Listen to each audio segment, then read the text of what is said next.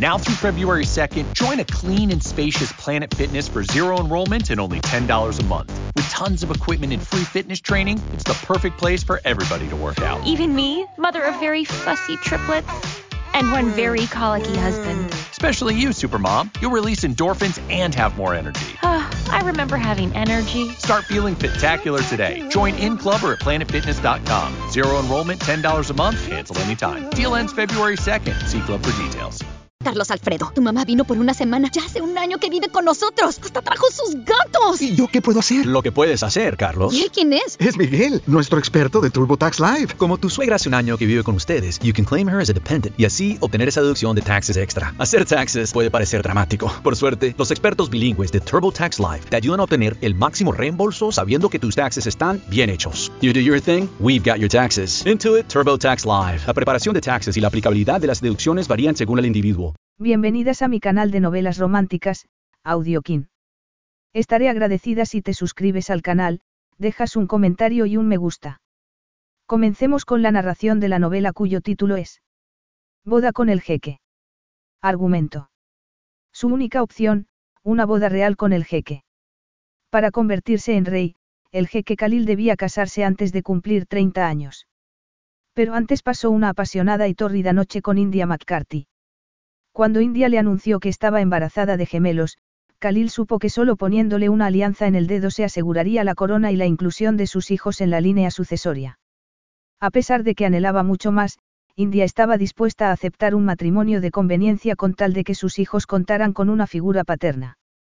Sin embargo, cuando su mutuo deseo, lejos de aplacarse, amenazó con consumirlos, la unión entre ellos dejó de tener nada de conveniente. Prólogo. El salón de baile del lujoso hotel de Manhattan estaba repleto del tipo de personas que solían acudir a aquellos eventos, a las que Khalil se refería mentalmente como, sospechosos habituales, la élite de la sociedad, mujeres vestidas de largo y hombres de traje oscuro que parloteaban sin cesar. Alteza. Un camarero le acercó con gesto nervioso una bandeja con un whisky y Khalil esbozó una sonrisa al comprobar que su reputación, que le había ganado el apodo de príncipe implacable, lo precedía. Tomó el vaso con expresión condescendiente y el camarero se escabulló aliviado. Khalil bebió mientras recorría la sala con el aburrimiento que siempre le provocaban aquellas fiestas. A él le interesaban los aspectos relevantes de gobernar, la economía, la educación, las políticas de desarrollo, y acudir a aquel tipo de reuniones sociales le robaba un tiempo del que no disponía. Irguiéndose, miró hacia la puerta, planeando irse en cuanto pasara el tiempo suficiente como para no provocar un conflicto diplomático. Y, entonces, la vio. Aguzó la mirada al tiempo que la adrenalina le recorría la sangre mientras observaba a la mujer más guapa que había visto en toda su vida. Alta y esbelta, con el cabello rubio recogido en la nuca, llevaba un vestido azul que llamaba la atención, no por la prenda en sí, sino por lo que delataba de su figura. Unos senos y unas caderas redondeadas, la cintura estrecha y piernas largas encapsuladas en un vestido elegante, pero sin los excesos de los que llevaban las demás mujeres. Su sonrisa era súbita y transformaba su rostro, dejando ver un par de hoyuelos en sus mejillas y haciendo que sus ojos parecieran llenarse de purpurina. Khalil terminó la copa con la determinación de acercarse a ella, pero de pronto, y aunque le resultara irrelevante, buscó con la mirada a su acompañante. Él, el jeque Khalil el Abdul, gobernante de uno de los países más prósperos de Oriente Medio, jamás había sido rechazado por ninguna mujer, y no se le pasaba por la cabeza que aquella pudiera ser la primera. La rubia volvió a sonreír y Khalil enfocó la mirada en el hombre que recibía aquel regalo. Como le daba la espalda, solo veía que era rubio y de la misma altura que la mujer. Llevaba smoking y zapatos brillantes. Pero cuando giró la cabeza hacia un lado, Khalil sintió un puñal atravesarle el pecho. Jamás olvidaba un rostro y menos el de un enemigo. Etan Graves, el antiguo amigo que había presentado a la prima que consideraba su hermana, Astrid, cuya vida había destrozado. Y como siempre que pensaba en Astrid, se sintió culpable por no haberse dado cuenta a tiempo de lo que estaba pasando hasta que fue demasiado tarde. Khalil apretó el vaso con fuerza y lo dejó en una mesa para no romperlo mientras seguía observando a la pareja con renovado interés. El corazón le latía con fuerza. Etan Graves era la persona a la que más odiaba en el mundo, el ser más mezquino sobre la tierra. Estaría haciendo un favor a aquella mujer si la seducía y la alejaba de él. Sí, ella saldría beneficiada de su plan, pero por encima de todo, Khalil quería humillar a Ethan. Había confiado en encontrar la ocasión de vengar a su prima y el destino se la ponía en bandeja. La adrenalina estalló en su interior a la vez que la decisión de actuar borraba de su mente cualquier otra consideración. Odiaba a Ethan Graves, y no había nada que no estuviera dispuesto a hacer para hacerle pagar, incluido seducir a su preciosa amante. Capítulo 1. En una sala llena de pavos reales, tú eres el único pájaro exótico. La voz masculina le llegó desde detrás, acariciándole la mejilla con un leve acento. Aun antes de volverse, a India se le puso la carne de gallina. Cuando se giró para ver de quién se trataba se quedó muda. Era imposible describir la belleza de aquel hombre. Alto y de anchos hombros, con la piel cetrina y el cabello negro que le rozaba el cuello de la camisa, tenía cejas densas, facciones simétricas y una barbilla cuadrada cubierta por una corta barba, unos labios voluptuosos y la nariz larga y recta.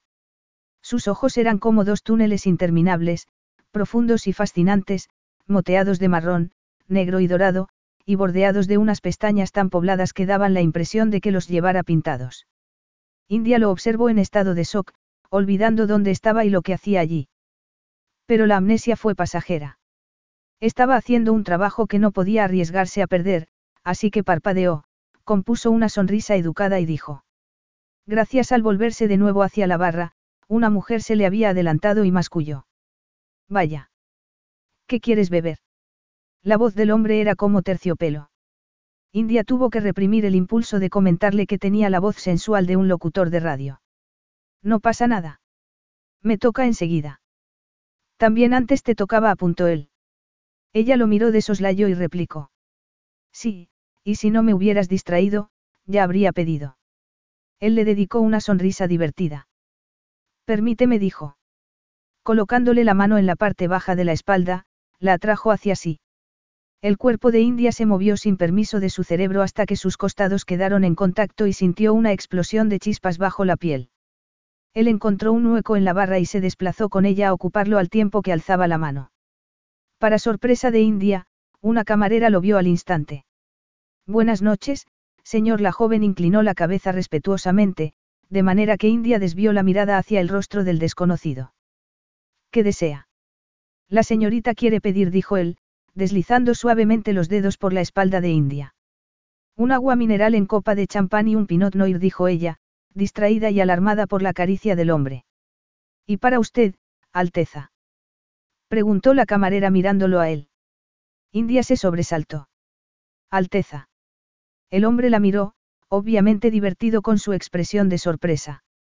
Mientras que era evidente que estaba acostumbrado a moverse en aquel ambiente, ella solo estaba allí porque la agencia de acompañantes en la que trabajaba le había asignado el tipo de cita que solían cubrir las chicas que llevaban más tiempo en la agencia. Ella se había incorporado solo hacía 12 meses, cuando su mundo había colapsado y había tenido que hacer lo que fuera para sobrevivir y para mantener a su adorado hermano menor en la universidad. Agua mineral también, pero en un vaso normal, dijo él. Alteza. Le preguntó ella directamente mientras esperaban las bebidas. Eres de la realeza. Eso parece. Estás siendo deliberadamente esquivo. Nunca me habían acusado de eso. Tal vez no a tu cara. Él entonces rió con un sonido profundo que hizo que varias cabezas se volvieran y que a India se le acelerara el pulso. ¿Quién eres? preguntó, devorada por la curiosidad. Me llamo Khalil. Debo dirigirme a ti como, Alteza. Preferiría que no. Ella frunció el ceño. Pero si eres rey. Todavía no lo soy, dijo él. Inclinando la cabeza le susurró al oído, y prefiero oír en tus labios mi nombre que un título oficial. Fue un comentario intrascendente, pero el tono en el que lo hizo provocó que India sintiera un golpe de calor al tiempo que sus pezones se endurecían contra la seda de su vestido. Él deslizó la mirada a sus labios y estos se abrieron como por arte de magia. India tuvo sensaciones que no había experimentado nunca, cada nervio de su cuerpo estaba activado y, a pesar de que apenas a unos pasos estaba el hombre que había pagado generosamente por su compañía, ella solo podía pensar en el que tenía ante sí. Khalil dijo como si con ello pudiera salir del estado de ensoñación en el que estaba cayendo. Los ojos de él brillaron con un deseo inequívoco. ¿Y tu nombre? Preguntó en un tono que indicaba que estaba acostumbrado a ser obedecido. India dijo ella, tartamudeando por primera vez en años, después de que un logopeda corrigiera su impedimento de infancia. India él deslizó la mano a su cadera, acercándola más, prometiendo algo que ella quería experimentar desesperadamente. Es un placer conocerte. Aquí tienen sus bebidas, señora, señor. India agradeció que la camarera los interrumpiera. Abrió los ojos como platos y habría retrocedido de no haber estado prácticamente atrapada entre la gente, así que se quedó donde estaba que era donde, si era sincera, quería permanecer. Déjelos en la barra, dijo él sin apartar sus ojos de India, logrando que se sintiera excitada y deseable. Háblame de ti. India parpadeó. Era la primera vez que le preguntaban por ella en una de las citas concertadas por la agencia. Estoy segura de que sería mucho más interesante que tú me hablaras de ti, dijo con sinceridad, olvidando la copa de vino que tan estaba esperando. ¿Por qué crees eso? Eres el primer miembro de la realeza que conozco, dijo ella, alzando un hombro. Eso atrajo la mirada de Khalil a su piel blanca, y de ahí a su escote y al valle entre sus senos. India contuvo el aliento al tiempo que sentía mariposas aletear en su estómago. El interés que él manifestaba era palpable, pero lo que la desconcertaba más era la forma en que su propio cuerpo reaccionaba. Y tú eres la primera mujer que conozco que se llama India. Que tiene una cosa que ver con la otra. Ella se sonrojó. La atracción que sentía por él era tan abrumadora como inconveniente, puesto que estaba allí con un cliente y no la pagaban por flirtear con otro hombre. Podía imaginarse el tipo de quejas que tan presentaría, y más cuando era evidente que era un imbécil. Además, y aunque no supiera por qué, intuía que le irritaría especialmente que se tratara de aquel hombre en concreto, tal vez por lo extremadamente masculino que resultaba. O quizá porque probablemente tenía la habilidad de resultar intimidante para cualquier hombre. Y probablemente, Su Alteza, lo sabía. Tiene que ver. India consiguió a duras penas separarse mínimamente de él y tomar una copa en cada mano, con que tu vida debe de ser mucho más interesante que la mía sonrió brevemente y concluyó. Desafortunadamente, no puedo quedarme a oírla. Estoy acompañada. Los ojos de él brillaron con irritación. Impaciencia. India lo entendía, pero no podía poner en riesgo su trabajo. El cheque de aquella noche cubriría algunos gastos, y bastaba que recordara la solicitud del pago de la universidad que colgaba en la nevera, para que la recorriera un sudor frío. ¿Alguien con quien prefieres estar en lugar de conmigo? Preguntó él con una aplastante seguridad en sí mismo. Y tenía razón. Ella habría hecho lo que fuera por cambiar una cita por otra, pero no podía permitírselo. No era una pregunta justa. He venido con otra persona. Eso no significa que tengas que marcharte con él, Eci. Desde luego que sí. India bajó la vista, lamentando no poder hacer lo que quisiera precisamente aquella noche en la que cumplía 24 años. Se había sentido tan sola. Claro que Jackson la había llamado y su felicidad había sido contagiosa. Pero el resto del tiempo lo había pasado en la gran casa familiar, sola, pensando en el pasado. Coquetear con aquel fascinante desconocido era el mejor regalo que podría hacerse, pero más aún necesitaba el ingreso que suponía aquel trabajo. Y puesto que no podía arriesgarse a perderlo, sonrió y dijo. Me alegro de haberte conocido, Alteza. Te he dicho que me llames Khalil, dijo él, alzándole la barbilla con el índice y mirándola fijamente. No puedo llamarte nada, contestó ella sin conseguir imprimir la suficiente determinación a su voz. Tengo que irme. ¿Es lo que quieres? Deja de preguntármelo. Ya lo he hecho antes. Más o menos India suspiró y desvió la mirada. Mi cita me está esperando. Él esbozó una sonrisa desdeñosa. ¿Te refieres al hombre que te ha mandado al bar por su copa? ¿Crees que te merece? Me he ofrecido yo. Estaba en medio de una conversación de negocios importante. Ninguna conversación puede ser más importante que tu tiempo. Si estuvieras conmigo, te lo demostraría. India no supo qué contestar. Él añadió con voz susurrante. Un hombre lo bastante afortunado como para quedar contigo debería dedicarse a hacerte feliz. El aliento escapó de los labios de India bruscamente. No es, no es ese tipo de cita, dijo con el pulso acelerado. ¿Quieres saber cómo sería una cita conmigo? Tengo que irme, gimió ella, aunque sin hacer ademán de separarse de él. Primero, te mandaría la dirección de una boutique de la Quinta Avenida para que te compraras lo que quisieras, lencería, ropa, joyas.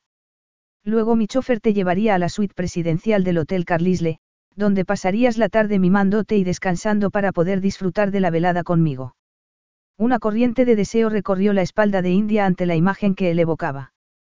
Te recogería sobre las ocho e iríamos a cenar, pero en un restaurante que habría cerrado para nosotros dos en exclusiva. Bailaríamos y, antes de la medianoche, volveríamos al hotel, donde yo disfrutaría de oírte pronunciar mi nombre una y otra vez. India cerró los ojos para contener las imágenes de sus cuerpos enredados, desnudos. Sonaba a la noche perfecta, y de no haber tenido experiencia en lo pasajeros que eran los caprichos de los hombres, no habría hecho la siguiente pregunta. ¿Y por la mañana? Musito. Un brillo de sorpresa destelló en los ojos de Khalil. Traería un nuevo día. En el que tú desaparecerías. Él inclinó la cabeza. Nunca pasó mucho tiempo en América. Mi vida transcurre en Catrain. India identificó el país al instante. Situado en el Golfo Pérsico, era económica y políticamente importante, con una de las capitales más modernas del mundo. Suena muy tentador, dijo, pero no acostumbro a tener relaciones de una noche. Incluso cuando es lo que deseas. Preguntó él con voz aterciopelada. El corazón de India se aceleró al tiempo que se perdía en los ojos de Khalil y se le acortaba la respiración. ¿Cómo sabes lo que quiero? No lo sé. Lo intuyo. Estoy equivocado. Di que sí. Pero India era sincera hasta el exceso.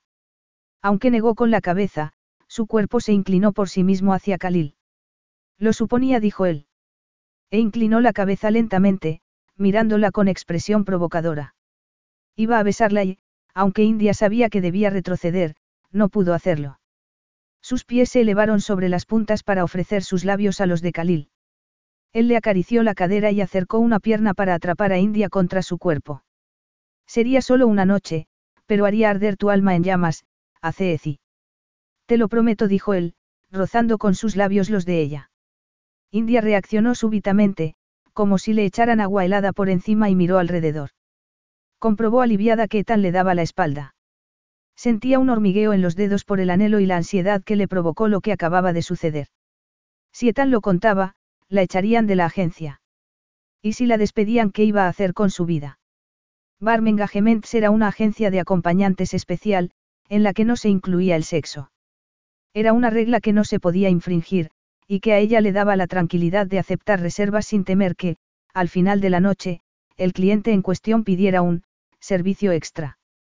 No puedo, dijo con la mirada velada, porque nunca había deseado tanto hacer algo. Por favor, olvida que nos hayamos conocido. Capítulo 2. La voz de Ethan era un murmullo continuo desde hacía varios minutos. India asentía y sonreía, consciente de que era todo lo que se esperaba de ella. De hecho, el par de ocasiones en las que había emitido algo parecido a una opinión, él la había mirado con condescendencia y ni se había molestado en contestar. A quienes los acompañaban no parecía molestarles, lo que le permitió deducir que Ethan debía de ser extremadamente rico o muy importante. Era la única explicación al interés que ponían en sus palabras. Era guapo como una estrella de cine, eso sí, pero tan egocéntrico que resultaba insoportablemente aburrido.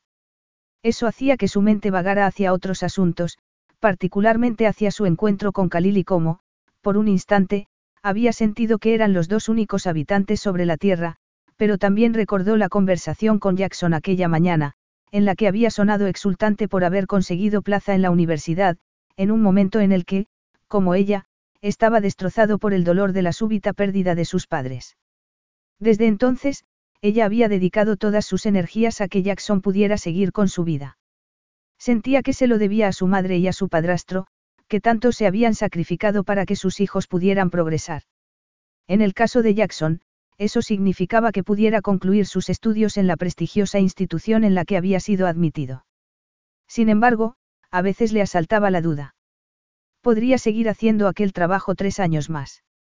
Como siempre que pensaba en las dificultades económicas a las que se enfrentaba sintió una opresión en el pecho.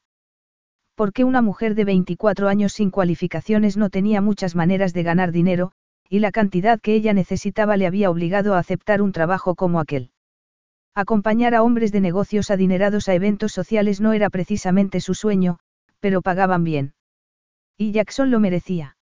Habría dado cualquier cosa por estar en aquel momento con él.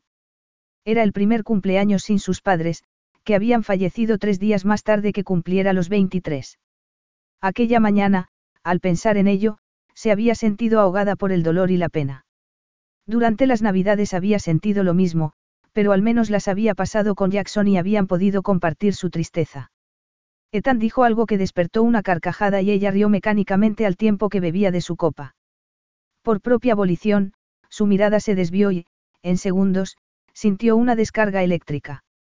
Khalil estaba al otro lado de la sala, manteniendo una conversación a la que claramente no prestaba atención.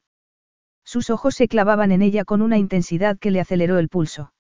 Aunque lo intentó, no pudo desviar la mirada y entonces él, esbozando una sonrisa cómplice, deslizó su mirada por su cuerpo. Este reaccionó al instante, sintió un escalofrío y se le endurecieron los pezones. Consciente de que él lo notaba, se sonrojó y bebió compulsivamente, apartando la mirada y volviéndola a Ethan. Era evidente que, aunque creyera lo contrario, no tenía ni idea de economía. Ella había hecho dos años de carrera y el tema siempre la había apasionado, así que se daba cuenta de que tan confundía las cifras y del limitado conocimiento que tenía sobre comercio internacional. Aún así, siguió hablando otros 20 minutos antes de volverse hacia ella. Cariño, ¿te importaría traerme otra copa?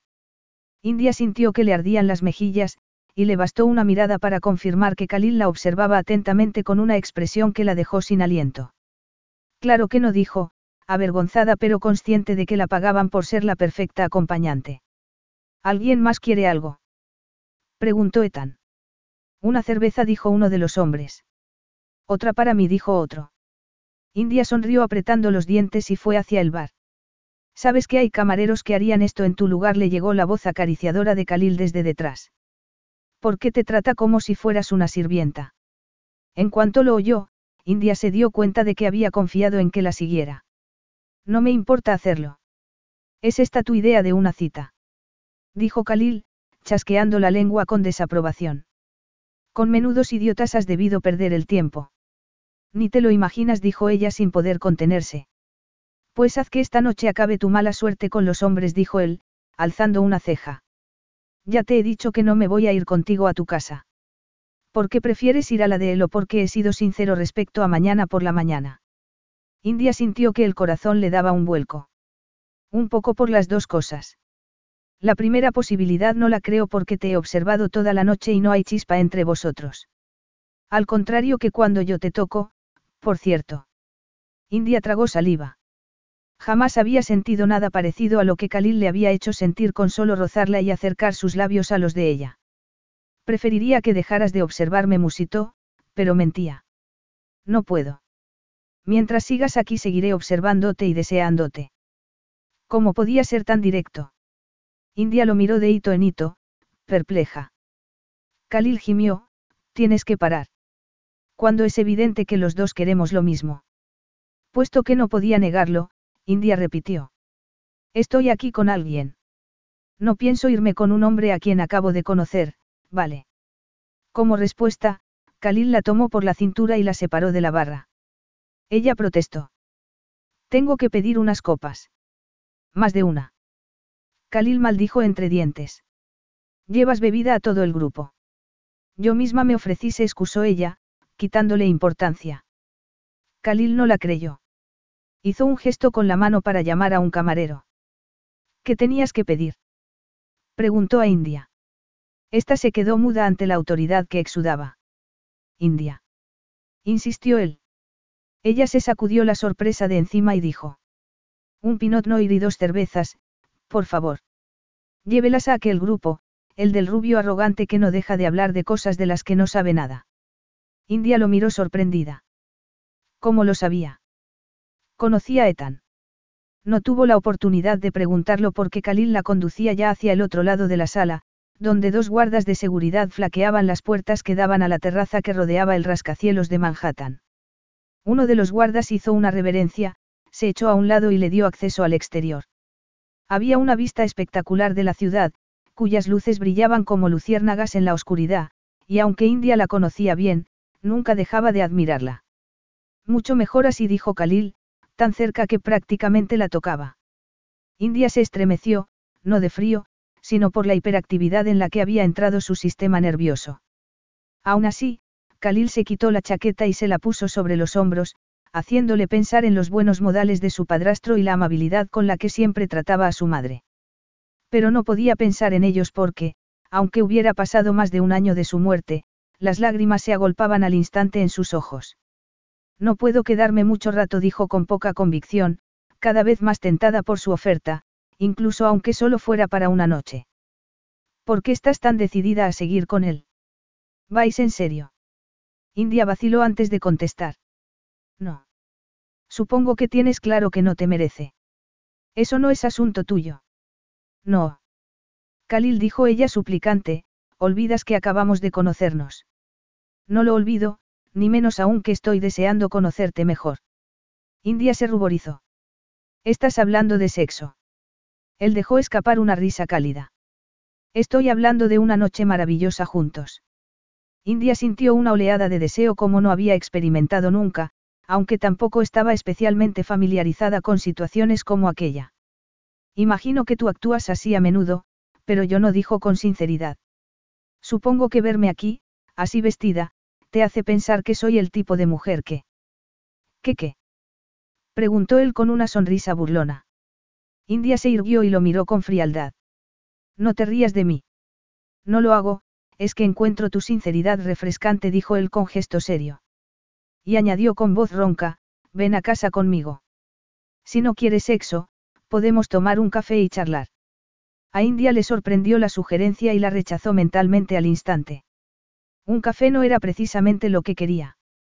Bésame dijo súbitamente, como si así pudiera ver con claridad lo que debía hacer. Khalil no vaciló. La arrinconó contra la pared y, mirándola fijamente, inclinó la cabeza con lentitud antes de apoderarse de sus labios y besarla con una pasión que ella devolvió plenamente, abrazándose a él y clavando los dedos en sus hombros. El vestido era de una fina seda y Khalil, se lo fue subiendo con una mano hasta exponer sus piernas, que recibieron la brisa fresca como un delicioso contraste con el calor de su cuerpo. Khalil siguió subiéndolo hasta que posó la otra mano en sus caderas. Ella gimió con el súbito deseo de estar desnuda, de entregarse a él.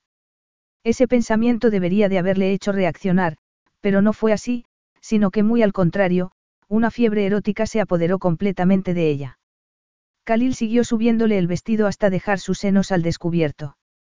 Entonces él rompió el beso y retrocedió para mirarla antes de inclinar la cabeza y atrapar uno de sus pezones entre sus labios. Cuando se lo mordisqueó, India gimió, atravesada por un placer que no había sentido nunca. Su cuerpo temblaba, el húmedo calor entre sus muslos requería atención. Por favor, suplicó, echando la cabeza hacia atrás. Di mi nombre, exigió él, trasladando su boca al otro pezón. Por favor, Khalil dijo ella instintivamente sin saber qué pedía, pero sintiendo que su vida dependía de ello. Al ver la mirada ardiente que él le dirigía, India lo supo con toda certeza, lo quería él. Pero la situación era complicada. No podía olvidar que Ethan la esperaba y que no podía perder su trabajo. ¿Hasta cuándo estás en la ciudad? Preguntó jadeante, al tiempo que Khalil acercaba sus dedos al vértice de sus muslos, pero los mantenía provocativa pero desesperantemente lejos de su sexo. ¿Por qué? Khalil la besó de nuevo, impidiéndole contestar. Dejó caer el vestido, pero usó la rodilla para separarle las piernas y ella se meció sobre su muslo para aliviar la tensión acumulada en su interior. Khalil rió y le acarició el cabello, soltándole el moño.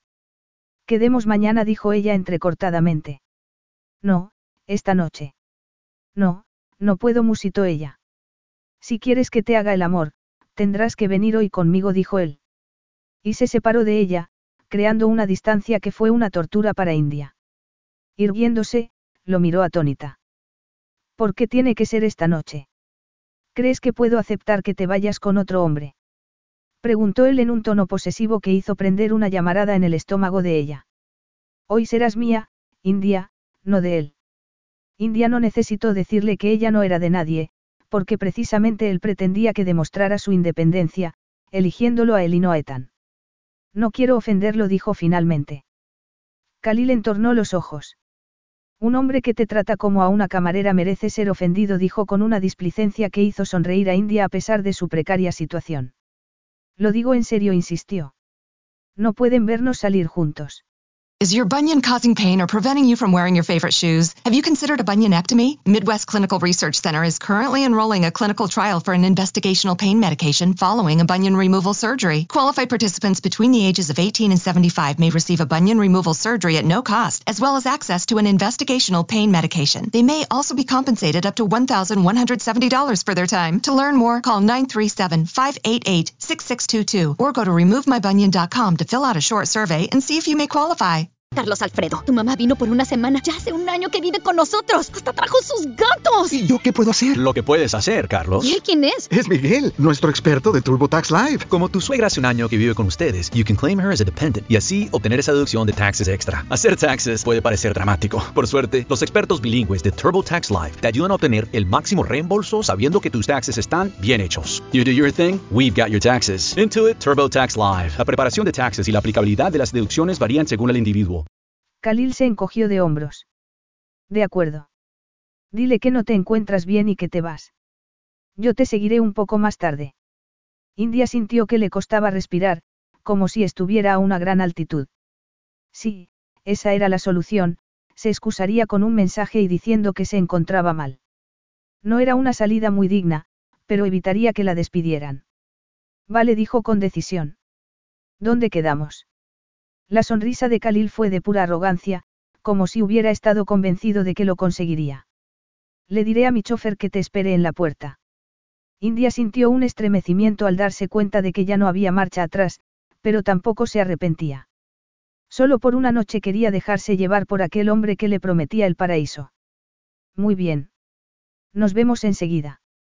Fue a entrar, pero Khalil la tomó por la mano y la atrajo hacia sí para darle un beso que volvió a encenderla. Date prisa, India. No me gusta esperar. Ella asintió y entró en la sala, cuyas luces y efervescencia adquirieron una calidad casi psicodélica, como si el encuentro con Khalil la hubiera trasladado a una nueva dimensión. Fue directa al servicio y a mirarse en un espejo. Estaba ruborizada y con el cabello alborotado. No podía dejar que Ethan la viera así o sospecharía lo que había estado haciendo. Sacó el teléfono del bolso y escribió, Lo siento, pero no me encuentro bien. No quiero arriesgarme a contagiarte. Gracias por una deliciosa velada. ¿Qué demonios haces aquí? Khalil intentó disimular el desprecio que sentía por Ethan. De hecho, hasta aquel momento no se había dado cuenta de que había estado esperando todo aquel tiempo a vengarse de él por lo que había hecho a Astrid. Metió las manos cerradas en puños en los bolsillos para evitar darle un puñetazo. ¿Qué podía haber visto India en aquel estúpido y arrogante cretino? Los hombres que estaban con Ethan se retiraron levemente, como si percibieran la animadversión entre ellos. Me han invitado, contestó. ¿Y tú, Ethan? Buscando a la próxima rica heredera a la que engañar. No me hace falta, dijo Ethan con una cínica sonrisa. El acuerdo al que llegué para divorciarme de tu prima cubre todas mis necesidades. Nunca te agradeceré lo suficiente que me la presentaras. Khalil tenía un temperamento estable menos en lo que se refería a su prima. Huérfana desde su nacimiento, había crecido con la familia de Khalil, que la consideraba una hermana. No cejaría hasta vengarla y apaciguar la culpabilidad que sentía por haberla presentado a Ethan. Ahora si no te importa, voy a buscar a mi acompañante, dijo este con una falsa sonrisa, haciendo ademán de marcharse. ¿Te refieres a India? Por una fracción de segundo, Khalil se sintió despreciable. Ella no merecía convertirse en un daño colateral de su deseo de venganza. Pero, por otro lado, la estaba salvando de un hombre peligroso. Quizá algún día incluso se lo agradeciera. Ethan se detuvo y se volvió. ¿De qué la conoces? Acabo de conocerla, pero confío en conocerla mucho mejor. Bromeas, dijo Ethan, mirando indignado a su alrededor. Un instante después, su teléfono vibró, lo sacó del bolsillo y su rostro se contrajo en una mueca de rabia al leer el mensaje. Khalil esbozó una sonrisa antes de inclinarse hacia él y decir. No bromeo, dijo, con el rictus que le había ganado el apodo de príncipe implacable. Espero que esta noche, cuando esté solo, nos imagines a India y a mí juntos. Te aseguro que no te echará de menos. Capítulo 3. Señora, un chofer esperaba con la puerta abierta de un coche negro con las ventanillas tintadas. Ella sintió cierta inquietud al ser consciente de lo que iba a hacer, Pero era tarde para echarse atrás y lo cierto era que no quería hacerlo. Al subirse al coche, se dio cuenta de que era más amplio de lo que parecía. Frente al asiento trasero, había dos asientos separados por una caja negra. La puerta se cerró y ella esperó con el corazón acelerado y el deseo recorriéndole las venas. Su teléfono vibró, lo sacó del bolso y, con un leve sentimiento de culpabilidad, leyó la respuesta de Ethan, espero que te encuentres mejor por la mañana, India. Descansa. No acostumbraba a mentir, pero tampoco las circunstancias eran normales. Antes de que guardara el teléfono, volvió a vibrar. Era un mensaje de Jackson, espero que estés disfrutando de tu cumpleaños. Ojalá estuviera contigo. El corazón se le encogió porque sí estaba disfrutando de su cumpleaños, pero se sintió levemente desleal por alegrarse de que Jackson no hubiera podido ir a Nueva York. Se alegraba de haber acudido al evento y de conocer a Khalil. Estoy pasándolo muy bien. Gracias por escribir. Besos. Guardó el móvil al tiempo que se abría la puerta y Khalil entraba, logrando que el interior se empequeñeciera al instante. Hola dijo ella tímidamente. Khalil apretaba los dientes como si estuviera enfadado, pero, al mirarla, le dedicó una sonrisa que hizo volar mariposas en su estómago y le curvó los labios en una sonrisa refleja. Si no me equivoco, has prometido hablarme de tu vida, dijo él, sentándose al lado de ella y apoyando el brazo por encima del respaldo sin molestarse en mantener ninguna distancia entre ellos. No recuerdo haber dicho eso, contestó India tímidamente. El coche arrancó y, en unos segundos, se deslizó una pantalla entre el conductor y la parte trasera, proporcionándoles una total intimidad. Guarda secretos. Insistió él. India sacudió la cabeza y, posando la mano sobre el pecho de Khalil, contestó. No, es solo que. No necesitó terminar porque vio en los ojos de Khalil que la entendía. Inclinando la cabeza, acabó la frase por ella, rozando sus labios con los de él. ¿No quieres hablar? Ella volvió a negar con la cabeza y Khalil dejó escapar una risa profunda y entrecortada que hizo pensar a India, a pesar de su inexperiencia, que él estaba tan sorprendido con la intensidad de su deseo como ella. Entonces Khalil le dio un beso lento y delicado, pero fue India quien le exigió más, quien lo profundizó al tiempo que se pegaba a él mientras el coche se deslizaba entre el tráfico de Manhattan. Pero seguía sin ser suficiente. Emitiendo un gemido ahogado, soltó el cinturón de seguridad y, levantándose el vestido, se sentó a horcajadas sobre Khalil y meció las caderas en una invitación muda. El sexo de él estaba duro entre sus piernas, pero había demasiada ropa entre los dos. Una ansiedad incontrolable la invadió y, sin dejar de besarlo, le desabrochó el cinturón y le bajó la cremallera, desesperada por tenerlo en su interior. Por favor, Khalil susurró, porque sabía que le excitaba oírle usar su nombre. Volvió a girar las caderas y se levantó el vestido por la cabeza para quitárselo y quedarse desnuda. Se sentía arder con un fuego que él había prendido y que ella necesitaba que alimentara aún más antes de llegar a extinguirlo, pero mucho más tarde. Khalil exhaló al verla desnuda y le acarició los senos, pellizcándole los pezones. India se arqueó y gimió al sentir el roce de los dedos de él cuando se llevó las manos a los calzoncillos para liberar su miembro. Ella entonces se elevó sobre las rodillas para bajarse las bragas, que retiró con un golpe del pie. Actuaba instintivamente porque apenas tenía experiencia y, sin embargo, volvió a sentarse sobre el regazo de él, acomodándolo en su interior con un prolongado suspiro, sintiendo una explosión de placer al notar cómo sus músculos se adaptaban a su generoso tamaño. Fue imposible percibir las luces que pasaban de largo por la ventanilla mientras Khalil mecía las caderas a la vez que las de India y ambos llegaban a un clímax prácticamente inmediato y simultáneo. Atrayéndola por la nuca, Khalil la besó frenéticamente al tiempo que sus cuerpos se fundían en uno e India puntuaba su abandono con continuos gemiditos de placer. Después, el único sonido en la parte de atrás del coche fue la de sus respiraciones jadeantes. Y aunque les hubiera alcanzado el ruido del exterior, India no lo habría oído porque a sus oídos solo llegaba el fluir acelerado de su propia sangre y el latido de su acelerado corazón. Ha sido. India buscó la palabra adecuada, pero Khalil se le adelantó. Solo el comienzo. Los ojos de India centellearon y sonrió perezosamente al sentir el placer expandirse por todo su cuerpo. No se movió porque quería seguir formando parte de Khalil. Era maravilloso sentir sus dos cuerpos unidos, notar la respiración de Khalil a través de su pecho, seguir besándolo. Hasta que, en cierto momento, Khalil le acarició la espalda y musitó. Hemos llegado. India alzó la cabeza y vio que se encontraban en un aparcamiento subterráneo. Permíteme, Khalil tomó el vestido y, al tiempo que India se deslizaba de su regazo al asiento, se lo puso. Estoy deseando volver a quitártelo. El comentario hizo que India sintiera que sus órganos se contraían y apenas pudo respirar. Khalil observó dormir a India mientras la luz del amanecer se filtraba por la ventana, resistiendo el impulso de despertarla con un beso. Estaba exhausta después de horas de sexo en las que él le había recorrido el cuerpo con su boca y sus manos antes de poseerla, a su propio ritmo en aquella ocasión, elevándola al borde del orgasmo antes de retirarse, acercándola de nuevo una y otra vez, atormentándola con la maestría que ejercía sobre su cuerpo. Todo por una buena razón, un orgasmo tan increíble que los gritos que le había arrancado habían hecho que Khalil necesitara asegurarse de que estaba bien. Con su ego bien alimentado, habían nadado en la piscina infinita, antes de volver a hacer el amor, mojados, sobre el suelo de la terraza, para luego yacer bajo las estrellas, charlando, hasta que a India se le habían cerrado los ojos y se había quedado dormida con la cabeza sobre el pecho de él. Khalil la había llevado en brazos a la cama, donde seguía durmiendo con su rostro angelical y un cuerpo demasiado hermoso como para ser terrenal. La noche había excedido todas sus expectativas. Su energía y su libido no habían encontrado nunca una mujer a su nivel.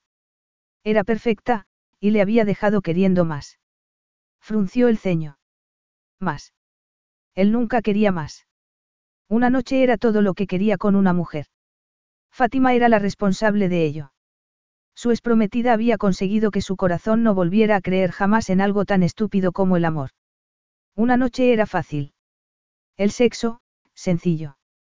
La química decidía la trayectoria, los términos eran precisos, escritos negro sobre blanco. Placer físico, ninguna promesa, cada uno en su sitio, solo sexo. Pero con India, su mente intentaba encontrar la manera de verla más sin que ello representara ninguna complicación emocional.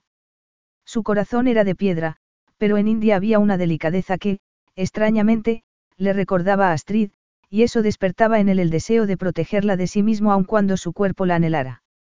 Se hizo un café y salió a la terraza, desde donde se veía el hotel de la noche anterior, incluido el balcón donde se habían besado y que le había hecho sentir que eran una bomba de relojería a punto de estallar. Ese recuerdo le hizo sonreír y le endureció el sexo. Bebió un sorbo de café, degustando su delicioso amargor, y notó un golpe de energía en el cerebro. Un sonido a su espalda le hizo volverse, confiando en que fuera India, pero se trataba de su teléfono, que vibraba en la cocina. Fue a por él y al ver que se trataba de Ethan se le hizo un nudo en el estómago. Aunque la noche anterior hubiera empezado como una venganza, ya no veía a India como el medio para conseguirla. ¿Qué quieres? preguntó a bocajarro con el tono que amedrentaba a sus enemigos. Nada, saber cómo había ido la noche. Khalil enarcó las cejas. ¿De verdad quieres saberlo? Claro. Khalil no pensaba compartir detalles. India no merecía tal falta de consideración. Estoy seguro de que puedes imaginártelo. Eso es verdad. Supongo que habéis pasado la noche juntos. Khalil apretó el puño. Odiaba a aquel hombre con toda su alma. Eso no es asunto tuyo. Puede que no, pero tenía curiosidad por comparar servicios. Etan sonaba más divertido que irritado. No tenía sentido. ¿Qué quieres decir, Graves? Dilo de una vez. Supongo que sabes que es una prostituta. Khalil raramente se quedaba atónito, pero aquellas palabras lo dejaron noqueado. Etan continuó. Y muy cara, si no, no la habría contratado. Claro que es excelente en su trabajo, ¿no crees? No podía ser verdad. Etan solo pretendía vengarse. Eres despreciable, masculló entre dientes. Ethan rió con un cacareo que repugnó a Khalil. Se llama India McCarthy y trabaja para la agencia de acompañantes Barmen Engagements. Búscala online y la encontrarás. Khalil apretó el teléfono en la mano y permaneció mudo. Y no te dejes engañar por la acotación, sexo no. He contratado a muchas de esas chicas gracias al dinero de Astrid, y siempre están dispuestas a ir un poco más allá por una buena propina. Espero que pagues a India tan bien como yo había planeado, Khalil con una risa final, Etan colgó. Khalil miró el teléfono, consciente de que iba a arrepentirse incluso al tiempo que tecleaba el nombre que Etan le había dado, diciéndose que lo hacía para asegurarse de que mentía. La cara de India apareció en cuando le dio a buscar. Y Khalil sintió una arcada. Etan le había vencido con sus propias reglas de juego. No solo había llevado una prostituta a su casa, sino que la había besado delante de lo más granado de la sociedad, probablemente rodeado de espías con las cámaras de sus móviles, que estarían encantados de venderlas a los periódicos sensacionalistas. La historia de Fátima se repetía, sus mentiras, sus engaños, su capacidad de dominar a los hombres para beneficiarse económicamente de ellos y satisfacer su codicia. India era igual. Pero no podía ser. Repasó la velada, intentando conjugar la nueva información con la noche que habían pasado juntos.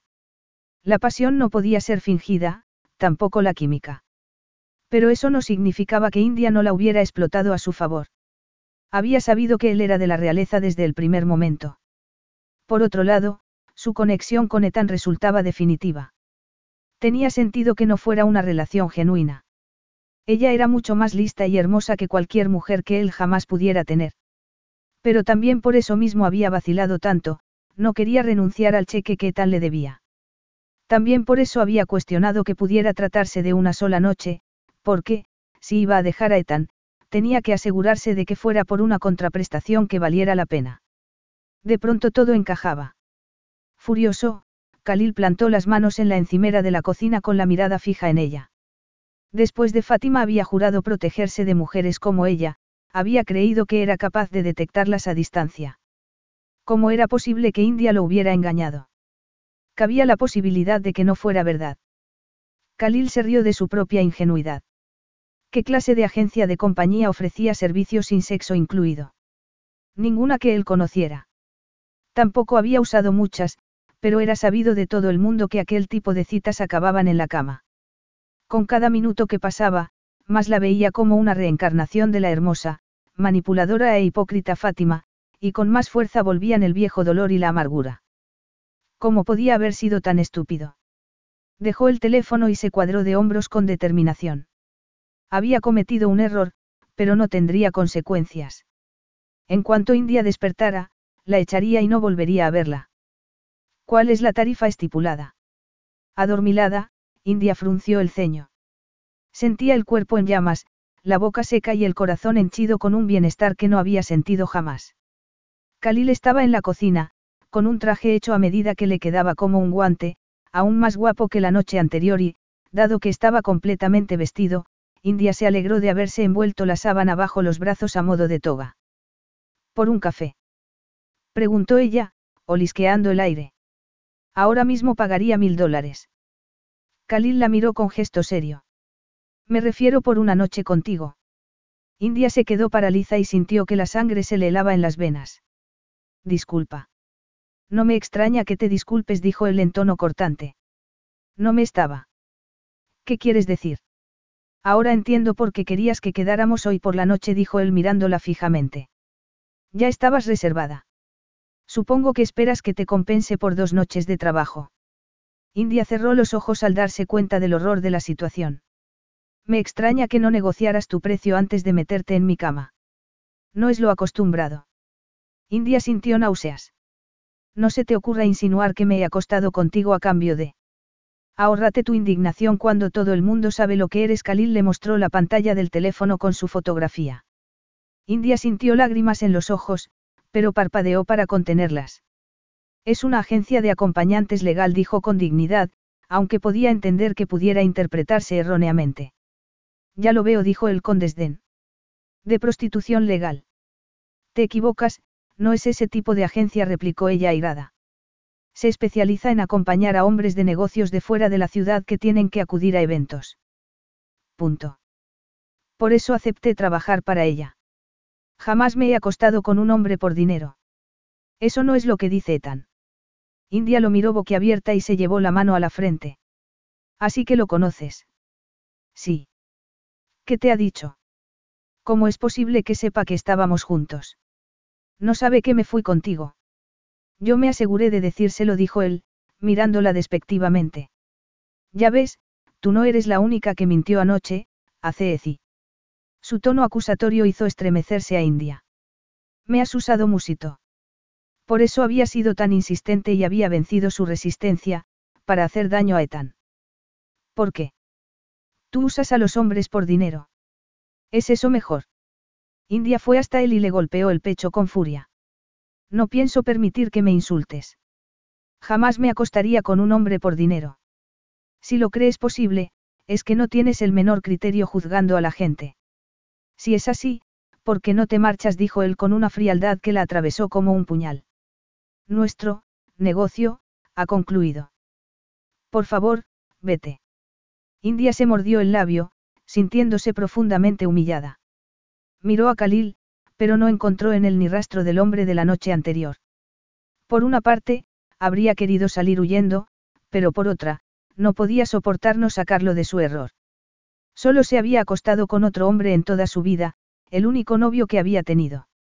Trabajo para una agencia de acompañantes, sí, pero es estrictamente eso. Khalil le dedicó una sonrisa burlona. Desafortunadamente, conozco bien a Ethan y estoy seguro de que, de no habernos conocido, habrías pasado la noche con él. Te equivocas, dijo ella abatida. Estar contigo ha sido algo espontáneo y completamente ajeno a mi comportamiento habitual. Nunca he hecho el amor con nadie nada más conocerlo. Sin embargo, parecía sentirte muy cómoda. Porque contigo ha sido diferente, habría querido gritar ella. Tu fingida inocencia funcionó anoche, pero ahora, no apuntó él con frialdad. Solo espero que nadie me fotografiara besándote.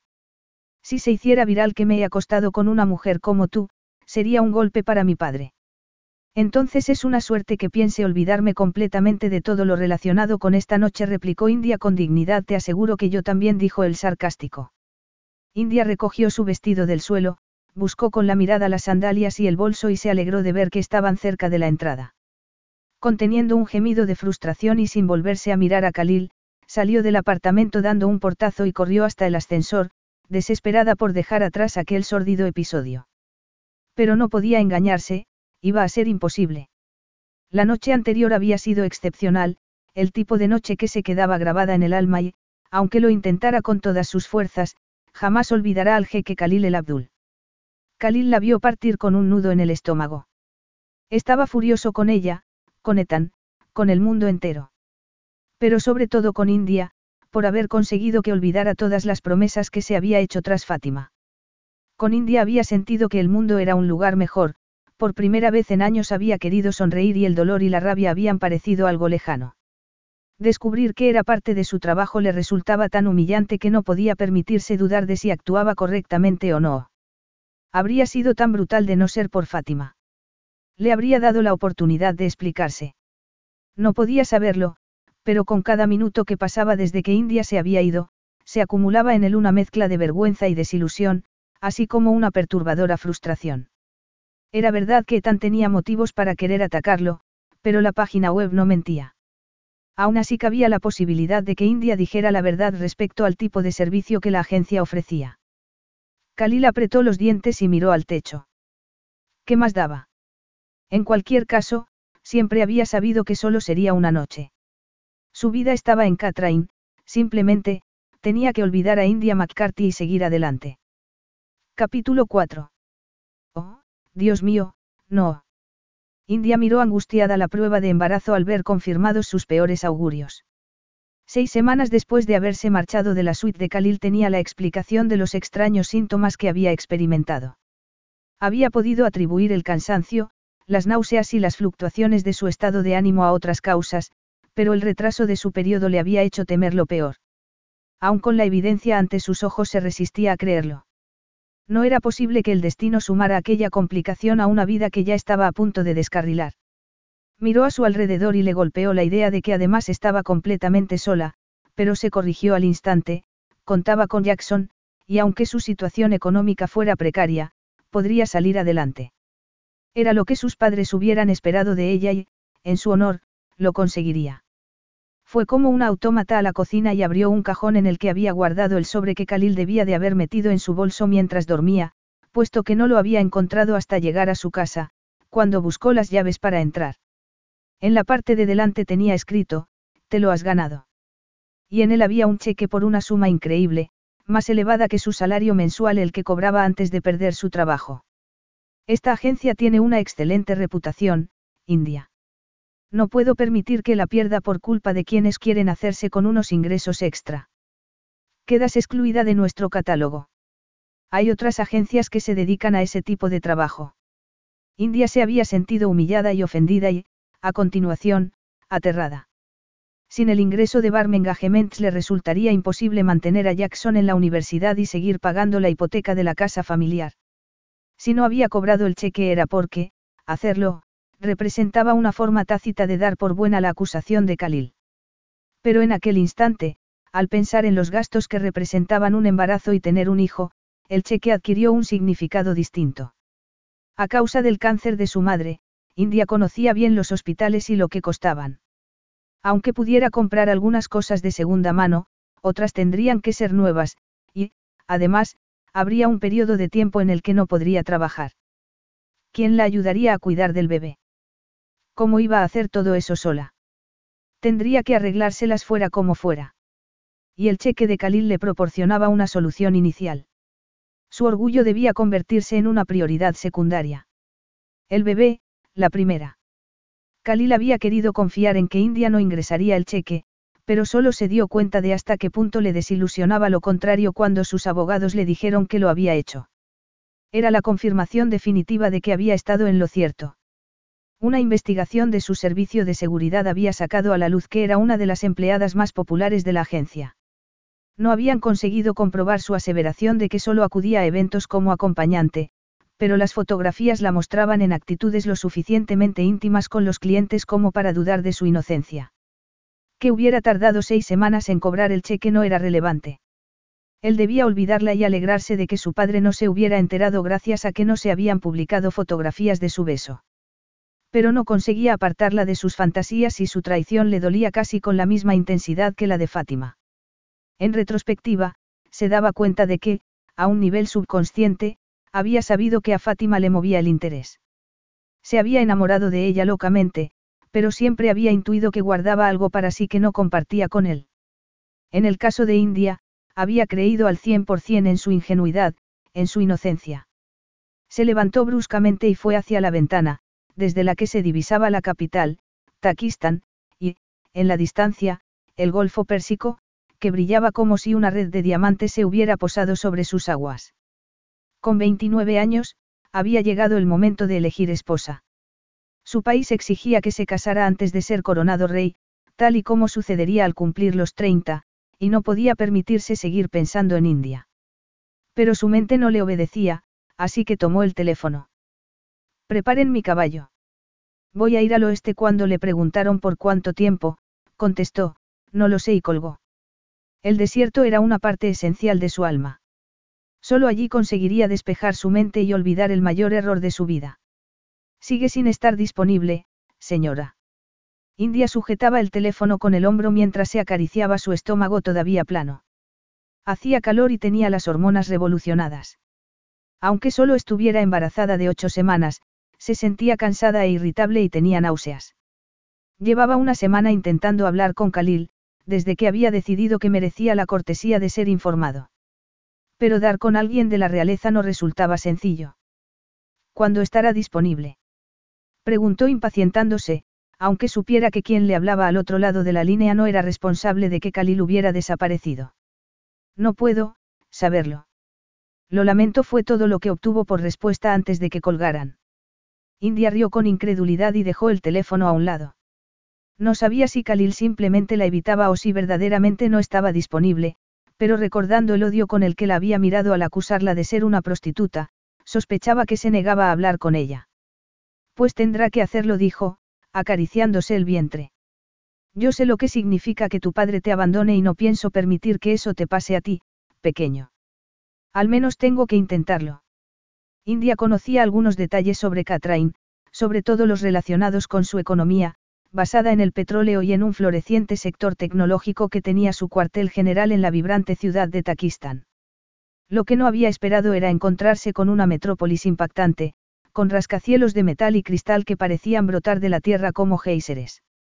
El cielo del atardecer, con sus tonos dorados y anaranjados, les proporcionaba el fondo perfecto y realzaba sus perfiles vanguardistas.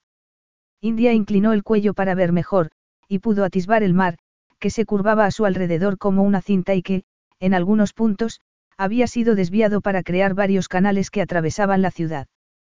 Como padres, hemos hecho todo lo posible para que nuestros hijos estén seguros, felices y saludables durante esta pandemia. Y ahora podemos ayudar a mantenerlos aún más seguros, vacunándolos contra el COVID-19. Se ha comprobado que las vacunas son seguras y eficaces para niños de 5 años en adelante. Habla con el médico de tu hijo o visita myturn.ca.gov para encontrar un centro de vacunación cerca de ti. Un mensaje del Departamento de Salud Pública de California. This message comes from sponsor Constant Contact, helping small businesses and nonprofits stay connected with customers, grow their audience, and do more business. With email marketing, list growth tools, automation, contact management, social ads, and more, Constant Contact helps small businesses and nonprofits reach their goals faster. An easy to use interface and thousands of integrations deliver big marketing results. Start your free trial at constantcontact.com. Preciosa musitó, sacudiendo la cabeza y recibiendo un asentimiento de aprobación de su compañero de avión.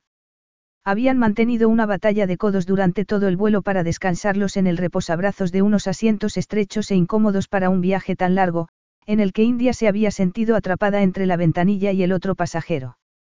Pero toda la incomodidad había valido la pena por tener aquella privilegiada vista de la ciudad. Cuando se abrieron las puertas y entró un golpe del aire caliente del exterior, Sintió náuseas y tuvo que tomar una menta, que era lo único que parecía asentarle el estómago. El avión había aterrizado en una pista alejada de la terminal y tuvieron que bajar las escalerillas y recorrer a pie parte de la pista hasta entrar en el edificio y llegar al control de pasaportes. India bostezó varias veces mientras hacía la cola y se sintió aliviada cuando finalmente llegó su turno. ¿Cuál es el motivo de su visita? preguntó la mujer. Decirle al bastardo del jeque que va a ser padre y volverme a casa de inmediato, habría querido contestar India. Pero, sonriendo amablemente, dijo.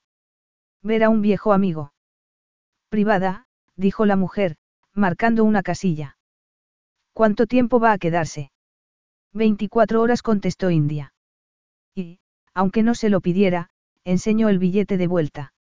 En cuanto le diera la noticia a Khalil, se marcharía. Si se negaba a verla, al menos podría decirle a su hijo que lo había intentado.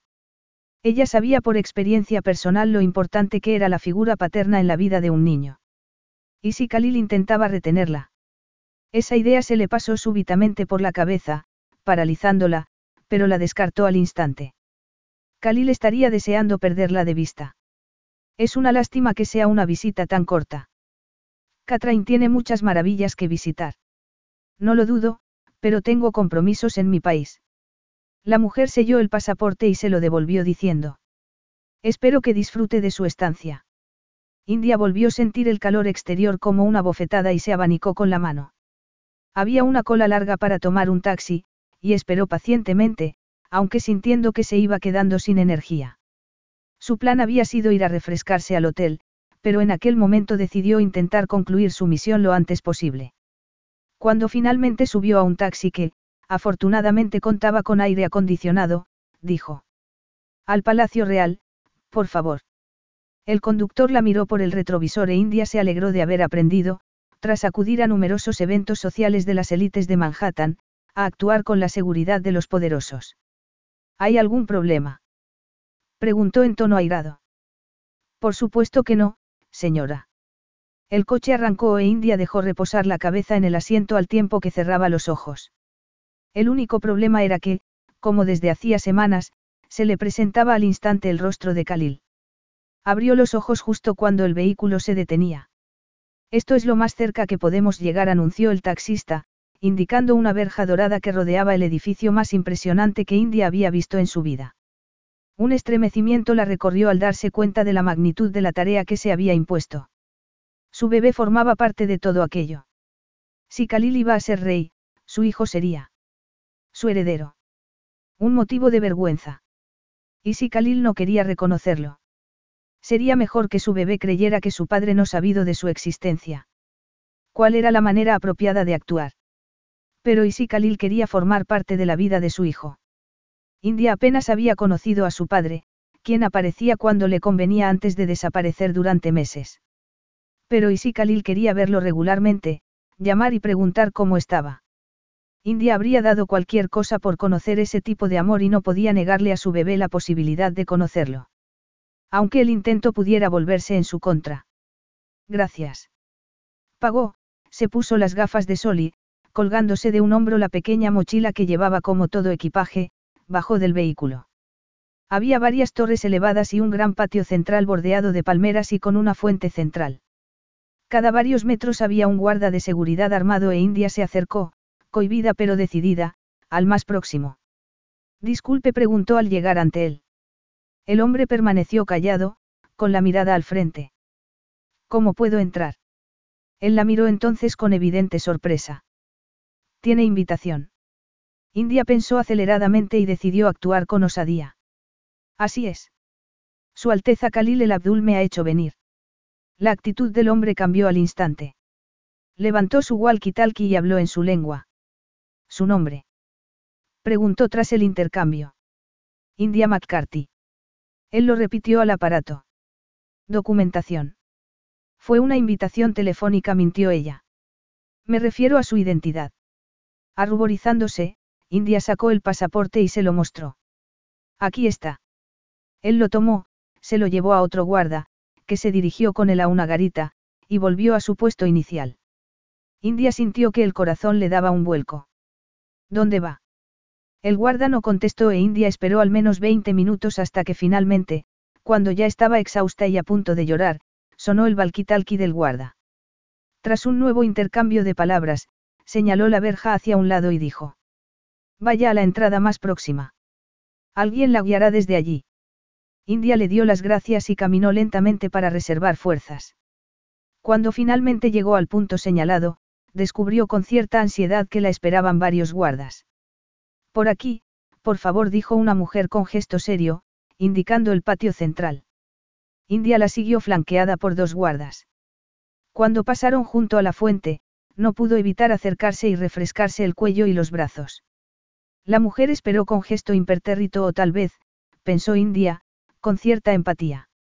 Está siendo un verano particularmente caluroso, dijo la mujer, ralentizando el paso. Aquella pequeña muestra de amabilidad por parte de una extraña puso a India al borde de las lágrimas de agradecimiento.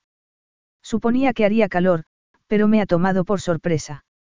Los turistas tardan en acostumbrarse. La respuesta de India se quedó congelada en sus labios al traspasar unas puertas gigantes y encontrarse en un vestíbulo profusamente decorado, de techos altos y suelos de mármol, y en el que había numerosos guardas de seguridad. Tiene que pasar el control de seguridad, dijo la mujer, indicando unos escáneres.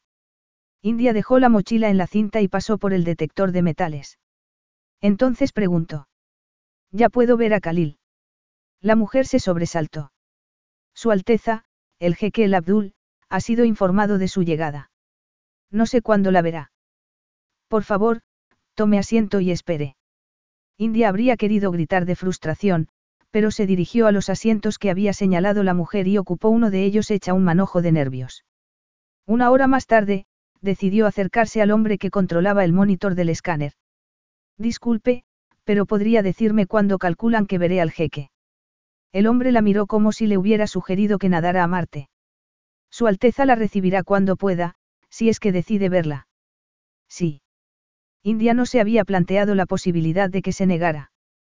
Los ojos se le humedecieron y dio media vuelta antes de que el hombre la viera llorar. Treinta minutos más tarde se abrió una puerta e India se puso en pie, pero solo era una sirvienta con un carrito. Se acercó a ella y, levantando la tapa de una bandeja, preguntó. ¿Desea algo la señora? India miró la comida y sintió unas súbitas náuseas. ¿Hay un servicio? Preguntó ansiosa. La mujer indicó una puerta morada e India corrió hacia ella. Llegó justo a tiempo de vomitar. Cuando salió, la mujer se había ido, pero había dejado el carro e India eligió un bollo de pan y un vaso de telado. Luego se sentó, entre frustrada y enfadada. Pasó otra hora. India se acercó de nuevo al guarda. Había tomado una decisión. Me quiero marchar. ¿Puede pedirme un taxi? El hombre se encogió de hombros y habló por el valquitalqui. India estaba indignada. Había gastado un dinero del que no disponía para volar a Catrain porque había querido creer que Khalil era, en el fondo, un hombre de honor, pero después de las cosas que le había dicho y cómo la había tratado, debía haberse dado cuenta de que mantener esa esperanza había sido una ingenuidad. Esperó de brazos cruzados al límite de su paciencia. Pasados unos minutos, se abrió otra puerta y, en aquella ocasión, tres guardas precedieron a Khalil. Pero en lugar del hombre atractivo, vestido al estilo occidental, el que entró era aún más fascinante y majestuoso, y aunque India tenía el corazón lleno de odio hacia él, no pudo sino observarlo con admiración mientras avanzaba hacia ella con una espectacular túnica blanca. Él la miraba con el mismo desdén y altivez que la mañana de su separación e India sintió que el corazón le daba un vuelco. Khalil susurró cuando la alcanzó. Uno de los guardas la miró alarmado. Alteza la corrigió Khalil airadamente. Y sin detenerse, añadió, sígueme. La total ausencia de cortesía la tomó por sorpresa a pesar de lo que había sucedido entre ellos. Pero tenía un objetivo y estaba decidida a cumplirlo. Él avanzó con paso acelerado por un amplio corredor. El dulce aroma de las flores que lo decoraban en grandes jarrones, despertó de nuevo náuseas en India. ¿Puedes ir un poco más despacio? Preguntó. Khalil se detuvo y la miró con impaciencia, pero tras unos segundos, India creyó atisbar en su rostro un gesto de inquietud. Igual si había un rastro de humanidad en él. ¿Te encuentras mal? India lo miró indignada y dijo. ¿Tú qué crees? He aguantado un vuelo, un viaje en taxi, he tenido que enfrentarme a un guarda claramente hostil y ahora llevo horas esperando a que Su Alteza se digne a verme. ¿Cómo crees que me siento? De haber estado menos furiosa, India habría percibido que los guardas palidecían al oírle dirigirse así a su príncipe. Khalil pasó por alto la descortesía, pero contestó en el mismo tono. Llegas sin avisar y qué esperabas que te pusiera una alfombra roja. Además, que te ha hecho pensar que quisiera volver a verte. Se acercó y bajando la voz, añadió, acordamos olvidar lo que había pasado entre nosotros. India desvió la mirada, preguntándose si él había sido capaz de hacerlo. En cuanto a ella, Khalil se había quedado grabado en su mente, en sus sueños, en cada minuto que estaba despierta. Te aseguro que no estoy especialmente contenta de estar aquí, pero no me has dejado otra opción. Si te hubieras dignado a ponerte al teléfono, podríamos haber resuelto esto a distancia. Al contrario, te di una opción muy clara, permanecer fuera de mi vida. India fue a contestar, pero en ese momento sí fue consciente de que los guardas estaban pendientes de sus palabras y se sintió avergonzada. ¿Hay algún sitio en el que podamos mantener una conversación privada? Solo necesito unos minutos de tu tiempo, Alteza cargó el título con el mayor desdén del que fue capaz, para imitar el que él había usado al hablarle a ella. Precisamente me dirigía a un lugar más privado cuando me has hecho detenerme. India apretó los labios. Te he pedido que fueras más despacio, no que te pararas. Era evidente que Khalil no estaba acostumbrado a que le llevaran la contraria e India se alegró de hacerlo. Necesitaba que alguien lo pusiera en su sitio unas cuantas veces. Y de no ser por la conversación que tenía pendiente con él, habría disfrutado de hacerle sentirse incómodo. Pero aquello solo era el preludio de lo que estaba por llegar, e India tenía claro que la situación no iba a ser tan sencilla como limitarse a informarle de que estaba embarazada y marcharse. Se había metido en la boca del lobo y tendría que pensar cuanto antes cómo escapar de ella con vida. Capítulo 5. Y. India tenía el estómago revuelto. Fuera o no intencionadamente, Khalil la había llevado a una sala intimidante, de techos abovedados, con una pared de cristal que enmarcaba las luces de la ciudad y suelo de mosaico. En la parte delantera había dos grandes tronos de oro y mármol. En lugar de flores en jarrones, había árboles cuyas ramas se entrelazaban con los pilares, elevándose hacia el techo. La voz de Khalil resonó en la sala vacía, haciendo que India se estremeciera. Vienes a mi palacio y exiges verme para luego quedarte muda. Pretendes hacerme perder el tiempo. La indignación activó a India.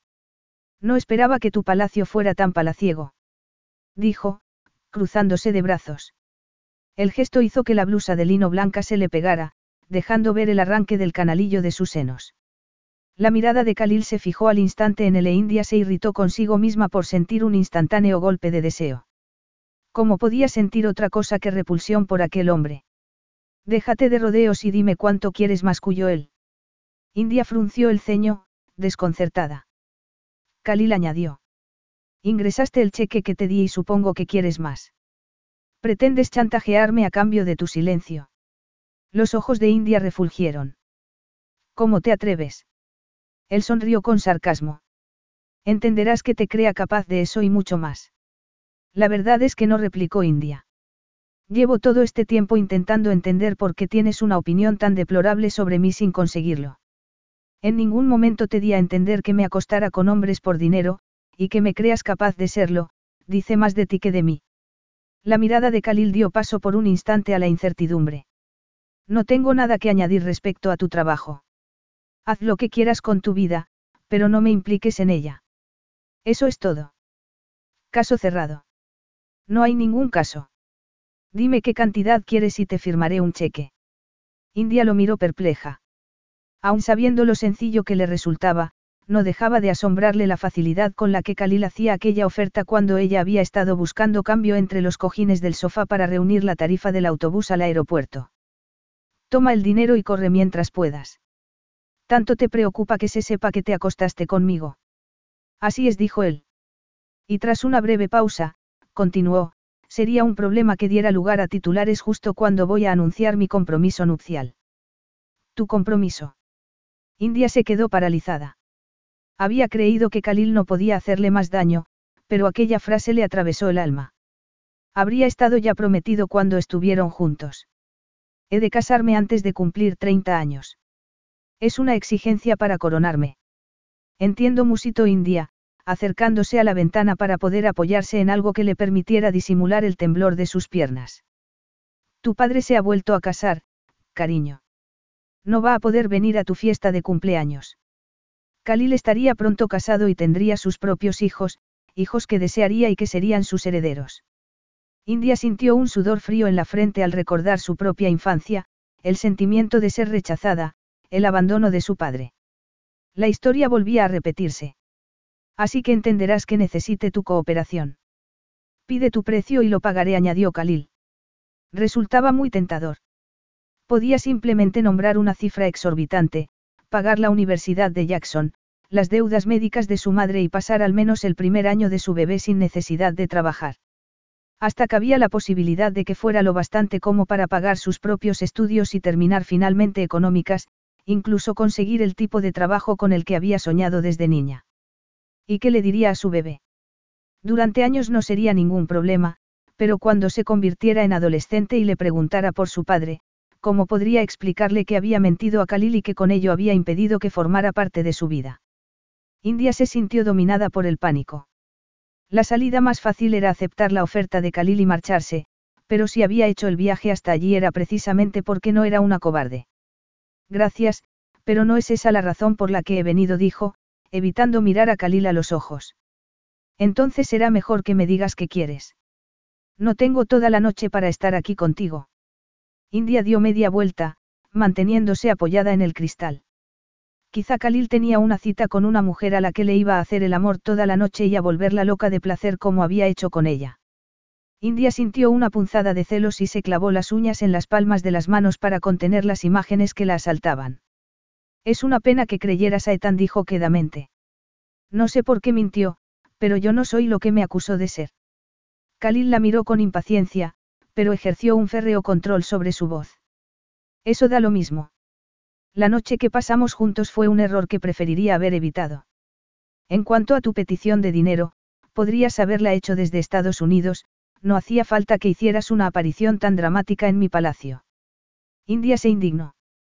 Discúlpame, llevo intentando hablar contigo desde hace días pero no has estado, disponible. Te aseguro que si hubiera podido evitarlo, no habría venido. No te creo. Qué raro.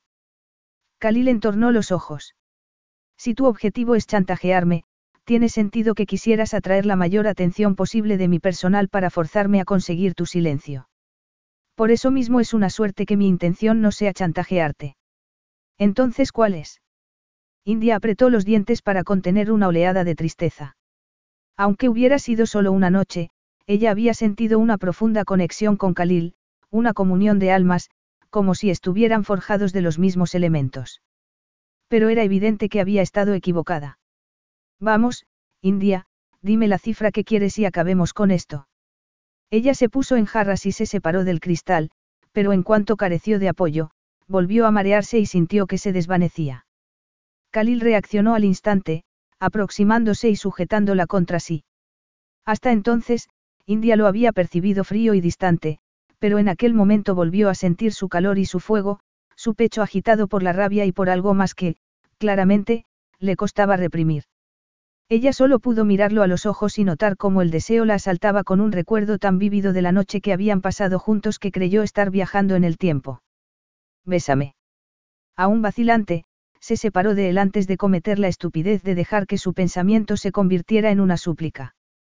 Estoy bien, mintió intentando contener la náusea. Solo quiero acabar con esto. No podría estar más de acuerdo. Tengo el vuelo de vuelta mañana por la tarde y una habitación reservada en un hotel. En cuanto terminemos esta conversación, me marcharé y no volverás a verme. Si estoy aquí es porque tengo que decirte algo sobre aquella noche. Khalil enarcó una ceja. Te escucho. India sentía la ansiedad latir en sus venas.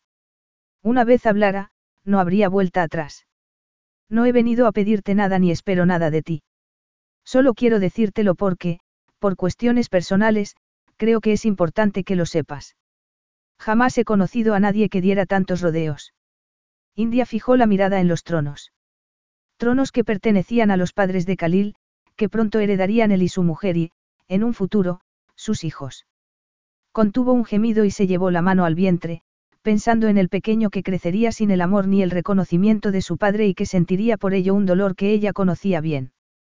Lo cierto, Khalil, es que no me resulta fácil decirlo, musitó, su voz casi inaudible en la espaciosa sala. Estoy embarazada.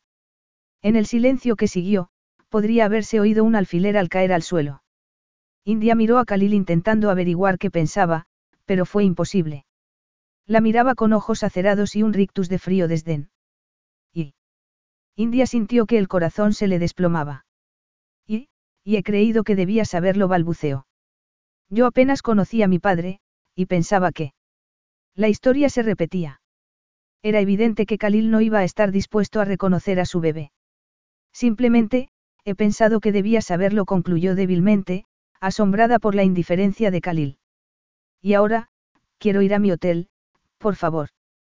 Khalil permaneció completamente inmóvil mientras sentía que en su interior estallaba una sucesión de bombas.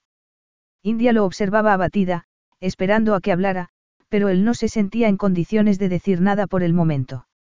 Adiós, Khalil. Las preciosas facciones de India se contrajeron en una mueca de dolor.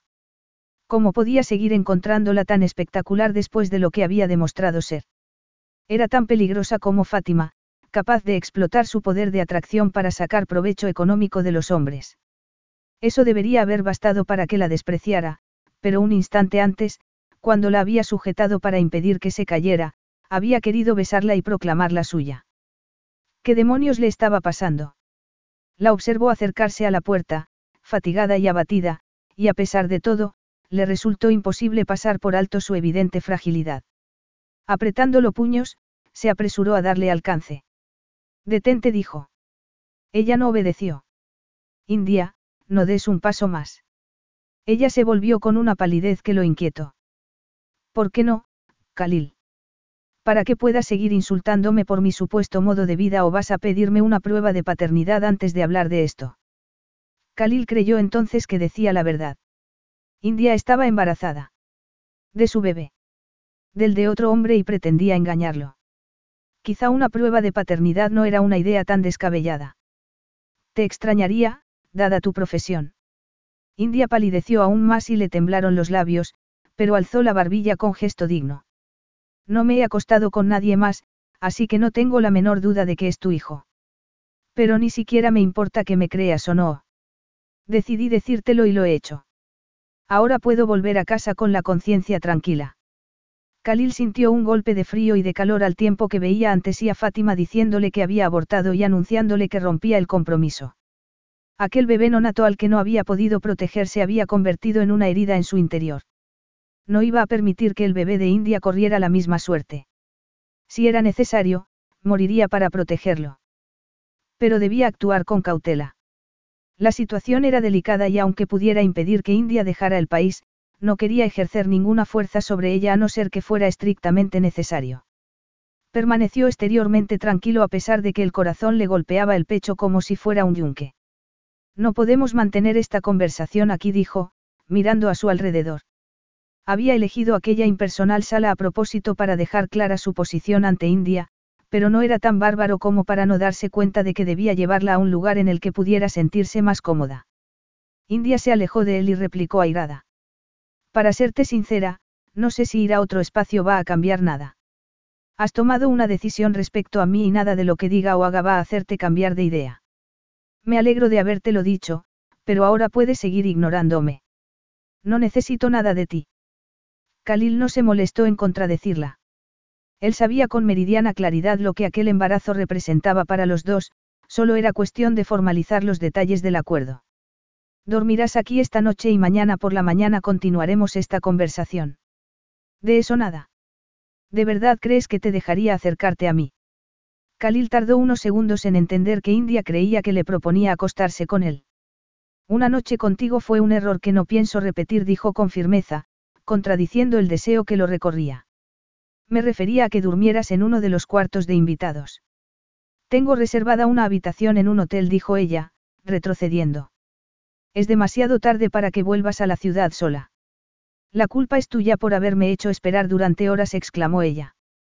Khalil se cruzó de brazos. Da lo mismo de quién sea la culpa. El pasado es irrelevante. Necesitamos concentrarnos en el bebé y en su bienestar. India asintió con desconfianza. Estoy completamente de acuerdo. Aunque te desprecio por cómo me trataste, eres el padre de mi hijo. Si lo amas y respetas, no tengo inconveniente en que formes parte de su vida de una manera u otra. A Khalil le desagradó la imagen que evocaba, de un padre intermitente que pasaba de vez en cuando a ver a su hijo y nunca llegaba a conocerlo. Hablaremos de los detalles por la mañana. Ahora te llevaré a tu dormitorio. India estaba agotada y habría querido aceptar la invitación, pero le pudo la cautela. Prefiero ir al hotel. Si vienes a desayunar. No podemos mantener esta conversación en un sitio público, replicó él. Y como parece que no te das cuenta de la importancia de tu embarazo, voy a aclarártela, el bebé que albergas en tu interior es el heredero al trono de Catrain. Eso te convierte en una de las personas más importantes del reino y tu seguridad es, desde este momento, mi responsabilidad. No puedo permitir que vayas a un hotel en mitad de la noche, ¿entiendes? India lo miró asombrada. Nadie sabe de nosotros ni de mi embarazo. No corro ningún riesgo. Esa decisión la tomo yo. No puedes decidir sobre mi vida, insistió India. Y Khalil volvió a sentir un golpe de deseo como una descarga eléctrica. ¿Qué tenía aquella mujer para provocar en él tal intensidad de sensaciones? Te equivocas, dijo Khalil, encogiéndose de hombros como quitándole importancia. Estás embarazada de mi hijo y estás en mi país. Eso te convierte en mi responsabilidad. Aún más, aquí mi poder es absoluto, y no voy a permitir que, dado tu estado y la importancia de tu embarazo, te marches. Así que será mejor que dejes de discutir y aceptes mi hospitalidad. Hospitalidad. Repitió India airada. Me estás convirtiendo en tu prisionera. No seas tan melodramática, dijo Khalil con una risa seca. Defender mi libertad te parece un gesto melodramático. Preguntó ella sarcástica. Es solo una noche, mintió Khalil, al tiempo que mentalmente planeaba los siguientes pasos que debía dar. No dices que te vas mañana. ¿Para qué perder tiempo yendo y viniendo al hotel? India se sentía como si naufragara y no hubiera auxilio a la vista. Estaba tan enfadada con Khalil que sabía que estaba actuando irracionalmente, puesto que lo que decía tenía sentido en términos prácticos. Además, estaba agotada, y la idea de poder acostarse en unos minutos terminó por decidirla. Está bien, si insistes, masculló. A modo de respuesta, Khalil posó la mano en su espalda y la guió hacia la puerta. Era un gesto sin ningún significado, pero India sintió pequeñas descargas eléctricas, como si su cuerpo, que contenía con una porción del ADN de él, estuviera genéticamente programado para reconocerlo y desearlo aun cuando su cerebro le ordenara separarse de él. Pero estaba cansada, y su proximidad le dio una fuerza y un apoyo que necesitaba desesperadamente. Al llegar a la puerta, él le quitó la mochila del hombro para liberarla del peso. India se lo permitió porque estaba allí solo temporalmente. Now through February 2nd, join a clean and spacious Planet Fitness for zero enrollment and only $10 a month. With tons of equipment and free fitness training, it's the perfect place for everybody to work out. Even me, mother of very fussy triplets and one very colicky husband. Especially you, Supermom. You'll release endorphins and have more energy. I remember having energy. Start feeling spectacular today. Join in club or at planetfitness.com. Zero enrollment, $10 a month, cancel anytime. Deal ends February 2nd. See club for details. Carlos Alfredo, tu mamá vino por una semana. Ya hace un año que vive con nosotros. Hasta trajo sus gatos. ¿Y yo qué puedo hacer? Lo que puedes hacer, Carlos. ¿Y él quién es? Es Miguel, nuestro experto de TurboTax Live. Como tu suegra hace un año que vive con ustedes, you can claim her as a dependent y así obtener esa deducción de taxes extra. Hacer taxes puede parecer dramático. Por suerte, los expertos bilingües de TurboTax Live te ayudan a obtener el máximo reembolso sabiendo que tus taxes están bien hechos. You do your thing, we've got your taxes. Intuit TurboTax Live. La preparación de taxes y la aplicabilidad de las deducciones varían según el individuo. Por la mañana decidirían cómo proceder y le explicaría el papel que creía que podía jugar en su vida y la de su hijo. Luego se marcharía y dejaría atrás a Khalil y su país. Sin embargo, las dudas la asediaban. Había estado tan convencida de lo que tenía que hacer que no se había planteado hasta qué punto al acudir allí y visitarlo en su palacio, estaba dejando el poder en manos de Khalil. Y no solo porque él fuera el jeque y ella una doña nadie, sino porque la química que había entre ellos la aterraba. Sus cuerpos se rozaban al caminar, y ella tenía que esforzarse en recordar que lo odiaba para evitar que sus traicioneros dedos ascendieran por el pecho de Khalil para hacer que se girara y sentir su calor en las palmas de las manos. Por eso mismo, cuanto antes aclararan las cosas y pudiera irse, mejor. Una noche había sido peligrosamente adictiva. Si pasaba más tiempo con él corría el riesgo de no poder sacárselo nunca de la cabeza, y, por su salud mental, tenía que pasar página lo antes posible. Capítulo 6. India no recordaba cuándo había tenido un sueño tan reparador. En cuanto apoyó la cabeza en la almohada se quedó profundamente dormida. Y por la mañana, no la despertaron las náuseas, sino el sonido de una puerta al otro lado de la habitación. Abrió los ojos y parpadeó, desorientada, al darse cuenta de que no estaba en su dormitorio. Tardó unos segundos en recordar y otros tantos en incorporarse bruscamente al darse cuenta de que Khalil la observaba de brazos cruzados desde la puerta. Iba vestido con traje oscuro y camisa blanca, y la miraba con una expresión que le secó la boca. Instintivamente, India se giró hacia la mesilla y bebió del vaso de agua que encontró allí. Buenos días, saludó él con voz acariciadora. ¿Qué hora es? preguntó ella, todavía desorientada.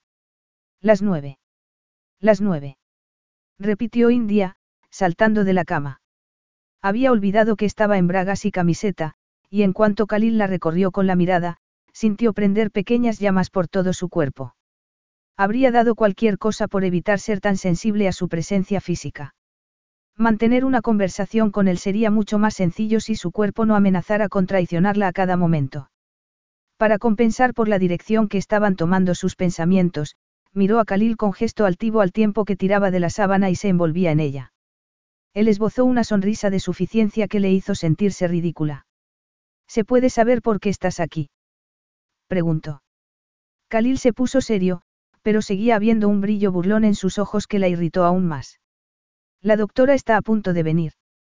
Supongo que querrás vestirte y tomar algo antes de que llegue. ¿Qué doctora? La ginecóloga contestó Khalil, como si fuera algo de lo que hubieran hablado con anterioridad. Yo no tengo ginecóloga. Desde ahora, sí. ¿Quieres ducharte? India apretó los labios. No necesito ver a una doctora. Me temo que no estoy de acuerdo. Khalil fue hasta una mesa en la que había varias bandejas con comida y una cafetera. India sintió que le volvían las náuseas. Solo quiero una tostada, dijo. Y explicó, por las mañanas tengo el estómago revuelto y me cuesta comer. Eso explica que hayas perdido peso. India inclinó la cabeza. No tenía ni idea de que pudiera ser tan desagradable, y a veces me duran todo el día. Es lo común en el primer trimestre. Si entonces India sospechó que la verdadera pregunta de Khalil era otra, así que contestó, no sé cómo voy a convencerte de que este bebé es tuyo. Khalil clavó la mirada en ella e India deseó con todas sus fuerzas que la creyera, pero era evidente que desconfiaba con cada fibra de su cuerpo, y se trataba de un asunto demasiado serio como para convertirlo en una cuestión de fe. Se acercó a la mochila y sacó la muda de ropa que llevaba consigo.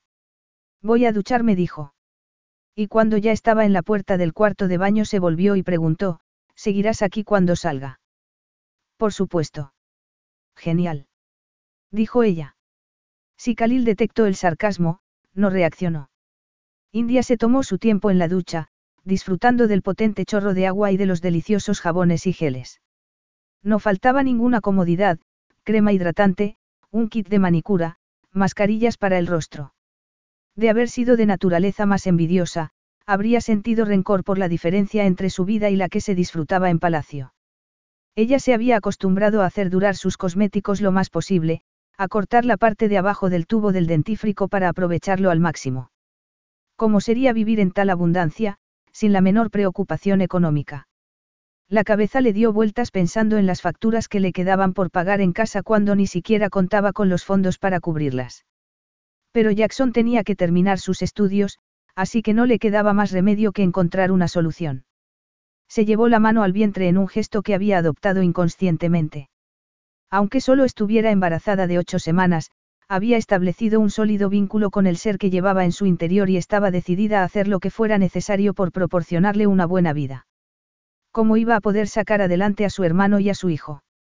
El vestido que había elegido era de lino azul, manga corta y con vuelo en la parte baja. Se puso un poco de brillo en los labios, rímel y un toque de colorete para disimular su palidez. Se dejó el cabello suelto, recogiéndoselo hacia adelante sobre un hombro para dejar el cuello al aire. Aunque era relativamente pronto, el sol estaba ya alto y el calor penetraba a través de las ventanas. Cuando salió, encontró a Khalil sentado a la mesa, revisando unos documentos con gesto de concentración. Alzó la vista al oírla. ¿Va todo bien? Preguntó ella, sentándose en el extremo más alejado de él. Sí contestó Khalil esbozando una sonrisa burlona que la hizo sonrojarse. Estaba revisando un contrato. ¿Forma eso parte de tu trabajo? Preguntó India al tiempo que tomaba un bollo y lo olía para asegurarse de que no le revolvía el estómago. Dio un bocado y lo encontró delicioso. Mi trabajo incluye muchas cosas, contestó Khalil encogiéndose de hombros. ¿Cómo qué? En menos de un año seré jefe del Estado y ya he asumido muchas de las funciones políticas de mi padre. Una vez más, India se preguntó por la salud del padre de Khalil e intuyó lo que estaba callando. Ella tenía experiencia con aquel tipo de estrés y los eufemismos que uno tendía a usar para evitar tener que contestar más preguntas. Hablar de la mortalidad de los padres era difícil. No insistió en el tema. Supongo que desde que naciste has sentido la presión de las expectativas puestas en ti, comentó, preguntándose cómo sería crecer con la conciencia de que se ocupaba un lugar tan relevante. Estoy acostumbrado, dijo él, mirándola con una intensidad que la dejó sin aliento. ¿Y tú, India? ¿Qué te llevó a dedicarte a tu oficio? India sintió que le ardían las mejillas. Necesitaba un trabajo flexible y que pagara bien, contestó. Podía sentir la desaprobación irradiando de Khalil, pero al menos no hizo ningún comentario humillante. Tuve suerte al entrar en Barm Engagements. Una amiga mía trabajaba allí desde hacía años y yo sabía que era una agencia con clase que no se dedica a lo que tú dices, dijo enfáticamente. Y además, pagan excelentemente. Por cómo la miraba, India supo que Khalil no la creía, pero dadas las circunstancias, decidió resignarse. No tenía por qué convencerlo. No iban a ser amigos ni a significar nada el uno para el otro, solo tendrían un hijo en común. Y con suerte, Khalil perdería interés en mantener el contacto cuando tuviera hijos legítimos con su esposa legal. En cualquier caso, solo estoy aquí para darte la noticia, dijo con convicción. Estoy dispuesta a ver a tu doctora si eso te tranquiliza, pero luego me marcharé. Tu vuelo no es hasta la tarde, le recordó Khalil con delicadeza. India percibió un trasfondo en sus palabras que le puso la carne de gallina. Estaba demasiado conciliador. Sin querer dar forma a lo que intuía, el temor de que quisiera retenerla, al menos hasta que naciera el bebé, iba tomando forma en ella. La calma con la que parecía aceptar su marcha no resultaba sincera. Lo que significaba que India tragó saliva para deshacer el nudo que se le había formado en la garganta. Tenía que jugar bien sus cartas, actuar con la mayor calma posible. No me importa esperar en el aeropuerto, comentó. Dime una cosa, ¿cómo esperabas que reaccionara cuando me dieras una noticia que sabías que sería como dejar caer una bomba en mi vida? India dio otro bocado al bollo para ganar tiempo. No estaba segura. Solo sabía qué era lo que debía hacer. Él abrió los ojos, pero India no pudo adivinar qué pensaba. Su expresión era completamente ilegible. ¿Y si dijera que no quiero saber nada de ti ni del bebé? India bajó la mirada e imaginó a su bebé sufriendo el tipo de rechazo por parte de su padre que a ella tanto le había costado superar. Lo aceptaría y haría lo que estuviera en mi mano para proteger a mi hijo del dolor que esa decisión le causaría. Como no lo estaba mirando, no vio un destello de sorpresa en los ojos de Khalil. ¿Y qué dolor es ese? India dejó escapar una risa temblorosa. El de saber que su padre no quiso saber nada de él dijo. Y bebió agua. Se produjo un silencio tal que cuando golpeó el vaso contra el plato al dejarlo sobre la mesa, el sonido resonó en la habitación. ¿Y económicamente? Preguntó Khalil. India no estaba dispuesta a humillarse haciéndole saber hasta qué punto su situación era dramática. Me las arreglaré, dijo entre dientes. ¿Cuentas con ayuda? India sintió el corazón pesado en el pecho. Claro que no tenía ayuda, pero se negaba a decírselo, no pensaba darle más que los mínimos detalles con los que demostrarle que no se dejaría apabullar por él ni permitiría que le organizara la vida. Me las arreglaré, repitió. Tendré el bebé en un hospital que queda cerca de casa. Como es lógico, te mantendré informado de cómo va el embarazo y si cuando la niña o el niño nazcan quieres conocerlo, lo comprenderé. Qué generosa. Dijo el inexpresivo, al tiempo que se llevaba la taza de café a los labios y, tras beber, añadía, así que tener un hijo sin estar casada no tiene importancia para ti. India oyó una voz de alarma en su mente. Hablar de matrimonio no tenía el menor sentido. La vida está llena de sorpresas, dijo, aplastando una miga en el plato con el índice y llevándoselo a los labios sin darse cuenta de la reacción que ese pequeño gesto provocaba en Khalil. Solo sé que no tengo miedo y que estoy decidida. A nuestro niño nunca le faltará nada. Haré lo que sea necesario para ello. Eso es lo que me temo, masculló él. ¿Qué quieres decir? Sé de lo que eres capaz para mantenerte. ¿Qué harás una vez nazca el bebé? ¿En qué ambiente vas a criarlo? Uno lleno de amor, replicó India sintiendo que el miedo la atenazaba. Tenía que marcharse. Se puso en pie y se asió al respaldo de la silla por miedo a que le flaquearan las piernas. No pienso quedarme sentada y dejar que me juzgues por haber tenido que tomar decisiones sobre mi vida en circunstancias que tú ni siquiera podrías imaginar. He venido por cortesía, pero deja que te aclare una cosa, este es mi hijo. Te he informado de su existencia, pero eso es todo. No tienes por qué formar parte de su vida y te aseguro que no pienso consentir que me sermonees como si fueras un ser moralmente superior a mí. Voy a querer a este niño con toda mi alma, y eso basta. Me temo que no dijo Khalil con calma y un brillo en su mirada que puso alerta a India. Los bebés son caros y exigen atención. ¿Quién va a cuidar de él si trabajas por la noche? ¿O es que pretendes buscar a otro hombre y conseguir que se case contigo para que te ayude? Porque si crees que voy a consentir que mi hija o mi hijo crezca junto a otro estás muy equivocada. Eso no se me había pasado por la cabeza, replicó India acaloradamente. Aunque lo cierto es que yo crecí desde los cuatro años con mi padrastro, que ejerció mucho más de padre de lo que jamás lo hizo mi padre biológico. Así que, si en algún momento decido casarme, no será asunto tuyo. No estoy de acuerdo. Se ve que es un hábito en ti. Un hábito que compartimos. Hay una gran diferencia entre estar en contra y defenderse. Tú me obligas a defenderme todo el rato. Si te pones a la defensiva por tu estilo de vida será que no tienes la conciencia tranquila. India apretó los dientes. No defiendo mi estilo de vida maldita sea. Me defiendo de la vida que crees que llevo. Hay una enorme diferencia entre una cosa y otra. Khalil alzó la mano con gesto autoritario. Dejemos a un lado tu profesión. Está claro que te altera y, dado tu estado, es mejor evitarlo. Además, eso ahora da lo mismo. Estás embarazada y lo que pasara anteriormente es irrelevante para el futuro del bebé. India habría querido gritar y decirle que no estaba dispuesta a vivir en un mundo en el que él la consideraba capaz de lo que la acusaba, en el que lo que habían compartido quedaba reducido a una transacción comercial. Le dolía el orgullo por no haber podido romper el cheque que él le había dado, pero sin ese dinero no habría podido viajar a Catrain. Una llamada a la puerta silenció cualquier posible respuesta ya que Khalil acudió a abrirla. Una mujer entró, seguida de un hombre con un carrito. Alteza saludó la mujer, haciendo, al igual que el hombre, una reverencia. Por aquí dijo Khalil con rostro sombrío con un movimiento de la mano. India se sentía como una escolar delante de la directora del colegio y al mismo tiempo, no podía evitar alegrarse de que la atendiera una profesional, un lujo que en Estados Unidos le costaría una fortuna y la razón por la que no había concertado una cita hasta la semana 21. Cuando llegaron delante de ella, Khalil las presentó. Doctora Abasa, India McCarthy. Encantada la doctora le dedicó una cálida sonrisa con la que se ganó a India al instante. Gracias por atenderme, contestó India. Es un honor, la doctora se volvió a Khalil.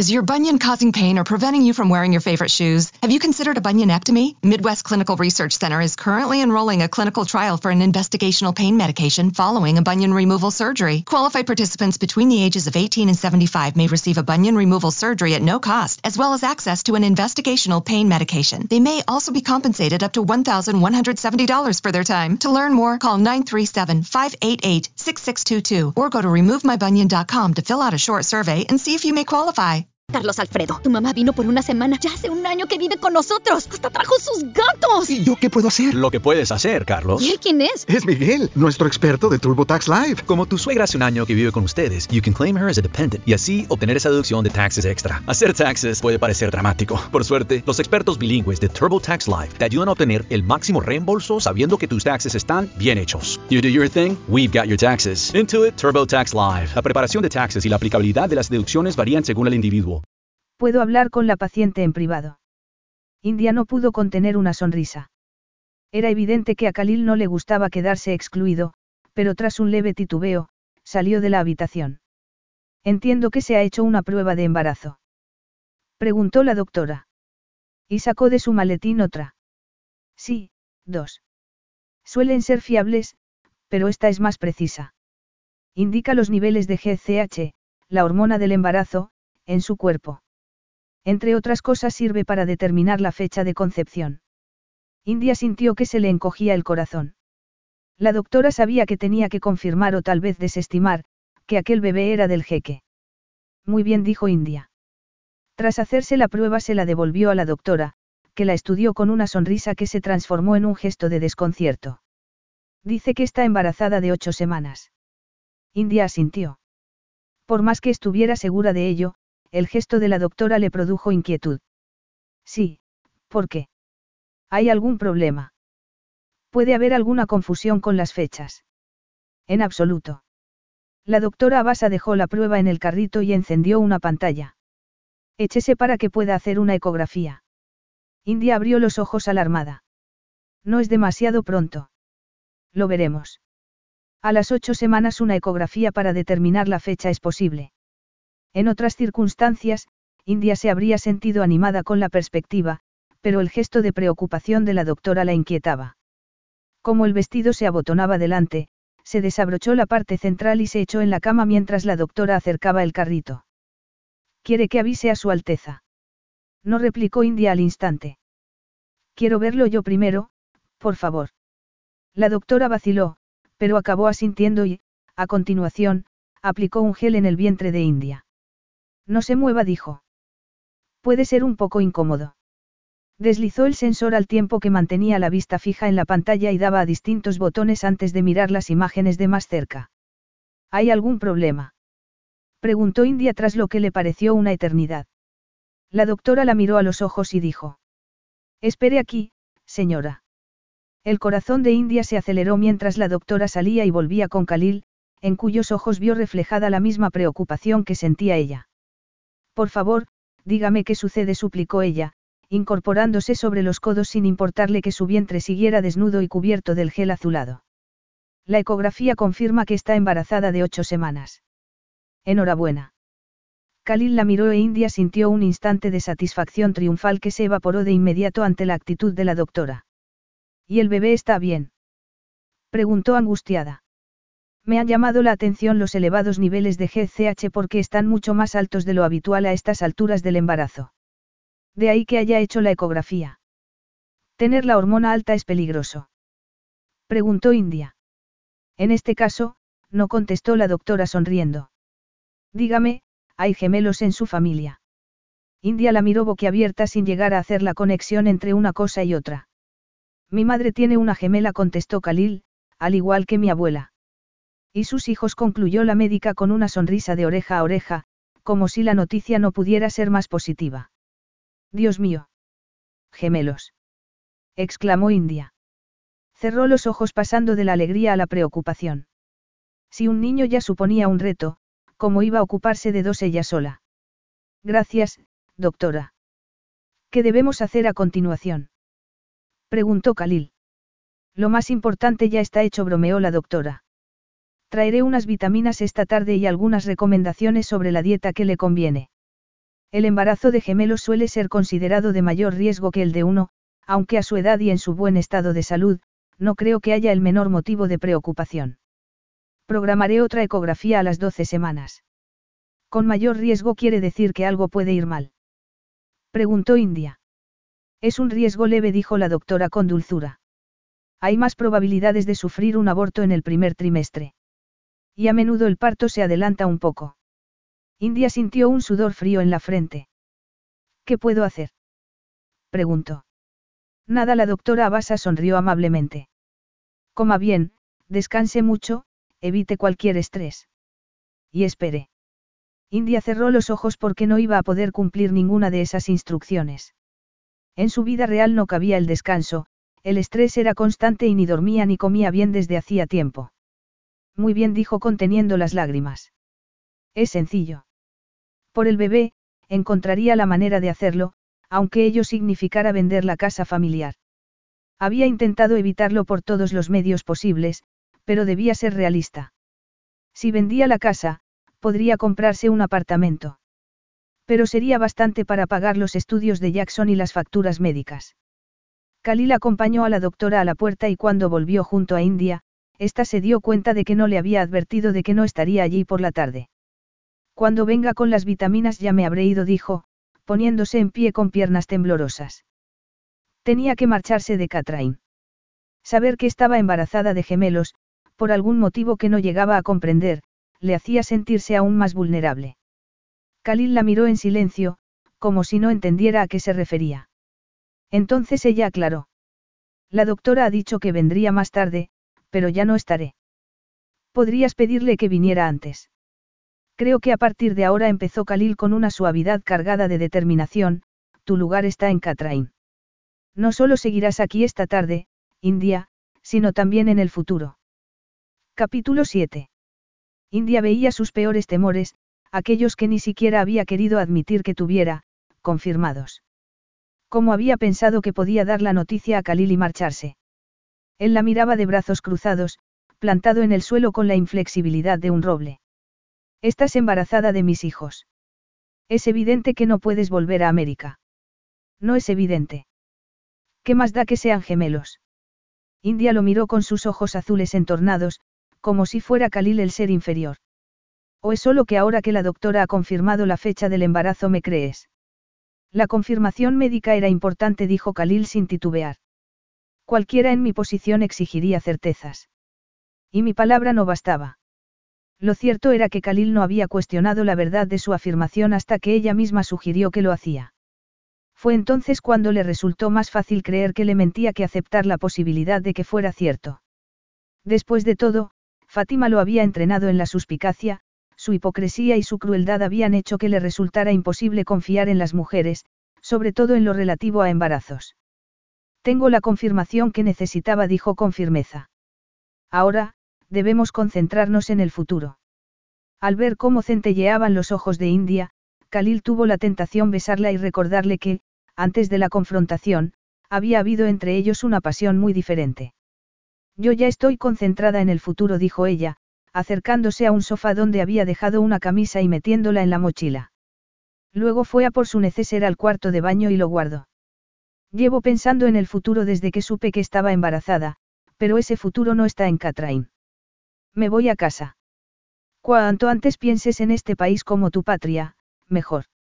India se quedó mirándolo boquiabierta. Khalil añadió.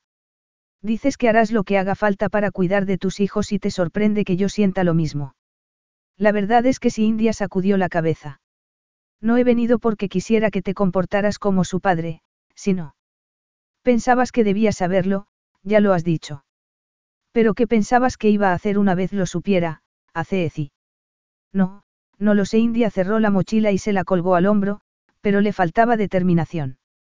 Se había mentido a sí misma porque su deseo de hacer lo correcto había estado por encima de su instinto de supervivencia. ¿O acaso había confiado inconscientemente en que? No, no estaba dispuesta a plantearse esa posibilidad. Como jeque de Catrain crees que voy a consentir que mis hijos crezcan en Estados Unidos, que me bastará con visitarlos ocasionalmente. Pensabas que este embarazo no tendría importancia para mí y no haría lo que fuera necesario para incluirte en mi vida. India lo miró con labios temblorosos y Khalil sintió lástima por ella.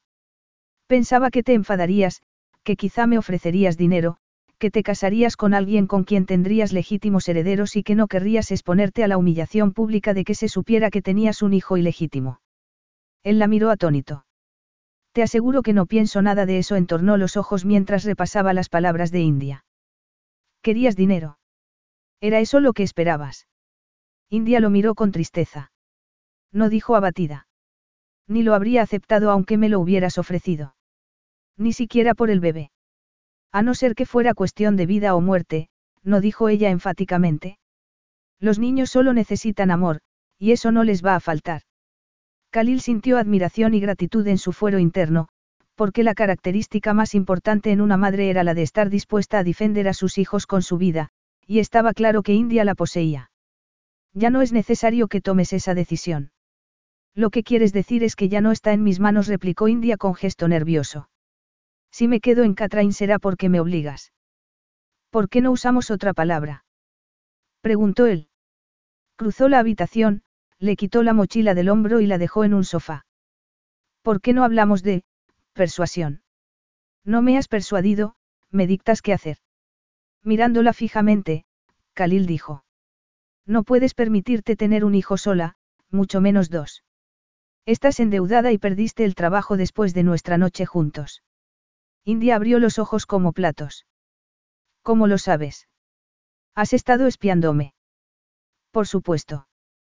Tenía que prepararme por si nos habían fotografiado y la noticia se publicaba. Khalil la miró con severidad. No estás en condiciones de enfrentarte a mí. Y aún así lo haría con todas mis fuerzas. Jamás ganarías. Khalil se acercó aún más a ella. Estás en mi país, y aunque no fuera así, tengo los medios para conseguir la custodia de mis hijos. Cualquier juzgado me la concedería teniendo en cuenta tu profesión. Maldita sea, Khalil, yo no soy eso. Aunque no lo seas, el trabajo de acompañante no está muy bien visto. India dejó escapar el aliento bruscamente y Khalil se compadeció de ella al tiempo que sintió el deseo correr como fuego por sus venas.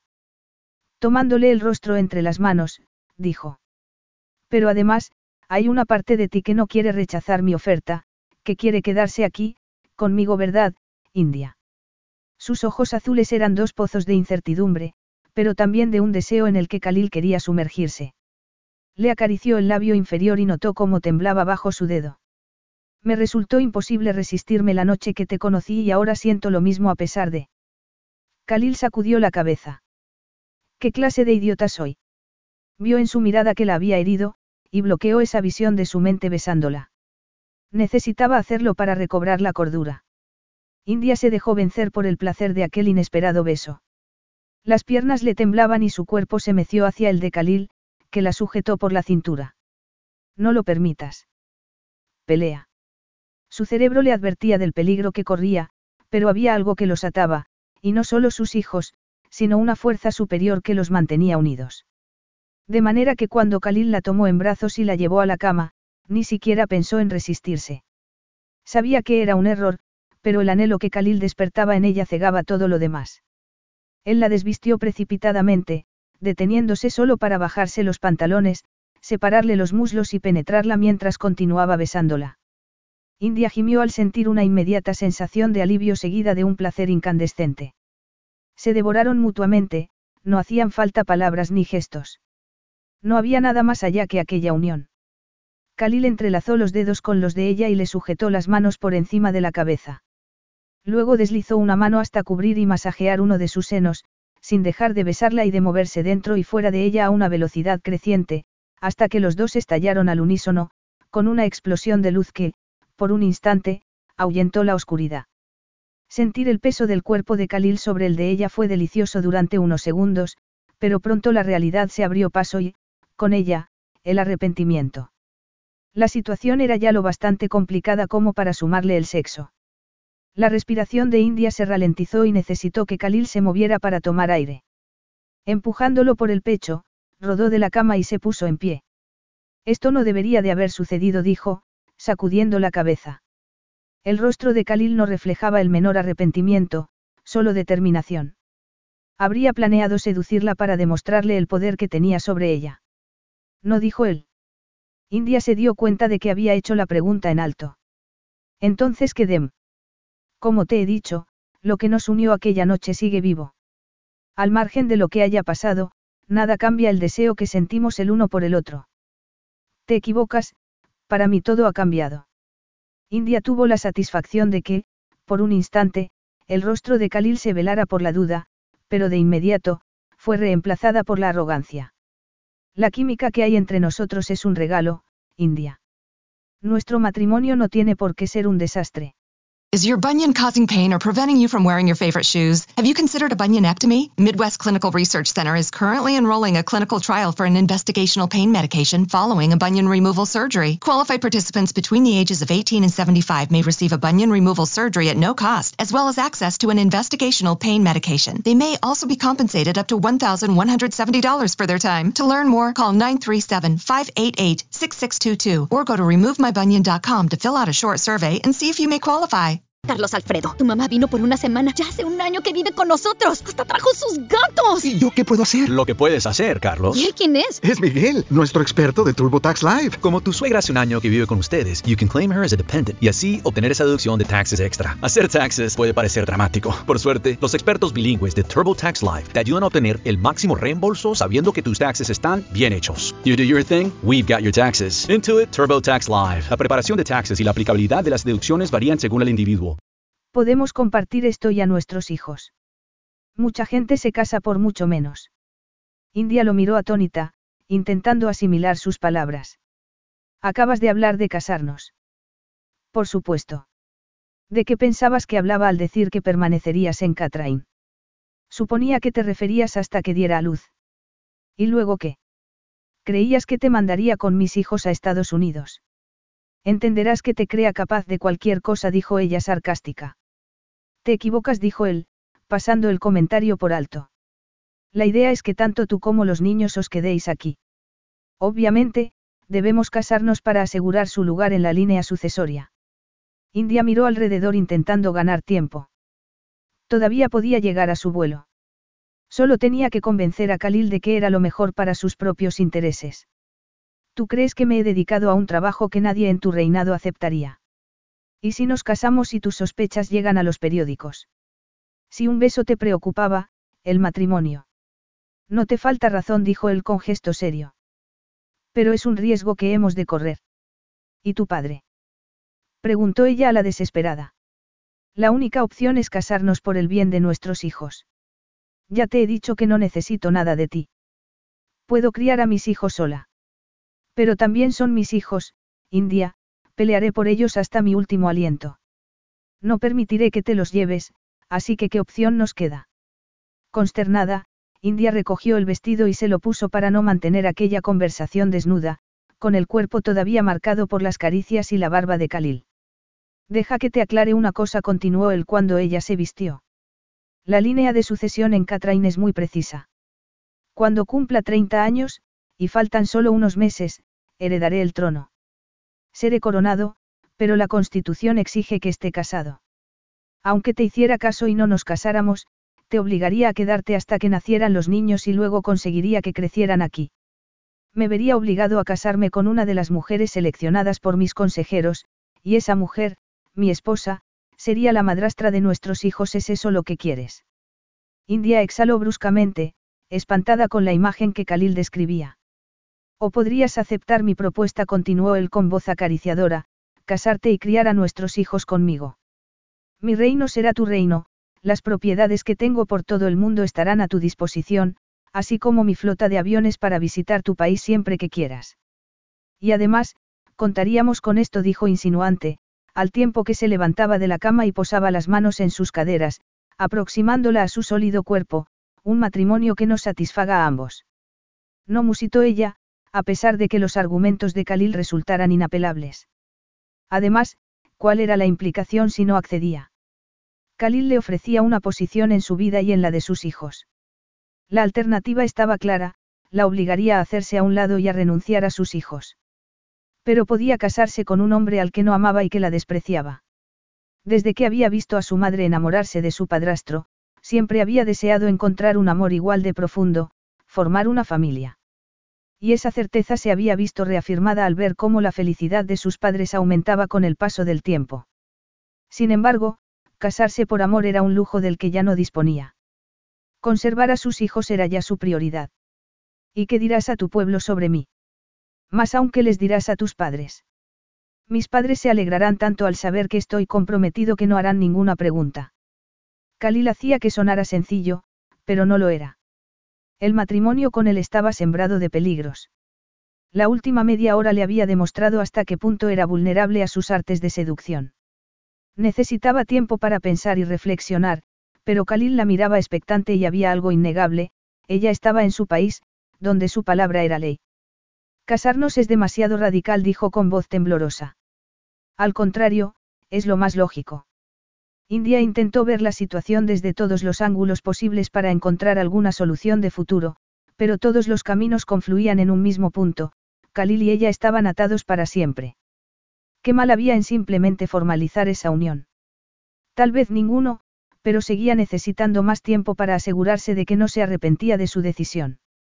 Estaba tan absorta en sus reflexiones que no notó que Khalil le acariciaba la mejilla.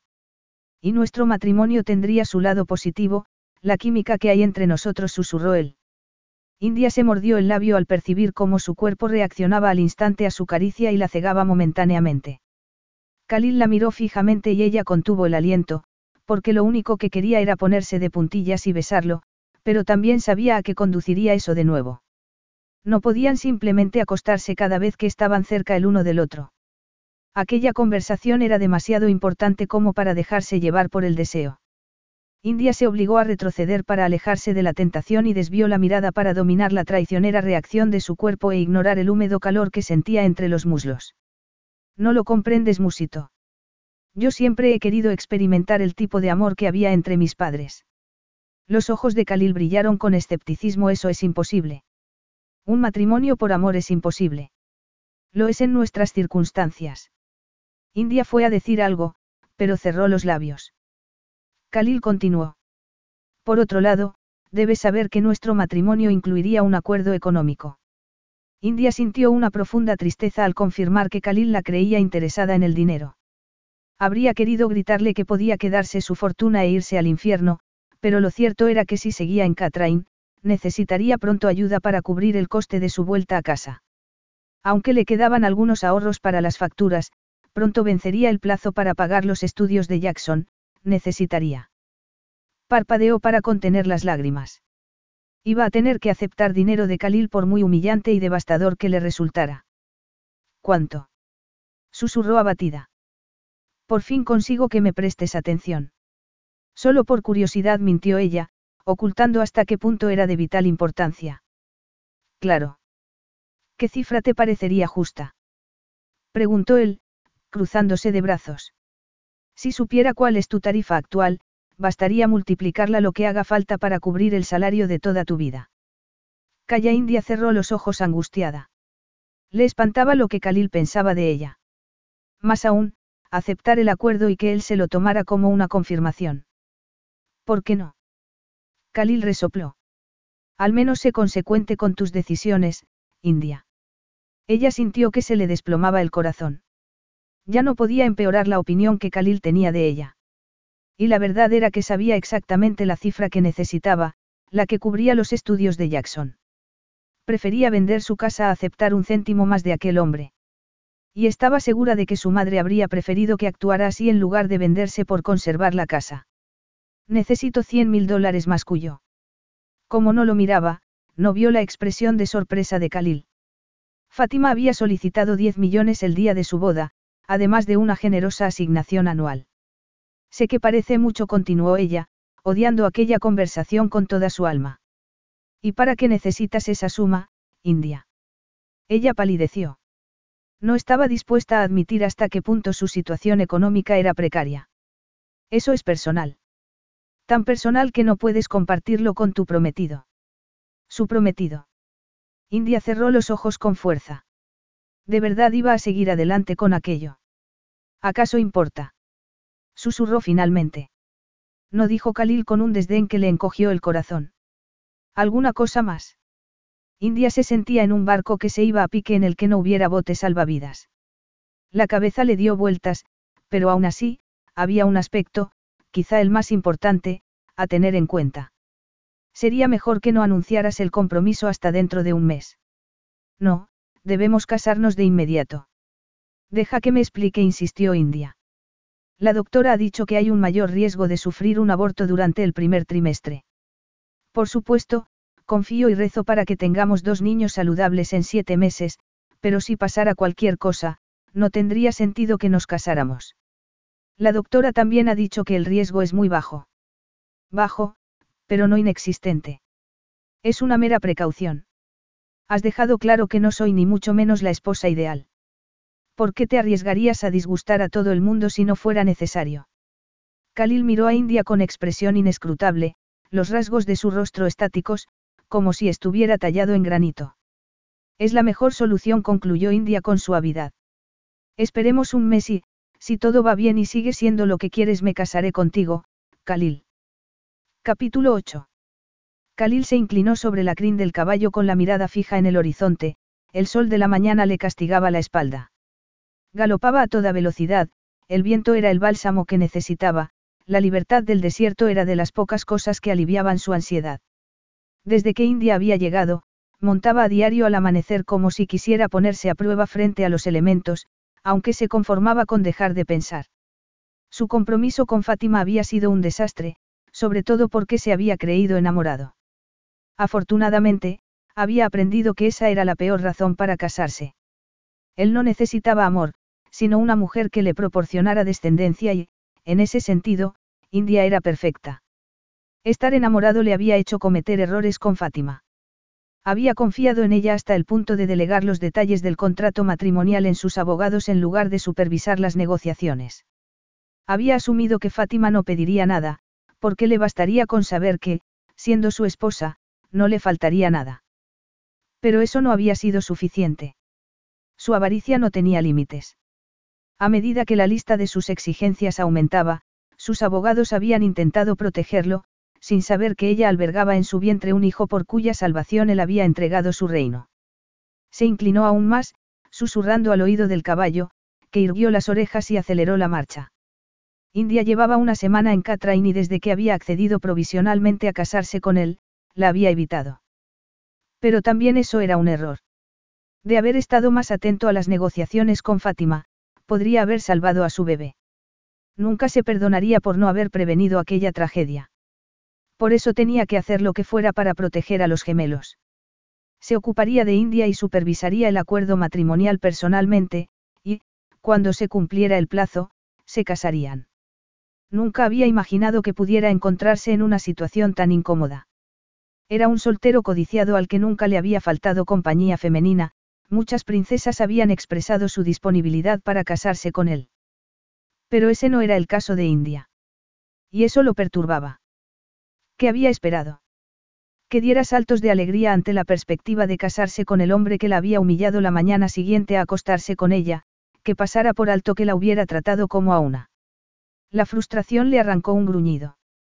Odiaba haberla usado y haberse dejado usar por ella, pero por encima de todo, odiaba la idea de que ella utilizara su precioso cuerpo para seducir a hombres por dinero. Pero ¿y si Etan había mentido? La duda lo había asaltado a menudo. ¿Y si India decía la verdad? Apartó esa posibilidad de su mente. No quería creer en ella, ni ignorar lo que sabía de su trabajo. Ya había sido un ingenuo con Fátima y todavía sufría las consecuencias. India sería la madre de sus hijos, pero nunca llegaría a confiar en ella. Pero eso no significaba que pudiera seguir ignorándola. Si quería quitársela de la mente, debía incluirla en su vida y en su cama para así no pasarse deseándola cada minuto que estaba despierto. India colgó el teléfono con gesto abatido tras hablar con Jackson. No le gustaba mentir a su hermano, pero hasta tener la absoluta certeza de que se casaba con Khalil, no tenía sentido contarle lo que pasaba. Le resultaba más fácil fingir que estaba en Nueva York y que todo seguía igual. Una llamada a la puerta la sobresaltó. Dejó el teléfono a un lado y se puso de pie al tiempo que Khalil entraba. Llevaba unos pantalones largos de lino, tenía el torso desnudo y sudoroso y el cabello húmedo. Hacía una semana que no lo veía. Él la miró con una intensidad que le aceleró el pulso al instante y le hizo arder en deseo. Khalil pasa algo. Preguntó con voz ronca, reprimiendo a duras penas el impulso de echarse en sus brazos. Sí.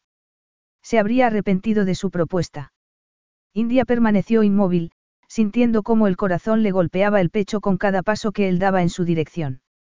Cuando llegó frente a ella, la miró como si estuviera perdido en sus propias reflexiones. Esto no funciona, dijo finalmente. India tragó saliva. ¿El qué? Intentar ignorarte. Si vamos a casarnos tenemos que actuar en consonancia. India intentó mantener una expresión neutra que ocultara el torrente de adrenalina y anhelo que la recorría. ¿Qué quieres decir? Que tenemos que ser vistos juntos en público. India sintió una desilusión que intentó disimular, aunque se dio cuenta de que no lo conseguía cuando él sonrió con suficiencia antes de añadir. Pero también debemos pasar tiempo juntos privadamente. Podemos esperar tres semanas, hasta que sepamos. ¿Tú crees? ¿Es eso lo que quieres? Khalil escrutó el rostro de India antes de seguir, no has pensado en mí constantemente, como yo en ti. No has pasado las noches en vela, ansiando besarme. Te has acariciado imaginando que lo hacía yo. India sintió que le ardían las mejillas y, aunque desvió la mirada, su traicionero cuerpo se inclinó hacia Khalil y sus pezones se endurecieron en una súplica muda para que los tocara. Como si estuvieran misteriosamente conectados, Khalil alzó las manos y le cubrió los senos, pasándole los pulgares por los pezones. India echó la cabeza hacia atrás y cerró los ojos. Era una locura, pero una locura que llevaba toda la semana anhelando y que le hacía odiarse a sí misma. Que no nos vayamos a casar por amor no significa que nuestro matrimonio tenga que estar vacío. Aquellas palabras la golpearon como un mazo, haciéndola retroceder. Pero Khalil se movió rápidamente, se arrodilló ante ella, tomó el borde de su vestido y se lo levantó al tiempo que sus ojos se clavaban en los de ella con expresión provocativa, como si la retara a rechazarlo. Pero India no lo hizo. No podía. Estaba hipnotizada, el deseo le palpitaba entre las piernas. Él le bajó las bragas lentamente y cuando le besó el sexo, India gimió y enredó los dedos en su cabello, afianzándose para no perder el equilibrio mientras Khalil usaba la lengua con maestría acariciando el núcleo más sensible de su cuerpo hasta hacerla caer en un abismo de placer entre gemidos y gritos. Cuando las contracciones remitieron y pudo volver a respirar, aunque agitadamente, Khalil se levantó con un brillo de satisfacción en la mirada, la tomó en brazos y la llevó a la cama. Esto ha sido real, dijo. Y aunque India no lo entendió, no tuvo ocasión de preguntarse a qué se refería porque él se estaba desnudando mientras la observaba como si fuera un enigma que quisiera descifrar. Un instante después, se adentraba en su húmeda y caliente cueva y ella gritaba su nombre. Sus cuerpos se complementaban a la perfección. Él le mordisqueó los pezones mientras se mecía en su interior a una velocidad creciente, frenando después para prolongar el momento, hasta que India lo hizo rodar sobre la espalda para colocarse sobre él y fue ella quien, bajo la mirada sorprendida de Khalil, marcó el tempo, meciendo las caderas y acariciándose los senos. Entonces él la sujetó por las caderas, alzando las suyas para profundizar más la penetración, hasta que sus cuerpos alcanzaron el clímax al unísono y sus gritos se mezclaron, resonando en aire de la habitación. India se quedó laxa, incapaz de pensar, concentrándose en volver a respirar, en el cosquilleo que sentía por todo el cuerpo y en la belleza del hombre que estaba bajo ella, en la inevitabilidad de lo que acababa de suceder a pesar de lo complicado que era todo. Ni siquiera sentía, aunque sabía que llegaría, el más mínimo remordimiento. Solo quería gozar con la perfección que representaban sus dos cuerpos unidos. ¿Lo ves, India? Nuestro matrimonio no necesita más que esto, musitó Khalil. India habría preferido que no hablara. Sus cuerpos se comunicaban con un lenguaje que las palabras estropeaban. Pero Khalil había hablado y eso puso su cerebro en acción. Ah, sí. Siempre he creído que el matrimonio consistía en amor y respeto mutuo. Eso es una fantasía infantil, dijo él, acariciándole el costado lentamente. India negó con la cabeza, pensando en el matrimonio de sus padres. No has estado nunca enamorado. Eso es irrelevante. Nosotros no estamos ni estaremos nunca enamorados, pero eso no importa. India fue a protestar, pero Khalil le acarició entre las piernas y ella sintió una descarga eléctrica en el vientre. Lo miró y él volvió a mover los dedos sin dejar de mirarla. India se maldijo por ser un títere en sus manos. Khalil volvió a elevarla al clímax de nuevo, rodando sobre ella y dejándola exhausta y totalmente embriagada de placer. Khalil se levantó y, tras contemplar el precioso cuerpo de India, se separó de la cama a su pesar. Había creído que acostarse con ella mitigaría el deseo constante que lo dominaba. Pero, muy al contrario, tenía la sensación de haber abierto las compuertas de una presa y de que nada fuera suficiente. Quería ducharse con ella, recorrer con la esponja su cuerpo, sentirla enjabonada bajo sus manos, besarla mientras el agua se deslizaba por sus cuerpos. Esta noche hay una gala. Ven conmigo. India lo miró con un ceño que él borró con un beso. Explicó. Es un evento formal. Te mandaré una estilista para que te ayude a prepararte. Khalil se visitó, esperando la discusión inevitable, pero India se limitó a mirarlo en silencio. De acuerdo. Preguntó desconcertado. India asintió, pero era evidente que algo no iba bien. ¿Qué pasa? Preguntó, sintiéndose súbitamente culpable. Se estaría arrepintiendo de lo que acababa de pasar. Esa era una duda que jamás había sentido con ninguna otra mujer. Me parece bien, dijo ella finalmente.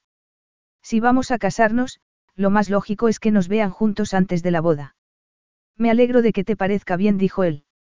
Aunque tenía que admitir que le habría gustado tener que convencerla.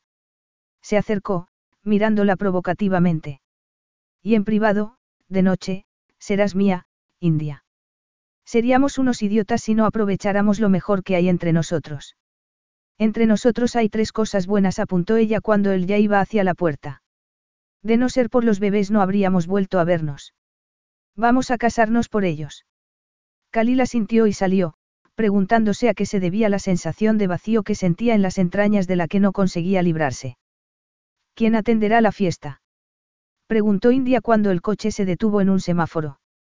Políticos, actores, algunos diplomáticos, artistas, dijo Khalil fríamente, como si no hubieran hecho el amor hacía unas horas y no fueran más que dos. Se trata de una galería de arte famosa en Europa y en Oriente Medio. ¿Habrá amigos tuyos? Algunos dijo Khalil, pero India tuvo la sensación de que no era completamente sincero. Estará mi prima, Astrid el Abdul. Es unos años más joven que yo y una mujer de gran integridad. Te la presentaré. Si estoy ocupado, ella cuidará de ti. India sonrió. No necesito que nadie cuide de mí. No olvides que tengo experiencia en relacionarme con gente en fiestas de postín. El tipo de relaciones a las que te has dedicado en el pasado no serían aceptables aquí. India perdió la sonrisa y miró por la ventana. Así que Astrid va a ser una especie de canguro. Si la necesitas, Sí. India se mordió el labio. No sé qué tengo que hacer para que me creas, sacudió la cabeza con tristeza. Nunca he sido ese tipo de acompañante.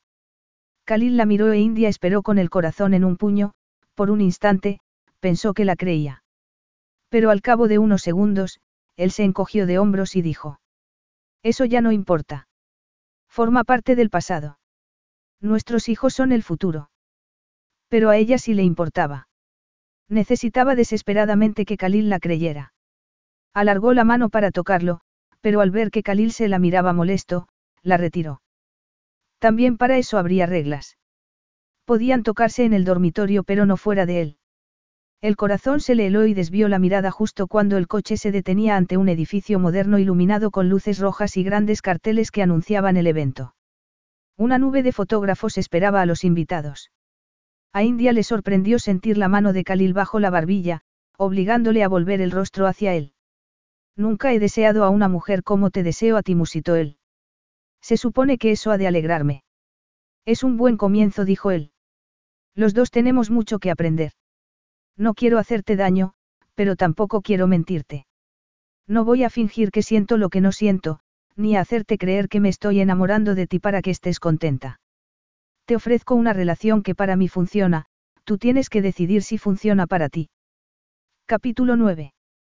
India se dio cuenta al instante de que ninguna de las fiestas a las que había acudido era de la magnitud de aquella. Detrás de la moderna fachada había un edificio antiguo, bordeado de un jardín frondoso iluminado con cientos de guirnaldas de luces. Varios músicos agrupados en distintas zonas tocaban la misma melodía, de manera que la música parecía flotar en el aire, arrastrada por la brisa. Desde el momento que entraron, Khalil se convirtió en el centro de atención, y por tanto, también ella. Él le ofreció el brazo y ella lo tomó. Me estoy arrepintiendo de haberte traído, dijo él en un susurro. Y le miró los labios con expresión ardiente. Atrayéndola hacia sí, añadió, nos iremos pronto. Bastará con que nos vean juntos. ¿Y si me estoy divirtiendo? Te prometo que te divertirás más conmigo a solas.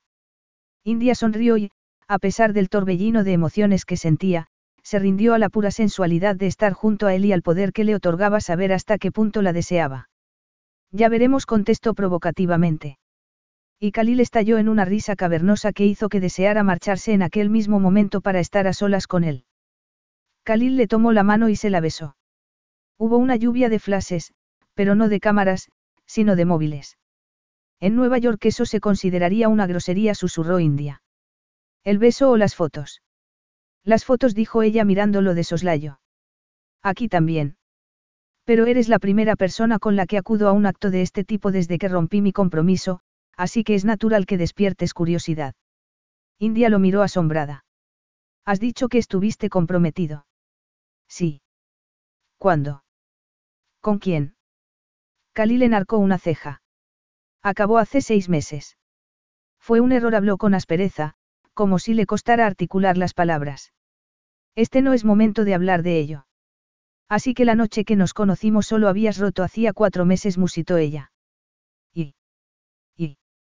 Que eso la convertía en la mujer con la que se había acostado por despecho.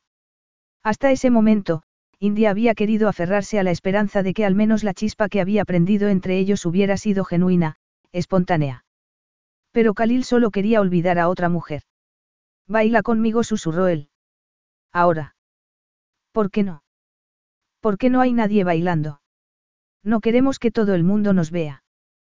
Creo que con el beso ya lo has conseguido. Khalil rió y, volviéndola hacia sí, la rodeó con sus brazos. La luna proyectaba una luz plateada que hacía brillar el vestido de India como si fuera el de un hada. Solo ha sido una casta manifestación de afecto, dijo él. Aún así, ahora ya estará en Twitter. Es posible Khalil se encogió de hombros y empezó a mecerse con la música. India se acompasó a él y pronto bailaban como si estuvieran solos en el mundo. Hasta que India se obligó a poner en marcha su cerebro. ¿Por qué rompisteis? Khalil perdió el ritmo, pero lo recuperó al instante. No habría funcionado, contestó. Eso no me aclara nada. Era lo que pretendía. ¿Por qué? Es un secreto. Es un tema que prefiero evitar. Además, forma parte del pasado y no nos afecta. Hablar de ello no nos beneficia en nada. Entonces fue Inda quien perdió el paso, pero Khalil la sujetó y retomaron el ritmo de la música. En mi opinión es mejor hablar las cosas. Entonces hablemos sobre ti, le susurró él al oído. Para cualquiera que los observara, eran una pareja tan enamorada que no podían dejar ni un centímetro de distancia entre ellos, pero India sabía que solo era la manera de tener aquella conversación sin ser oídos.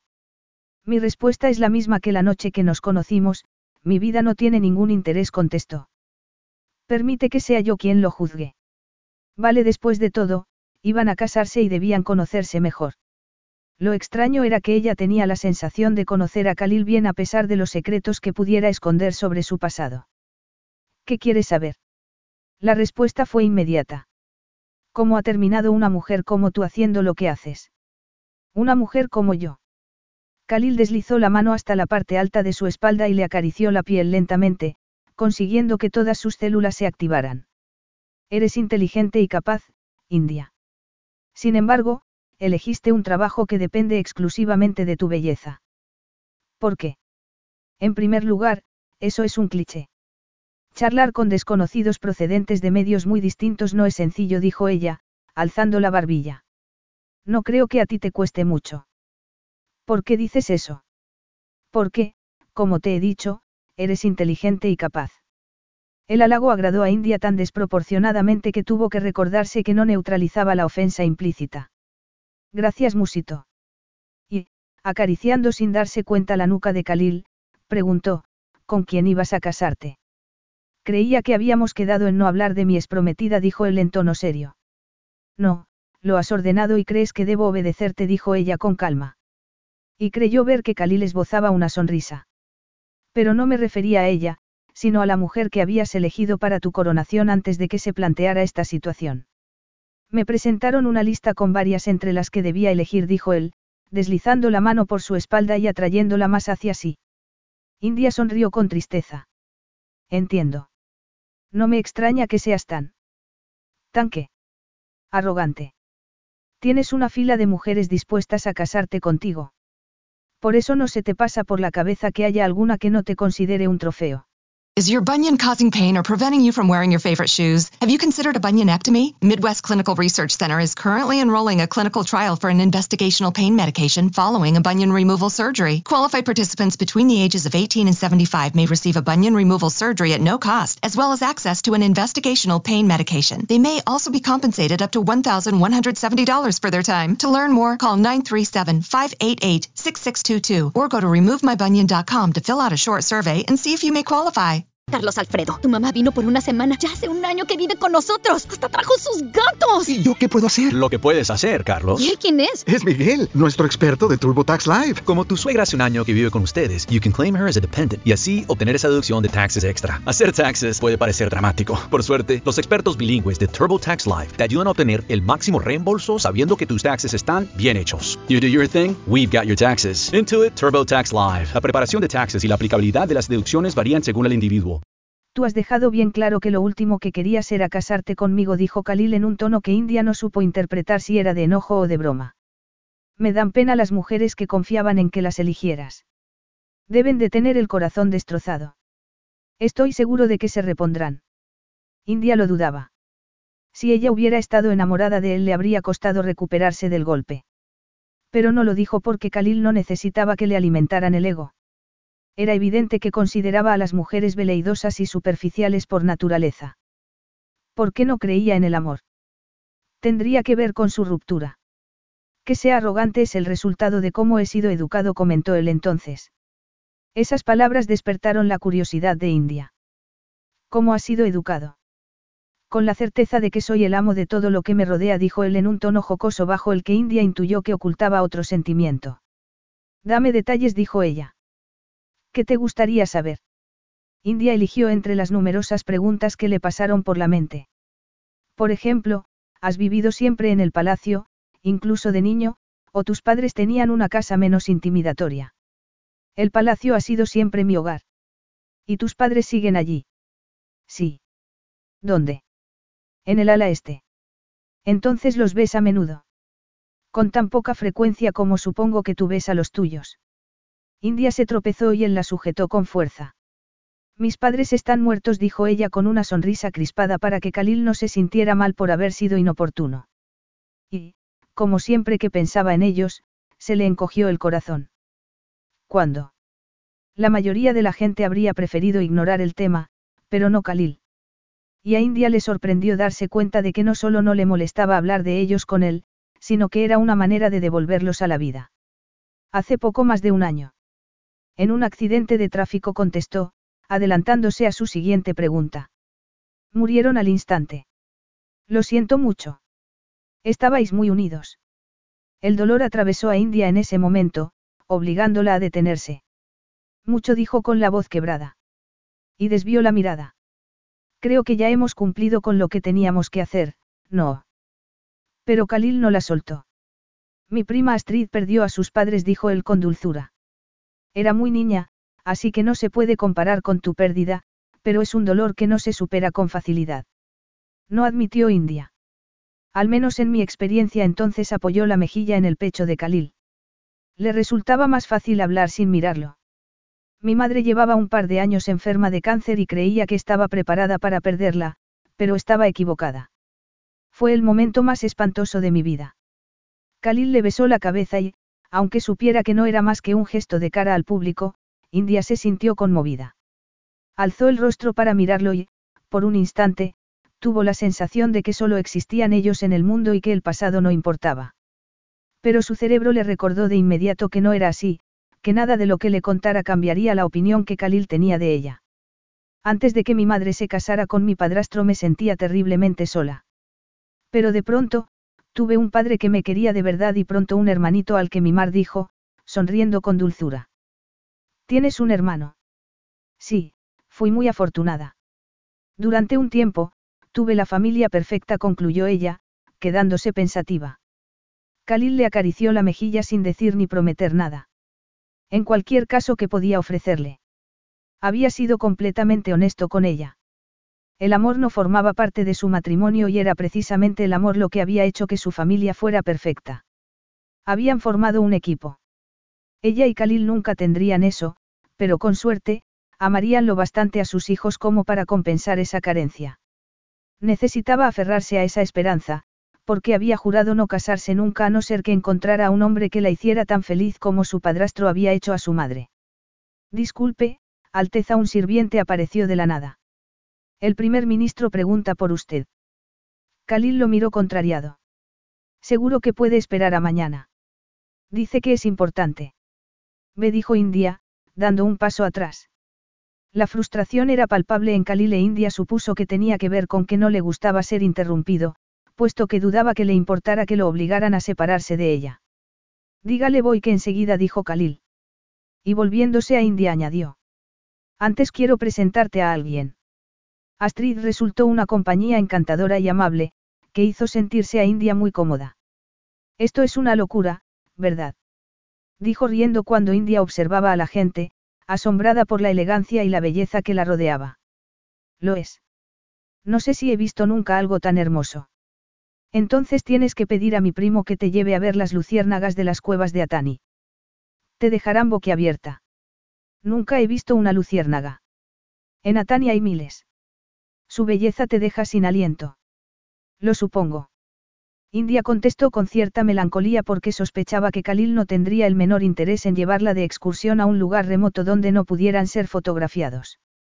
Después de todo, si estaban en aquella fiesta era para ser vistos y para que su gente se acostumbrara a ella antes de que se convirtiera en su esposa. Cal estaba feliz bailando contigo.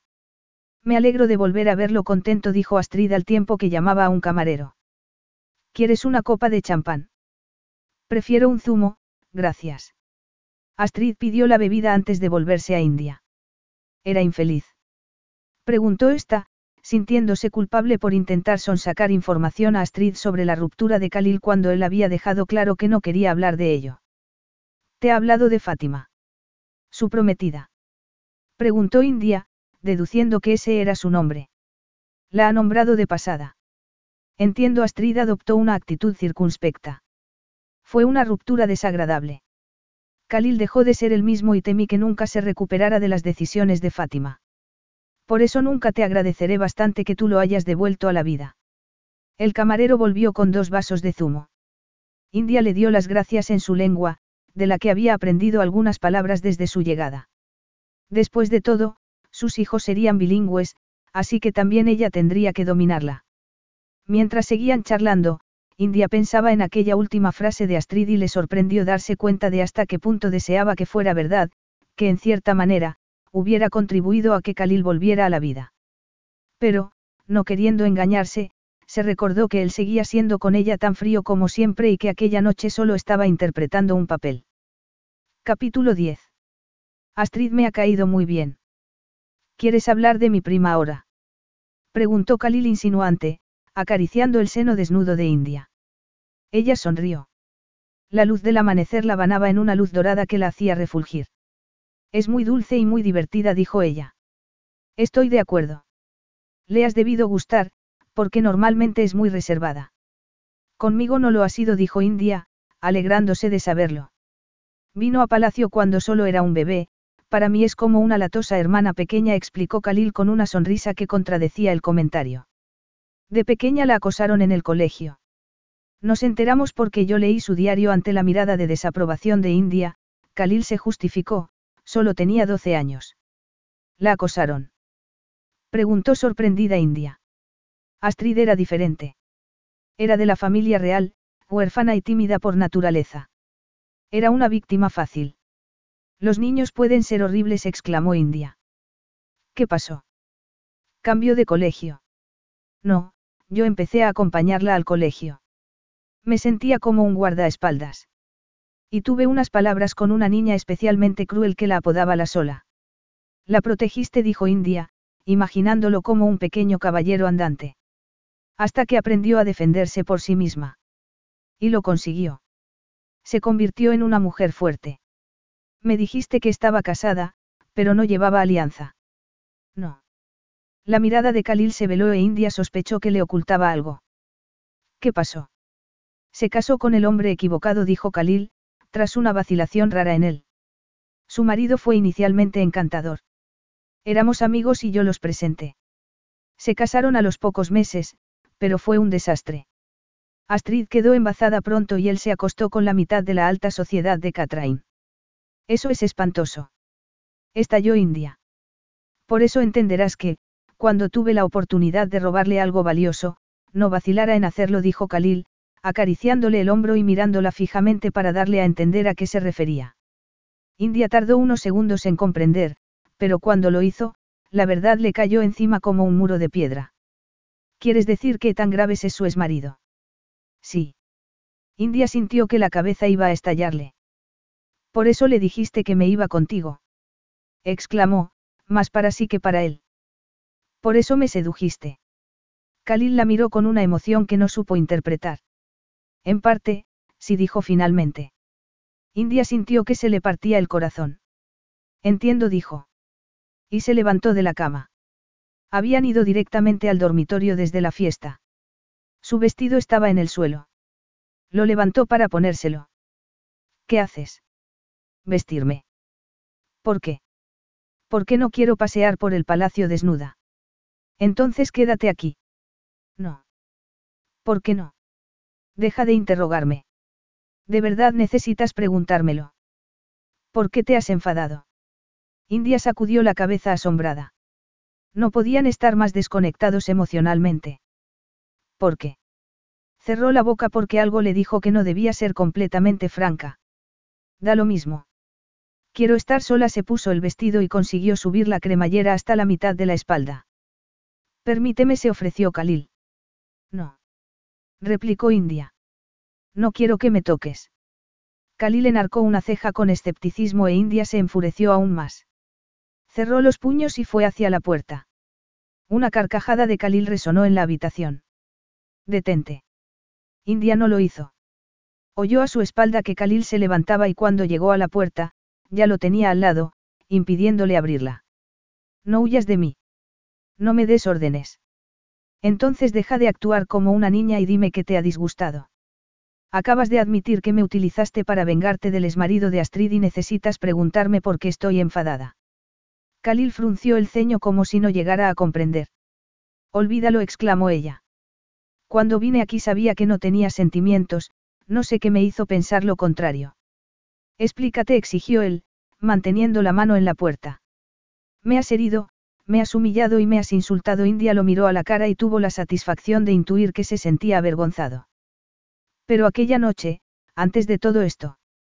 Sacudió la cabeza con pesadumbre. Sé que nuestros bebés no fueron concebidos por amor, pero he querido creer que sí había una intensa atracción entre nosotros, cierto afecto espontáneo. Me gustaste de verdad, Khalil. Me fui contigo porque, de hecho. India dejó la frase en suspenso. De hecho, ¿qué?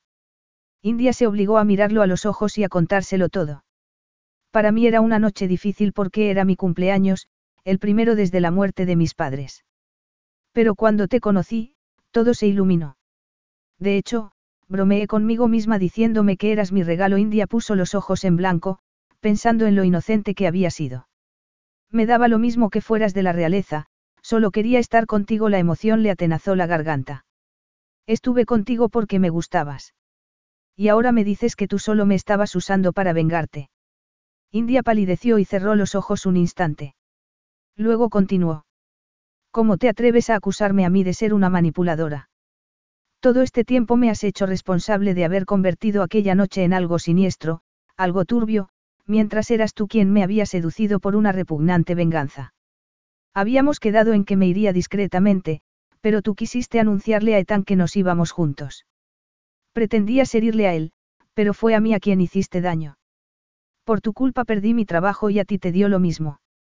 Tú, que no tienes ni idea de lo que es depender del siguiente cheque mensual.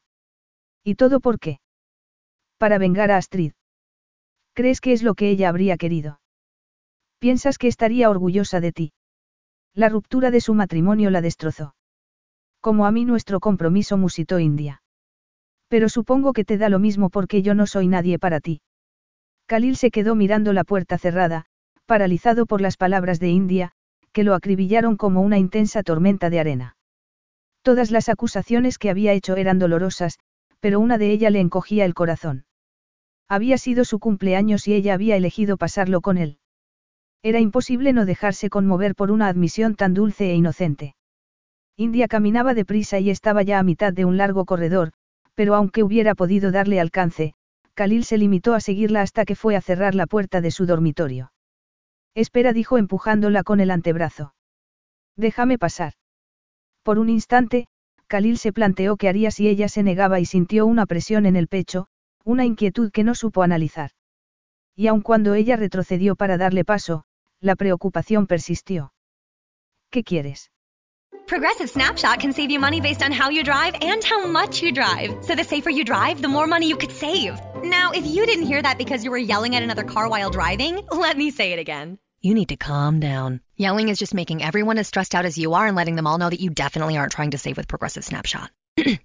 and if you did hear it the first time because you weren't yelling at another car, nice work. You'd love Snapshot from Progressive because it rewards safe drivers. Progressive Casualty Insurance Company and affiliates. Snapshot not available in California and North Carolina or from all agents. Carlos Alfredo, tu mamá vino por una semana. Ya hace un año que vive con nosotros. Hasta trajo sus gatos. ¿Y yo qué puedo hacer? Lo que puedes hacer, Carlos. ¿Y él quién es? Es Miguel, nuestro experto de TurboTax Live. Como tu suegra hace un año que vive con ustedes, you can claim her as a dependent y así obtener esa deducción de taxes extra. Hacer taxes puede parecer dramático. Por suerte, los expertos bilingües de TurboTax Live te ayudan a obtener el máximo reembolso sabiendo que tus taxes están bien hechos. You do your thing, we've got your taxes. Intuit TurboTax Live. La preparación de taxes y la aplicabilidad de las deducciones varían según el individuo. Preguntó India con los brazos en jarras. Me fijé en ti antes de ver a Ethan, dijo Khalil, aunque se había propuesto no revelarle ese detalle porque le convenía que creyera que lo había movido solo su deseo de venganza. Cuando te vi entrar, sentí un golpe en las entrañas. Te deseé y juré que te tendría aún antes de saber que estabas con él. Luego, supongo que pensé que, seduciéndote, estaba matando dos pájaros de un tiro. Pero ese no fue el motivo inicial de que te deseara. India guardó silencio, pero estaba en tensión, a la defensiva. Y Khalil se sintió despreciable. Hubieras estado o no con Ethan, yo habría hecho lo posible porque te fueras de la fiesta conmigo. Era una confesión que le hacía sentirse expuesto, que habría preferido guardarse para sí. Da lo mismo, dijo ella con tristeza. Claro que importa. ¿Estás dolida? Sí. Y que me digas que si te sentiste atraído por mí, no cambia el que me utilizaras. Solo eso explica que le dijeras a Ethan que nos íbamos juntos. Ya he admitido que quería robarle algo que le importara. Por entonces no sabía de vuestro arreglo. India cerró los ojos. No, claro. Pensabas que éramos pareja. La cuestión es que en ningún momento fui yo quien te importaba. Tenía que ver con Ethan y Astrid. Te he dicho que te deseé antes de saber con quién estabas. Y se supone que he de sentirme halagada. No, pero quiero que sepas que tienes razón, lo que compartimos aquella noche fue algo único entre tú y yo. Le hiciste saber que nos íbamos juntos. Gritó India. Odias a ese hombre. Es un ser abominable.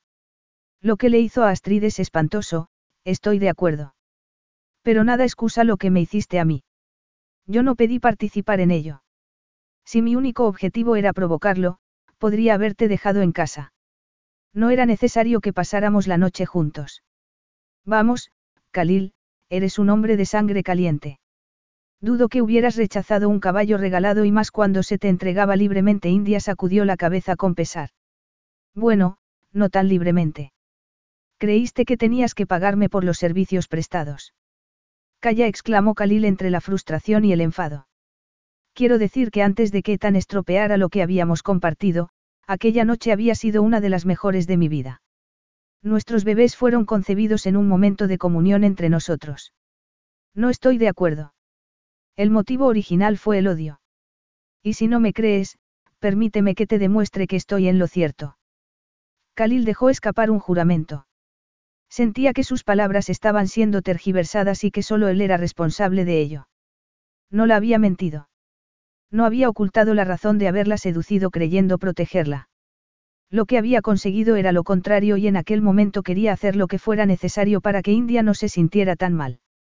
Me has dicho que Tan hizo daño a Astrid. Estoy de acuerdo en que es un hombre sin palabra, despreciable y cruel empezó ella. Khalil inclinó la cabeza.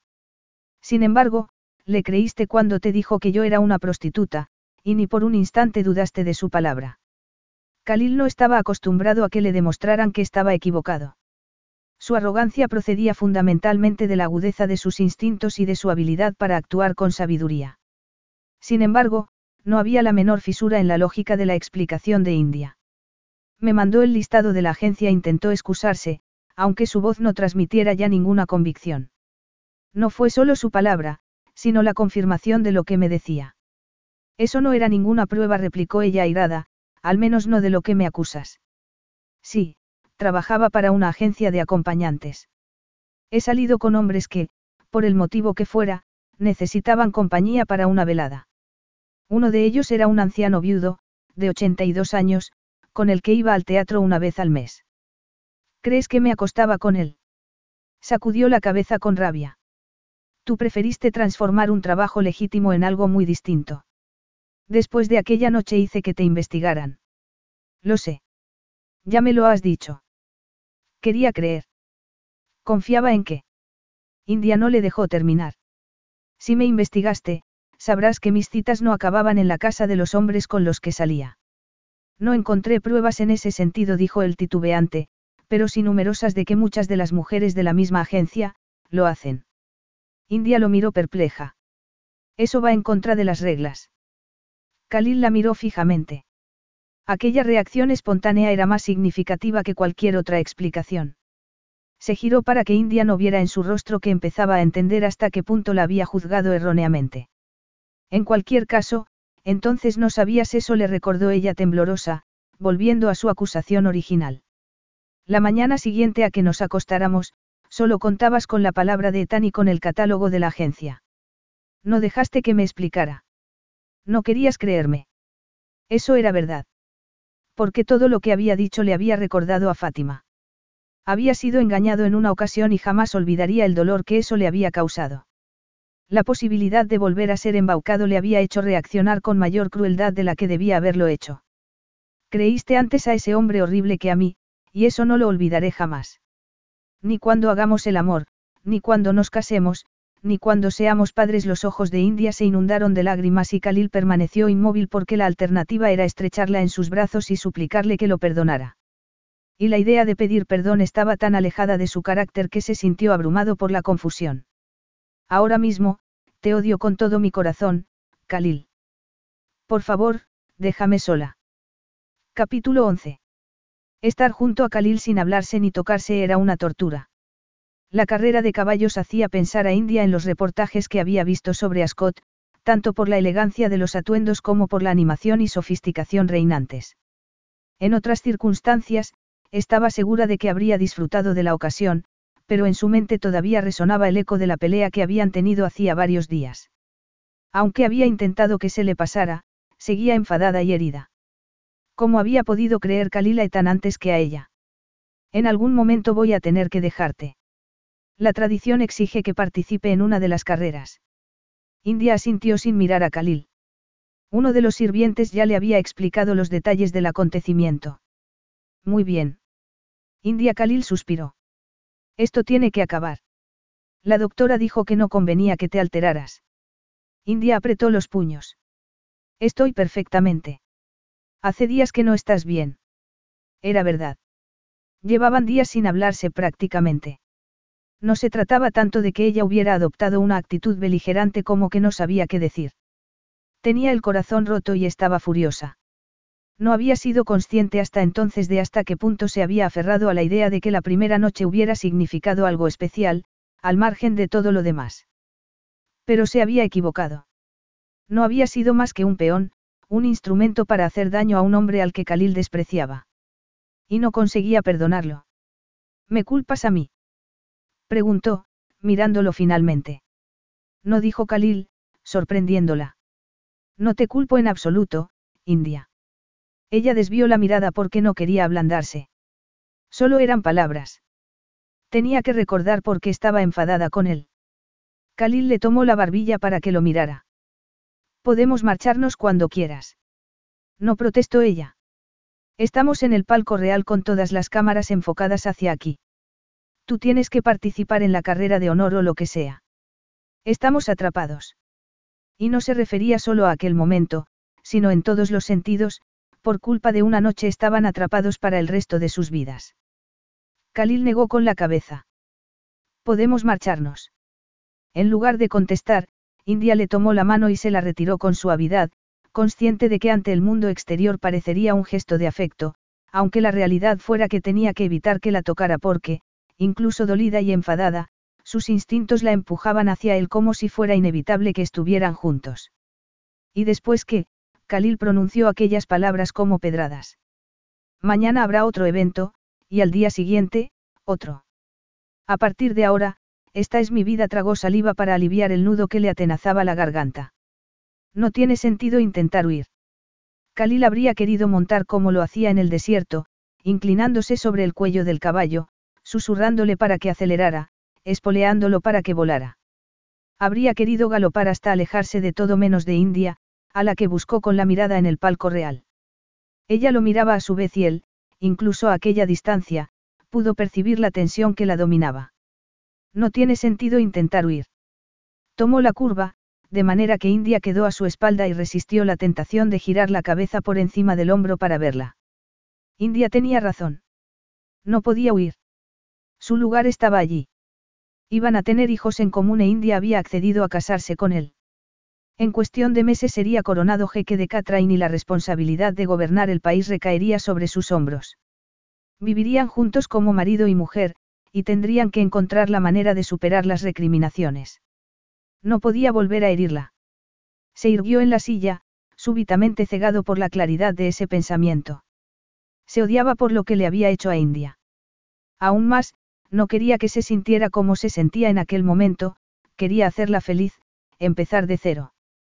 Todo estalló en su interior, de manera que, con una renovada determinación, espoleó al caballo y desmontó en cuanto llegó al final del circuito. Alzó un brazo en reconocimiento a la ovación que le dedicó el público y se dirigió precipitadamente al palco. Estaba vacío. Estás mejor. Khalil entró en su habitación sin molestarse en llamar, pero a India no la tomó desprevenida. India. Insistió él en tono agónico. ¿Estás bien? Se trata de los bebés. India se sintió culpable porque no había pensado que él pudiera llegar a inquietarse, menos teniendo en cuenta de que se había molestado en dejar una nota, excusándose porque le dolía la cabeza. Estoy bien, dijo, sacudiendo suavemente la cabeza. Khalil fue hasta ella y posó una mano en su frente. India retrocedió, pero él la sujetó posando la otra mano en su cadera. ¿Quieres que llame a la doctora? Solo ha sido un dolor de cabeza por el calor. Ya estoy mejor. He bebido y descansado un rato. Khalil escrutó su rostro. Me alegro. No deberías haber venido tan pronto, dijo India, desviando la mirada. No pretendía estropear tu diversión. Quería ver cómo estabas, dijo él, pensativo. No hacía falta. Khalil resopló exasperado. Al contrario, es imprescindible. Tenemos que hablar. ¿De qué? De nuestro matrimonio. India sintió que se aproximaba a un precipicio del que no sabía si iba a saltar o no. Más concretamente. Así no puede funcionar. El corazón de India prácticamente se detuvo. Khalil añadió. No puedo soportar verte tan desgraciada. No es justo. India abrió los ojos desorbitadamente. ¿Qué quieres decir que prefieres que no nos casemos? Khalil la miró en silencio, desconcertado. No dijo vehementemente. No me refiero a eso. Entonces. Preguntó ella, frunciendo el ceño. Que estés embarazada significa que debemos casarnos. De otra manera, los gemelos no estarán en la línea sucesoria. Eso ya lo hemos hablado. Por eso no entiendo de qué quieres hablar. Quiero que nuestro matrimonio funcione, no podemos pelearnos. Esto tiene que acabar. India sabía que tenía razón, pero no podía soportar que Khalil siguiera sin creerla, que continuara pensando lo peor de ella. Quiero que seas feliz, añadió él. India sonrió débilmente. Eres muy amable. Maldita sea, no se trata de que sea amable. Sé que es justo lo contrario de lo que he sido, y no me contradigas. Pero soy sincero cuando te digo que quiero arreglar las cosas entre nosotros, India. ¿Por qué? preguntó ella expectante. El aire vibró en torno a ellos. Finalmente Khalil dijo. Nuestros hijos merecen que lo intentemos, ¿no crees? Pero ¿cómo vamos a conseguirlo después de todo lo que ha pasado? Cena conmigo esta noche. Tenemos que acudir a una gala. Nos la saltaremos. Esto es más importante. India sintió un aleteo en el pecho, pero no quería albergar la menor esperanza. No creo que una cena lo resuelva. No vale la pena intentarlo. India lo miró fijamente con el corazón en un puño. Tendría razón. Debían alcanzar una tregua de algún tipo por el bien de sus hijos. ¿Dónde? Preguntó al fin. El rostro de Khalil reflejó un inmenso alivio. Déjame a mí los detalles. Vendré a por ti a las ocho. Al final, Khalil envió a un sirviente a recogerla. India se había puesto el vestido con el que había viajado de América y unas sandalias. Su cabello, suelto, caía en grandes ondas sobre su espalda. El sirviente la condujo por la intrincada red de pasillos del palacio hasta un patio en el que había un sofisticado helicóptero. Khalil la esperaba allí, de brazos cruzados. Nada más verlo, India olvidó al sirviente y todo lo demás. En su mente solo cabía aquel hombre y la reacción que su presencia despertaba en su cuerpo. Buenas tardes, India. Su voz fue como una caricia que la envolviera como la cálida brisa del atardecer.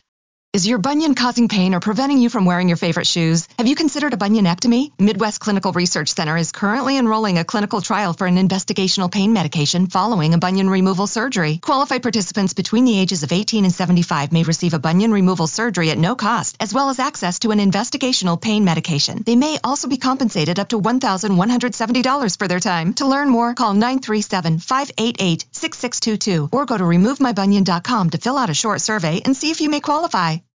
Como padres, hemos hecho todo lo posible para que nuestros hijos estén seguros, felices y saludables durante esta pandemia. Y ahora podemos ayudar a mantenerlos aún más seguros, vacunándolos contra el COVID-19. Se ha comprobado que las vacunas son seguras y eficaces para niños de 5 años en adelante. Habla con el médico de tu hijo o visita myturn.ca.gov para encontrar un centro de vacunación cerca de ti. Un mensaje del Departamento de Salud Pública de California. Khalil respondió con una inclinación de cabeza que hizo que él sonriera. Tú primero dijo Khalil, indicando la parte trasera del helicóptero. Al ver que India titubeaba, preguntó, ¿hay algún problema? Ella dejó escapar una risita. Nunca he subido en uno. Siempre hay una primera vez para todo. Khalil tenía razón y eso se aplicaba también a su matrimonio. Sería el primero para ambos y tendrían que aprender mucho en el camino. India hizo acopio de valor y subió al helicóptero. Y aunque estaba preparada para encontrarse con un interior lujoso, lo que descubrió la dejó muda.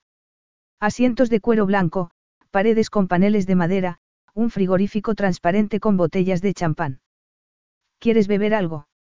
Agua mineral, por favor.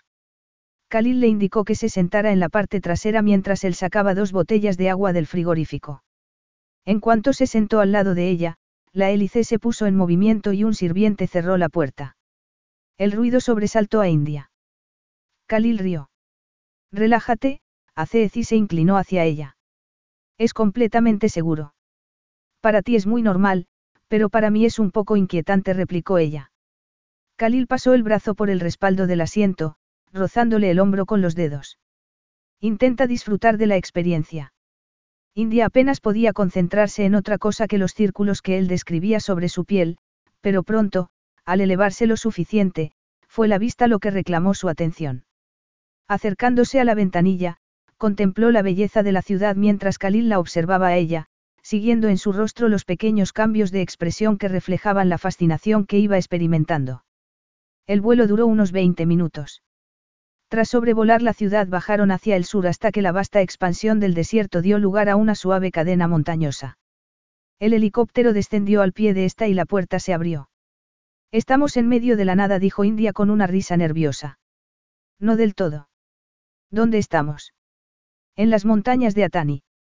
India parpadeó expectante. Para ver las luciérnagas. Ha sido una sugerencia de Astrid. India sonrió. No he visto nunca una. Me lo ha dicho, y he pensado que un nuevo capítulo en nuestra relación requería una experiencia nueva. Dos corrigió India, el helicóptero y las luciérnagas. Todavía mejor Khalil le besó el dorso de la mano mirándola a los ojos. Quiero conseguir que esto funcione, India. Lo se dijo ella con el corazón acelerado. Y tras una pausa, añadió. Yo, también. Aquellas palabras tenían aún más peso que haber accedido a casarse con él. Entonces se había tratado de algo meramente práctico. Con aquella afirmación asumían un compromiso, el de hacer que su matrimonio funcionara, respetándose mutuamente y encontrando la manera de criar juntos a sus hijos sin que ello representara moverse constantemente en un campo de minas. En resumen, formar una familia. India se descalzó para poder caminar más cómodamente sobre la cálida arena y Khalil la imitó. Avanzaron de la mano, en un cómodo silencio. Volver a empezar era una buena idea, pero India se recordó que debía ser cauta. Su relación seguía siendo un acuerdo práctico. Khalil necesitaba una esposa y herederos, y ella se había quedado embarazada de gemelos. Ella quería que sus hijos crecieran en una familia y que su padre formara parte de sus vidas, y sí, necesitaba apoyo económico. Los dos tenían motivos para querer un matrimonio que, de no haberse dado aquella concatenación de circunstancias, jamás habría tenido lugar. No se trataba de amor. Era. Dios mío. India se detuvo bruscamente a unos metros de la entrada a las cuevas. Miles de luciérnagas flotaban en el aire, iluminando la oscuridad. Son increíbles. Espera y verás, dijo él, apretándole la mano y aproximándola a la cueva. Una vez dentro, India comprendió. Las había en tal proporción en las paredes que podía verse el interior con claridad. Las hay por todo el reino, pero aquí se da la mayor concentración porque es el hábitat perfecto, explicó Khalil. Cuando éramos pequeños, Astrid y yo veníamos aquí siempre que podíamos. Lo que no comprendía era por qué, cuando intentaba atraparlas, se apagaban. Era muy frustrante. No podías llevar algunas a palacio. Mis padres no me dejaban. Solían decir que cada cosa tenía su lugar y que este era el de las luciérnagas. Unas palabras muy sabias. Lo son. El otro día no me contestaste cuando te pregunté si los veías a menudo. Estás unido a ellos. Los admiro enormemente. India hizo una mueca. Esa no es una contestación. Khalil rió. Tienes razón. Dadas las circunstancias, estamos todo lo unidos que podríamos estar. ¿Qué circunstancias? Me mandaron interno a los 13 años. Durante los años que estuve fuera, los eché mucho de menos y cambié. Luego fui a la universidad y después recibí mi formación militar, así que en este tiempo apenas los he visto. Pero son buenas personas, y mi padre ha sido un jeque excelente. Forma parte de la tradición que los hijos del jeque vayan internos. Sí. India se quedó parada. Una tradición muy establecida. Khalil hizo una mueca. Sí, pero no inquebrantable. Si no quieres que nuestros hijos se vayan de casa, podemos organizar una alternativa. A India le dio un salto el corazón. La disposición de Khalil a ser flexible y acomodar sus deseos era mucho más de lo que hubiera esperado. Por ahora no puedo ni pensar en ello, dijo, sacudiendo la cabeza. En mi caso, yo no habría soportado que me separaran de mis padres a esa edad. ¿Te gustaba ir al colegio? Sí, India sonrió. Tenía un buen grupo de amigos y me encantaba estudiar. ¿Qué querías hacer cuando acabaras? Seguir estudiando. De hecho, fui dos años a la universidad. La respuesta desconcertó a Khalil. ¿Qué carrera empezaste? Económicas. Económicas. Preguntó él, enarcando las cejas. India rió. ¿Te sorprende? No, es que, no se me había pasado por la cabeza.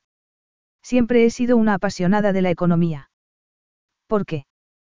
Porque, aunque la gente crea que es algo aburrido, la economía está en el centro de nuestra civilización. Las sociedades están conformadas por las políticas económicas, todos los programas de justicia social dependen de la planificación económica de los gobiernos. Las políticas de desarrollo tienen el poder de salvar vidas y de cambiar el mundo, desde la reducción de crimen en zonas desfavorecidas a la expansión de la atención médica los ojos de India brillaban y sus mejillas se sonrojaron a medida que su entusiasmo aumentaba. Es la piedra angular de nuestras sociedades, y me fascina. ¿Y por qué dejaste los estudios? India se planteó no contestar, pero se dio cuenta de que no tenía sentido. Mi madre enfermó. Quise estar a su lado y la universidad era cara. No podían pagártela. No, nunca me lo dijeron, pero yo sabía que el tratamiento era muy caro. No quise arriesgarme a que renunciara a ser tratada para que yo siguiera estudiando. Las facturas eran desorbitantes y necesitaron usar los ahorros que tenían guardados para nuestros estudios. Se encogió de hombros y bajó la mirada. Volví a casa y encontré trabajo de secretaria para ayudar con los gastos. Era poca cosa, pero incluso contribuir a la compra semanal ya era algo. India no vio la expresión de lástima con la que Khalil la miraba. Y entonces, mis padres murieron en el accidente y solo quedamos Jackson y yo y una montaña de facturas. Tu hermano. Si India sonrió automáticamente al pensar en él. Lo aceptaron en la universidad justo antes del accidente. Estaban tan felices. Siempre quiso hacer medicina, ya de niño se pasaba auscultando a sus muñecos, explicó India con una sonrisa melancólica. Y cuando mamá murió, su determinación fue aún mayor. Lo único que quiere hacer es sanar a la gente india, sacudió la cabeza. Y yo juré que haría lo que hiciera falta para que pudiera estudiar. Deja que adivine, dijo Khalil quedamente, sus estudios cuestan 100 mil dólares. India asintió. Debería haberte dicho para qué necesitaba el dinero. No tenías por qué, dijo Khalil, avergonzándose de sí mismo. Pero yo debería habértelo preguntado. ¿Habría cambiado algo? Khalil le retiró un mechón de cabello detrás de la oreja y, mirándola fijamente, dijo. Me habría ayudado a entenderte mejor. Era una cifra tan específica y tan modesta, teniendo en cuenta que habría podido pedir cualquier cantidad, que debía haberle servido de prueba que, al contrario que Fátima, India no tenía el menor interés en el dinero. ¿Por qué no se había dado cuenta en el momento? ¿Por qué no le había preguntado para qué necesitaba una cantidad tan precisa? ¿Por qué no le había preguntado por su trabajo y por las razones que le habían llevado a ejercerlo? India no había dicho que quisiera 100 mil dólares, sino que los necesitaba. Él no había prestado atención a aquel detalle en el momento, pero en aquel instante se daba cuenta de la desesperación que había habido tras su petición y la vergüenza con la que la había hecho. Y Khalil estaba furioso consigo mismo por haber sido tan desconsiderado, por haberse dejado cegar por la rabia y no haber intuido su desesperación. ¿O acaso no había querido verla? Había interpretado todo tal y como le interesaba para pensar lo peor de India. Le había ido bien creer que era una segunda Fátima, que solo la movía el interés. Sin embargo, cuanto más la conocía, más se preguntaba si no era el amor lo que guiaba todos sus actos. Capítulo 12. Háblame de tus padres. India se detuvo para oler la rama del granado que Khalil había sujetado a la altura de su rostro. Gracias dijo, aspirando la embriagadora fragancia cítrica. Paseaban por el jardín de la cocina del palacio a primera hora de la mañana, antes de que subiera el sol. En la distancia, varios sirvientes realizaban su trabajo, algunos recogían fruta, otros vegetales y hierbas aromáticas. Aquellos paseos se habían convertido en un hábito desde que habían vuelto de las cuevas de Atani, y para India era el mejor momento del día. Adoraba caminar al lado de Khalil, charlar, sentir que avanzaban hacia un futuro juntos. Era una manera distinta de sentirse unida a él que la de la de compartir su cama. Eso cubría una necesidad primaria, insaciable. Aquellos momentos de tranquilidad eran más un viaje de exploración hacia la confianza y la aceptación, la búsqueda de un sólido terreno común. ¿Qué te gustaría saber? India arrancó un capullo de un limonero y se lo llevó a la nariz. El aroma era deliciosamente dulce. ¿Qué hacía tu madre? Era profesora. Le apasionaba su trabajo. ¿Y tu padrastro? Bibliotecario. Se conocieron en el colegio. No, en la biblioteca local india le tendió el capullo para que lo oliera. Después de que mi padre nos abandonara, pasamos muchas dificultades y nos mudamos varias veces. Yo era muy pequeña, así que no recuerdo demasiados detalles. Sé que vivimos una temporada en el coche y que comíamos en comedores sociales. India no vio la expresión de perplejidad de Khalil y la atención con la que la escuchaba. Hasta que un día una amiga suya que se marchaba por un tiempo a Australia ofreció a mi madre su casa en Brooklyn gratis, solo tenía que pagar los gastos. Mi madre aprovechó la oportunidad. Apenas teníamos nada, pero yo ya era una ávida lectora, así que íbamos prácticamente a diario a la biblioteca. Y mientras yo buscaba libros. Ella buscaba al bibliotecario bromeó Khalil. India rió. Algo así. Mi padre, porque siempre lo he considerado mi verdadero padre, era maravilloso. Ayudó a mi madre a conseguir un trabajo en la escuela local, a la que yo fui. Y antes de que su amiga volviera de Australia, ya se habían casado. Hacían una pareja maravillosa. Se adoraban y eran muy divertidos. Papá era un bromista y solía hacernos reír con sus canciones y sus anécdotas. Suena muy especial. Lo era. ¿Y tu padre biológico? Inexistente India se encogió de hombros a pesar de que, incomprensiblemente, siempre que lo mencionaba sentía una presión en el pecho. Aparecía de vez en cuando, pero cuanto mayor me hacía, menos teníamos en común. Hasta que un día no volvió. Y entiendo que no apoyó a tu madre económicamente. En absoluto. Khalil se detuvo con el ceño fruncido. India. Sí. Te estoy muy agradecido por haber venido a decirme que estabas embarazada. Comprendo lo difícil que debió ser, más aun cuando no sabía si iba a reaccionar como tu padre o como tu padrastro. India se sintió conmovida. Sí que lo fue, dijo, entrelazando sus dedos con los de él.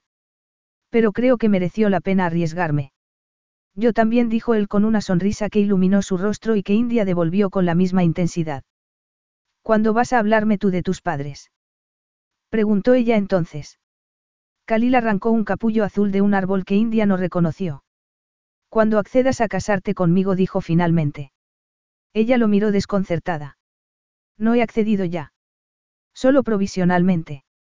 India se llevó mecánicamente la mano al vientre, recordando la primera conversación que habían tenido a su llegada. Por entonces, había postergado la decisión a que el primer trimestre transcurriera sin problemas, pero en aquel momento, la idea de que le pasara algo a los gemelos se le hacía insoportable. Así que, cuando se cumplan las doce semanas se lo comunicarás. Preguntó pensativa. Kalila sintió. Y anunciaremos nuestra boda. Si mis cálculos son correctos, eso será la semana que viene. Si India se ruborizó. El miércoles. Khalil retomó el paso y continuaron el recorrido. La boda se celebrará el viernes. ¿Quieres invitar a alguien? preguntó. India pensó en Jackson y en lo extraño que sería casarse sin él, pero, por otro lado, no quería crear demasiadas expectativas de lo que en realidad era un matrimonio de conveniencia. No. Ni a tu hermano. India miró a Khalil, sorprendida de que supiera que estaba pensando en él. Sería como mentirle, y prefiero evitarlo. ¿En qué sentido? India suspiró. Crecimos juntos y, como yo, él espera encontrar el amor y la felicidad. No sé cómo reaccionaría así. Khalil frunció el ceño. No se lo has contado. No, recuerda que estábamos esperando. ¿Y ahora? Tendré que decírselo pronto. Khalil la observó con expresión de asombrada incredulidad, como si quisiera decirle algo. Pero lo dejó estar, confiando en que ella sabría que era lo mejor. India se alegró porque no quería entrar en los detalles de por qué siempre había protegido a su hermano y evitaba preocuparlo. Sabía que Jackson se sentiría desilusionado por la situación y por ella, y la idea la perturbaba demasiado como para pensar en ello. Entonces haremos una ceremonia sencilla con mis padres y Astrid. ¿Cómo iba a ser tu boda? Un nervio palpitó en la mandíbula de Khalil e India supo que el tema le molestaba. Grandiosa. Con muchos invitados. Sí. India rió. Está bien, si no quieres hablar de ello, Lo entiendo. Khalil resopló. Te contaré lo que quieras, pero no sé si vale la pena. India optó por una pregunta que no pudiera contestarse con monosílabos. ¿Cuánta gente iba a asistir a tu boda? Dos mil invitados. India abrió los ojos como platos. ¿En serio? Sí. India se quedó pensativa. Supone un problema para tus padres que hagamos una boda tan sencilla. No son ellos quienes han de decidirlo. ¿Y para ti? No.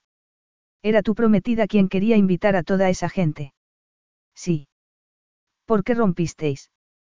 Khalil volvió a detenerse y se quedó mirando al frente en tensión. India pensó que debía liberarlo de contestar, pero la curiosidad la consumía. Finalmente, él dijo. Fátima es guapa, sofisticada, lista e ingeniosa. Me hacía reír con sus agudos comentarios sobre nuestros conocidos. Mi experiencia por entonces se limitaba a breves aventuras y nunca me había planteado enamorarme porque no es la tradición. El matrimonio de mis padres fue concertado, como lo había sido el de los suyos. India lo escuchaba conteniendo el aliento, pendiente de cada palabra. Khalil continuó. También es extremadamente ambiciosa.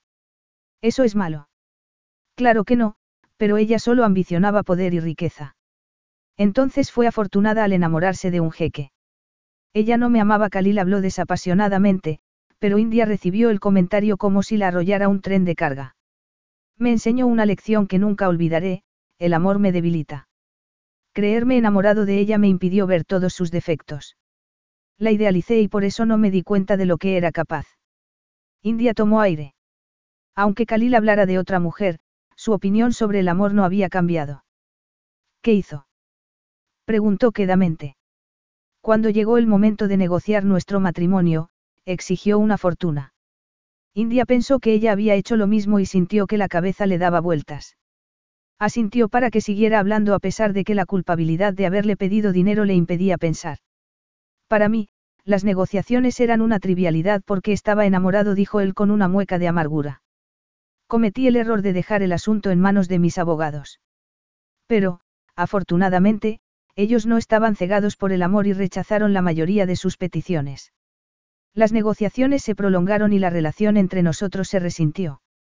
India apretó los labios, antes de comentar. Pero imagino que pudisteis hablarlo entre vosotros. Ella me ocultó cuidadosamente su jugada, me convenció de que se casaba conmigo solo por amor. Y, estúpidamente, yo la creí. De habernos casado, yo le habría dado acceso a todos mis bienes, así que no tenía sentido que se esforzara tanto en asegurar su parte de mi riqueza. India no necesitó animarlo a seguir porque Khalil hablaba como si hubiera vuelto al pasado y ya nada pudiera detenerlo. Las negociaciones se complicaron. Fátima pensó que yo lo sabía y me acusó de no hacer nada para ayudarla. Para castigarme, abortó. No. exclamó India, palideciendo. También Khalil estaba pálido. Eso es lo que me dijo, aunque no sé si fue una mentira para hacerme daño. No me había dicho que estuviera embarazada, pero eso no significa que. Khalil sacudió la cabeza, abatido, como si no lograra librarse de la tristeza. La culpabilidad me ha atormentado desde entonces, porque, si era verdad, la conclusión es que las negociaciones causaron la muerte del bebé.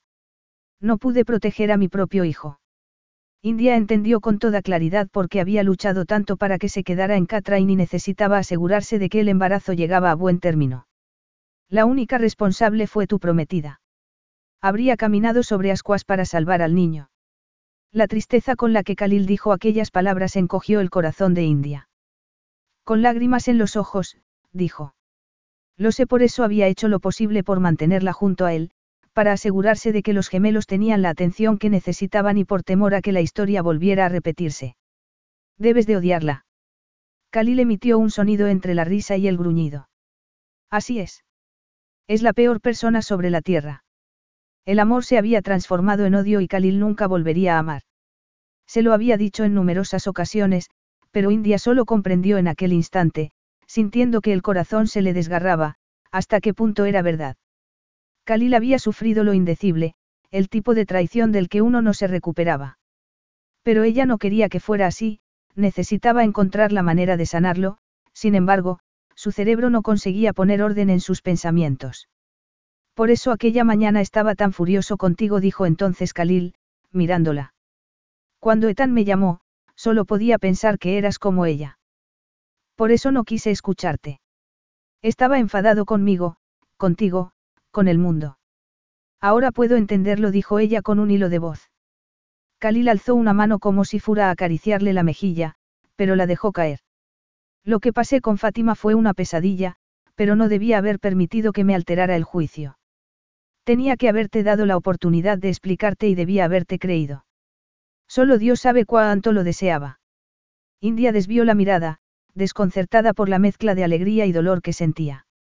Desde que llegaste a Catrain, en realidad desde antes, he luchado contra mí mismo porque quería escucharte y creerte, pero siempre me vencía el miedo a que me mintieras. India posó una mano en su pecho y, mirándolo compasiva, contestó. Siento mucho lo que te hizo esa mujer. Cuando me dijiste que estabas embarazada, decidí actuar para proteger a nuestro bebé. Todos los días me pregunto qué podría haber hecho diferente respecto a Fátima. No quiero decir que preferiría haberme casado con ella para evitarlo, sino que me planteo en que me equivoqué para que ella llegara a aquel extremo. Khalil se encogió de hombros, abatido. Por eso contigo decidí no descuidar nada, mantenerte cerca y proteger a nuestros hijos. El miedo me ha hecho actuar de una manera de la que no me enorgullezco, India. Aquella declaración la conmovió. Mirándolo con el corazón henchido de amor quiso hacer lo que fuera para liberarlo de su angustia, para devolverle la sonrisa. Desde el instante que llegué, los dos hemos estado de acuerdo en que nuestros hijos han de ser nuestra prioridad. Y tú has cumplido tu parte, incluso cuando me has enfadado tanto que te habría arañado la cara. Siempre, siempre, he sabido que luchabas por nuestros hijos, y eso es maravilloso, concluyó con la voz quebrada. Khalil gimió. Tú dejaste tus estudios para cuidar de tu madre, aceptaste un trabajo que no te correspondía para mantener a tu hermano y ahora excusas mi comportamiento. Uno de estos días tu corazón de oro va a causarte problemas. ¿Tú crees? India se acercó a él y sintió una oleada de calor, un deseo visceral cuya intensidad y urgencia de pronto reconoció como lo que era, amor. Yo en cambio pienso que va a servirme de guía. Khalil la miró desconcertado. Escucha, quiso aclararle ella, yo no soy Fátima. No voy ni a usarte, ni a hacerte daño, ni a mentirte. Lo que voy a hacer, si tú me dejas, es ser tu esposa. Se puso de puntillas y lo besó con dulzura. Tu esposa en todos los sentidos. Sabes que eso es lo que yo quiero, gimió él, profundizando el beso y atrayéndola hacia él. Luego la empujó contra el tronco de un árbol cuya baja copa los ocultaba a la vista y, sin dejar de besarla, metió la mano por debajo de su blusa. Ella ahogó un gemido, entregándose y gozando de aquel momento de perfección que ya no era algo aislado, sino que formaba parte de una sucesión de momentos que iban construyendo juntos, codo con codo, como ella siempre había deseado. Nunca me cansaré de esto, prometió Khalil, bajándole los pantalones y sacado su sexo de los suyos. La tomó en brazos y ella se abrazó con las piernas a su cintura para que pudiera penetrarla. Sus cuerpos se movieron al unísono, India se aferró a él como a un salvavidas mientras el placer lo dominaba todo, exacerbando sus sentidos de manera que el cielo, la hierba, las flores, adquirieron una naturaleza extrasensorial. Clavó las uñas en la espalda de Khalil y con los talones lo apretó contra sí hasta que juntos alcanzaron un explosivo orgasmo. Fue tan perfecto que India tuvo la seguridad de estar en lo cierto. Amaba a Khalil y debía decírselo. Le aterrorizaba, pero era esencial.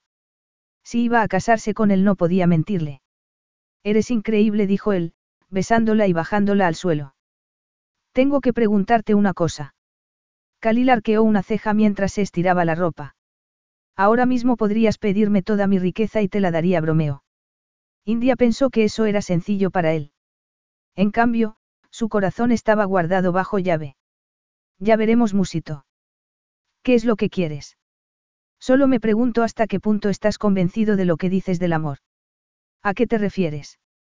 A lo de no volver a amar a nadie, dijo India, obligándose a mirarlo a los ojos y no encontrando en ellos nada que ayudara a tranquilizarla. Completamente convencido, dijo el indiferente, aunque India sabía que era consciente de que entraba en un terreno minado. Y, habiendo llegado a ese punto, decidió que debía seguir adelante. Es que yo empiezo a pensar que el amor tiene sus propios designios. ¿Qué quieres decir? ¿No crees que puede haber algo de lo que no somos conscientes, que escapa de nuestro poder? Khalil la observó en silencio, expectante. Yo creo que nuestro matrimonio se debe a un embarazo accidental. Eso no es amor, afirmó con rotundidad. India hizo una mueca con la que confió en ocultar las dudas que la asaltaban. ¿Quién estaría en lo cierto, él o ella? ¿Y lo que ha venido después? Este mes ha sido mucho más de lo que esperaba, pasar tiempo juntos, conocernos. Sí, también ha superado mis expectativas, dijo él con dulzura. Pero eso no es más que sexo, hace Eci. India sacudió la cabeza. No estoy de acuerdo. No tienes mucha experiencia, le recordó él. Tú, sí. Pero eso no significa que estés en lo cierto y que yo me equivoque. En este caso, sí. Hablaba con tanta cortesía, tanta amabilidad, que India habría querido romper algo. No quería ser tratada como un frágil jarrón de cristal. ¿Quieres decir que no se puede tener sexo excelente y además enamorarse? Claro que se puede. Pero en mi caso, no hay espacio para el amor. Khalil fue a acariciarle la mejilla, pero ella retiró el rostro porque temía que le hiciera llorar y no quería mostrarse vulnerable. Khalil continuó. He sido sincero contigo desde el principio. No he querido que sintieras nada por mí y dado cómo te traté. Inicialmente fue así. No me he enamorado de ti porque seas perfecto, India suspiró. Tal vez al contrario, puede que hayan sido tus imperfecciones lo que me han conquistado y tu forma de luchar por mí y por nuestros hijos. El caso es que me he enamorado de ti y quiero que lo sepas antes de que nos casemos. Te dije que no te mentiría, cuando diga mis votos, estaré diciendo la verdad. India, no Khalil retrocedió, alarmado. Escúchame, esto es imposible. Confundes el deseo con el amor. No hay nada entre nosotros aparte de un sexo espectacular. Y hasta eso se desvanecerá algún día. Entonces olvidarás toda idea de amor. Confía en mí, esto es una fantasía, una ficción. India se alegró de que el árbol le sirviera de apoyo. Las palabras de Khalil eran tan distintas a lo que había esperado que no sabía cómo responder. Así que crees que lo único que hay entre nosotros es sexo. Is your bunion causing pain or preventing you from wearing your favorite shoes? Have you considered a bunionectomy? Midwest Clinical Research Center is currently enrolling a clinical trial for an investigational pain medication following a bunion removal surgery. Qualified participants between the ages of 18 and 75 may receive a bunion removal surgery at no cost, as well as access to an investigational pain medication. They may also be compensated up to $1,170 for their time. To learn more, call 937-588-6622 or go to removemybunion.com to fill out a short survey and see if you may qualify. Carlos Alfredo, tu mamá vino por una semana. Ya hace un año que vive con nosotros. Hasta trajo sus gatos. ¿Y yo qué puedo hacer? Lo que puedes hacer, Carlos. ¿Y él quién es? Es Miguel, nuestro experto de TurboTax Live. Como tu suegra hace un año que vive con ustedes, you can claim her as a dependent y así obtener esa deducción de taxes extra. Hacer taxes puede parecer dramático. Por suerte, los expertos bilingües de TurboTax Live te ayudan a obtener el máximo reembolso sabiendo que tus taxes están bien hechos. You do your thing, we've got your taxes. Intuit TurboTax Live. La preparación de taxes y la aplicabilidad de las deducciones varían según el individuo. Preguntó con la mirada perdida. Khalil se pasó la mano por el cabello. En gran medida, sí. En algún momento te has preguntado por qué el sexo es tan excepcional conmigo. No, Khalil se cruzó de brazos. No he necesitado analizarlo. India puso los ojos en blanco. Tú mismo has dicho que nunca habías deseado a nadie como a mí y nunca te has parado a pensar que la química que hay entre nosotros es la manifestación de una conexión íntima. Te deseé en cuanto posé mis ojos en ti y no te conocía. Eso no es amor, es puro y simple deseo. Y venganza recordó India con un escalofrío. No, me enteré más tarde de que estabas con Ethan. La venganza solo fue algo conveniente. No para mí apuntó India, pero no quería repetir una discusión que ya habían zanjado. Lo cierto es que, desde que llegué y acordamos casarnos, las cosas entre nosotros han cambiado. De acuerdo. Pero eso no significa que sea amor. Herida, India volvió a preguntar. ¿De verdad crees que todo lo que compartimos es sexo? Khalil vaciló y ella atisbó un rayo de esperanza, pero él lo apagó al negar con la cabeza. Ella continuó. Entonces, ¿cómo es que paseamos todas las mañanas y nos contamos todo lo que se nos pasa por la cabeza? ¿Cómo es que me llevaste a ver las luciérnagas? Khalil apretó los dientes al tiempo que la miraba con expresión suplicante. Tratarte con cortesía no es amor. Si quería compensarte por cómo te había tratado inicialmente tenía que hacer algo para mejorar nuestra relación por el bien de nuestros hijos. Eso es todo. India lo miró horrorizada. Así que todo esto que es, culpabilidad. Khalil resopló. Yo no podría haberlo expresado con mayor crudeza. India cerró los ojos para contener el dolor que amenazaba con ahogarla. No te pido una declaración de amor. Solo necesito saber que no estás tan destrozado por Fátima como para no poder volver a amar. Necesito saber que estás abierto a amarme. Khalil no habló. India abrió los ojos para escrutar su rostro, pero no encontró en él ninguna respuesta. A eso es a lo que me he referido todo el tiempo, dijo él finalmente, no estoy abierto a amar a nadie. Tampoco creo que sea necesario. Como te he dicho numerosas veces, podemos tener un matrimonio perfecto sin necesidad de lidiar con complicaciones emocionales. Por el sexo musitó India. El sexo, nuestros hijos, intereses compartidos, respeto mutuo. Pero no amor. No. India se abrazó a sí misma como si con ello quisiera compensar el frío interior que le helaba el corazón. Lo siento, dijo él. Creía que había sido lo bastante claro. Y lo ha sido. Solo que no he querido creerte. Permanecieron en silencio, mirándose. Lo último que quiero es volver a hacerte daño, dijo él entonces, acercándose a ella. ¿Qué puedo hacer para compensarte? India sonrió con tristeza. Nada. No puedes obligarte a sentir lo que no sientes. Tendré que aprender a aceptarlo. Tras esas palabras, fue a marcharse, pero él la retuvo por la muñeca. Pronto te darás cuenta de que tengo razón y de que tu amor es solo una ilusión. Y yo me alegraré cuando llegue ese día. India asintió con la cabeza antes de soltarse y marcharse con los ojos anegados en lágrimas. Sabía que Khalil se equivocaba y que no iba a dejar de amarlo. Pero también sabía que él nunca la correspondería y, de pronto, el futuro se presentó desolador ante sus ojos. Iban a casarse y ella avanzaría por la nave hacia un novio que nunca le daría lo que ella había ansiado toda su vida. Abandonarlo no era una opción factible. No por los bebés, ni por el sexo, sino porque lo amaba con todo su corazón y haría cualquier cosa por permanecer junto a él aunque esa unión representara una tortura. Capítulo 13. Que la boda fuera a ser íntima no implicó que el vestido fuera sencillo. Confeccionado en seda blanca, se ceñía a la cintura, desde donde caía en capas de seda y tul. El dobladillo estaba bordado con diminutos diamantes que le proporcionaban el peso necesario para que mantuviera la forma. También había diamantes en el escote y en los hombros, que iban aumentando en tamaño hasta hacerse enormes en el centro del pecho. Pero si el vestido era espectacular, más aún lo era la tiara, también de diamantes y con un peso tal, que las sirvientas habían tenido que trenzarle el cabello y usar numerosas horquillas para fijarla sobre su cabeza. Cuando se miró en el espejo, el asombro ante tanta belleza estuvo a punto de borrar su tristeza, pero solo por una fracción de segundo. El sentimiento que había dominado los preparativos de la boda había sido el dolor. Dolor porque su madre no estuviera con ella, porque su futuro marido no la amaba y porque se iba a casar por razones prácticas y con ello renunciaba al cuento de hadas con el que había soñado. Pero tendría que conformarse. Y si había albergado alguna esperanza respecto a los sentimientos de Khalil, el silencio de este desde la conversación que habían mantenido había acabado con ella. Una sirvienta apareció en la puerta anunciando. Es la hora. India asintió con el corazón en un puño. La sirvienta añadió. La ceremonia tendrá lugar en la sala de audiencias.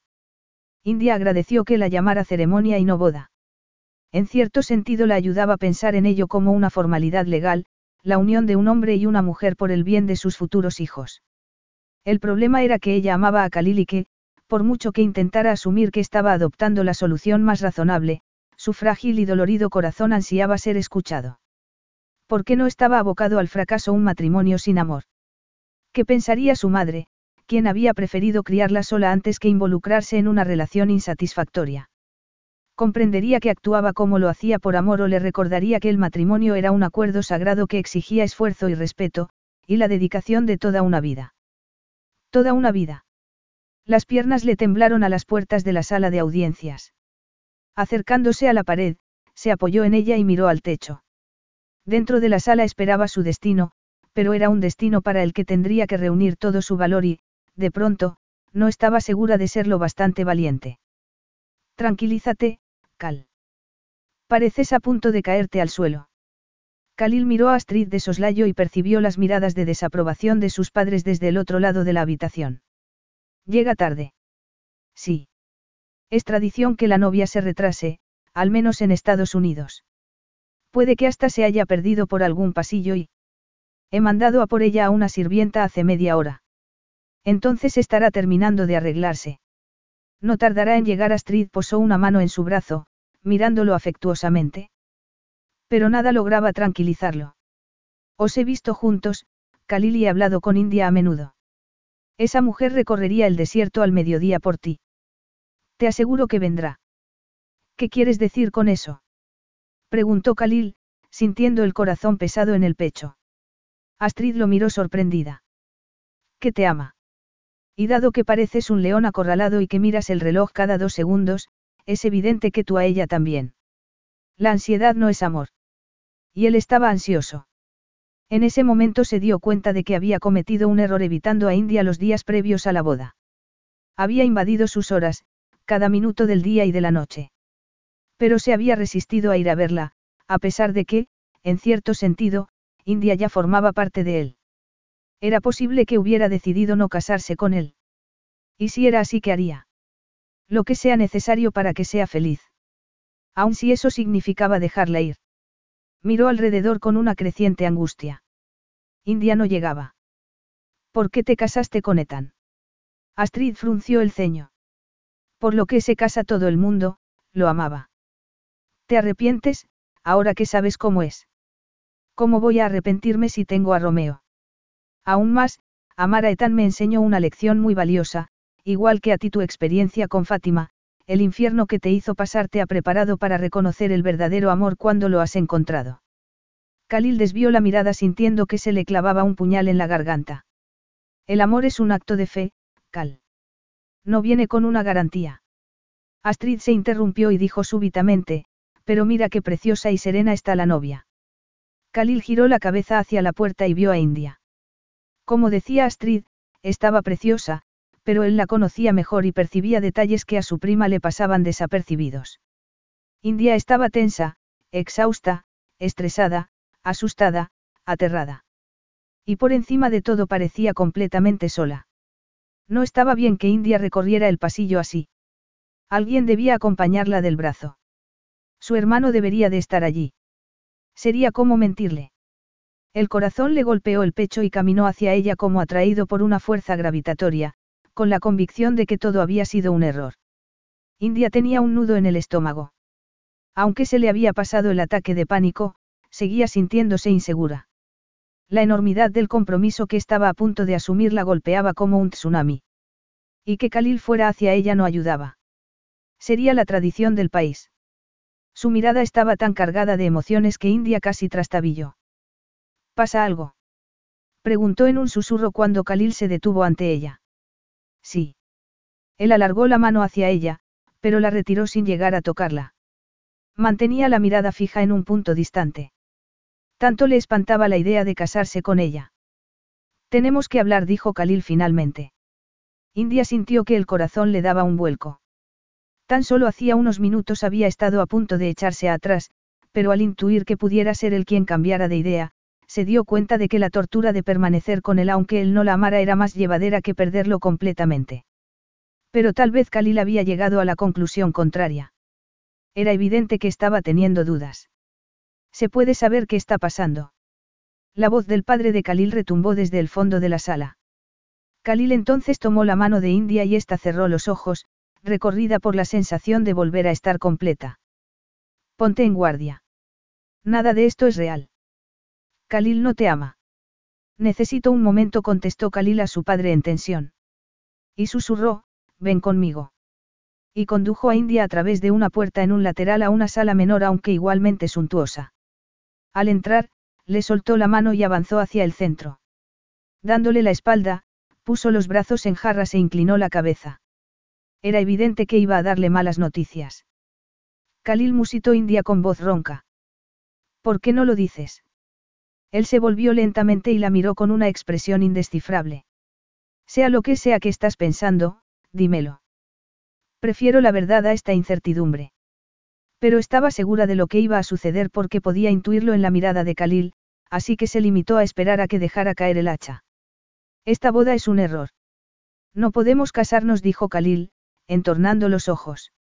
Aunque lo esperara, India sintió que se le partía el corazón. ¿Por qué te amo? Preguntó con un hilo de voz. ¿Por qué te sientes desgraciada? contestó él, pasándose la mano por el cabello. Porque por mucho que me lo proponga, nunca te haré feliz.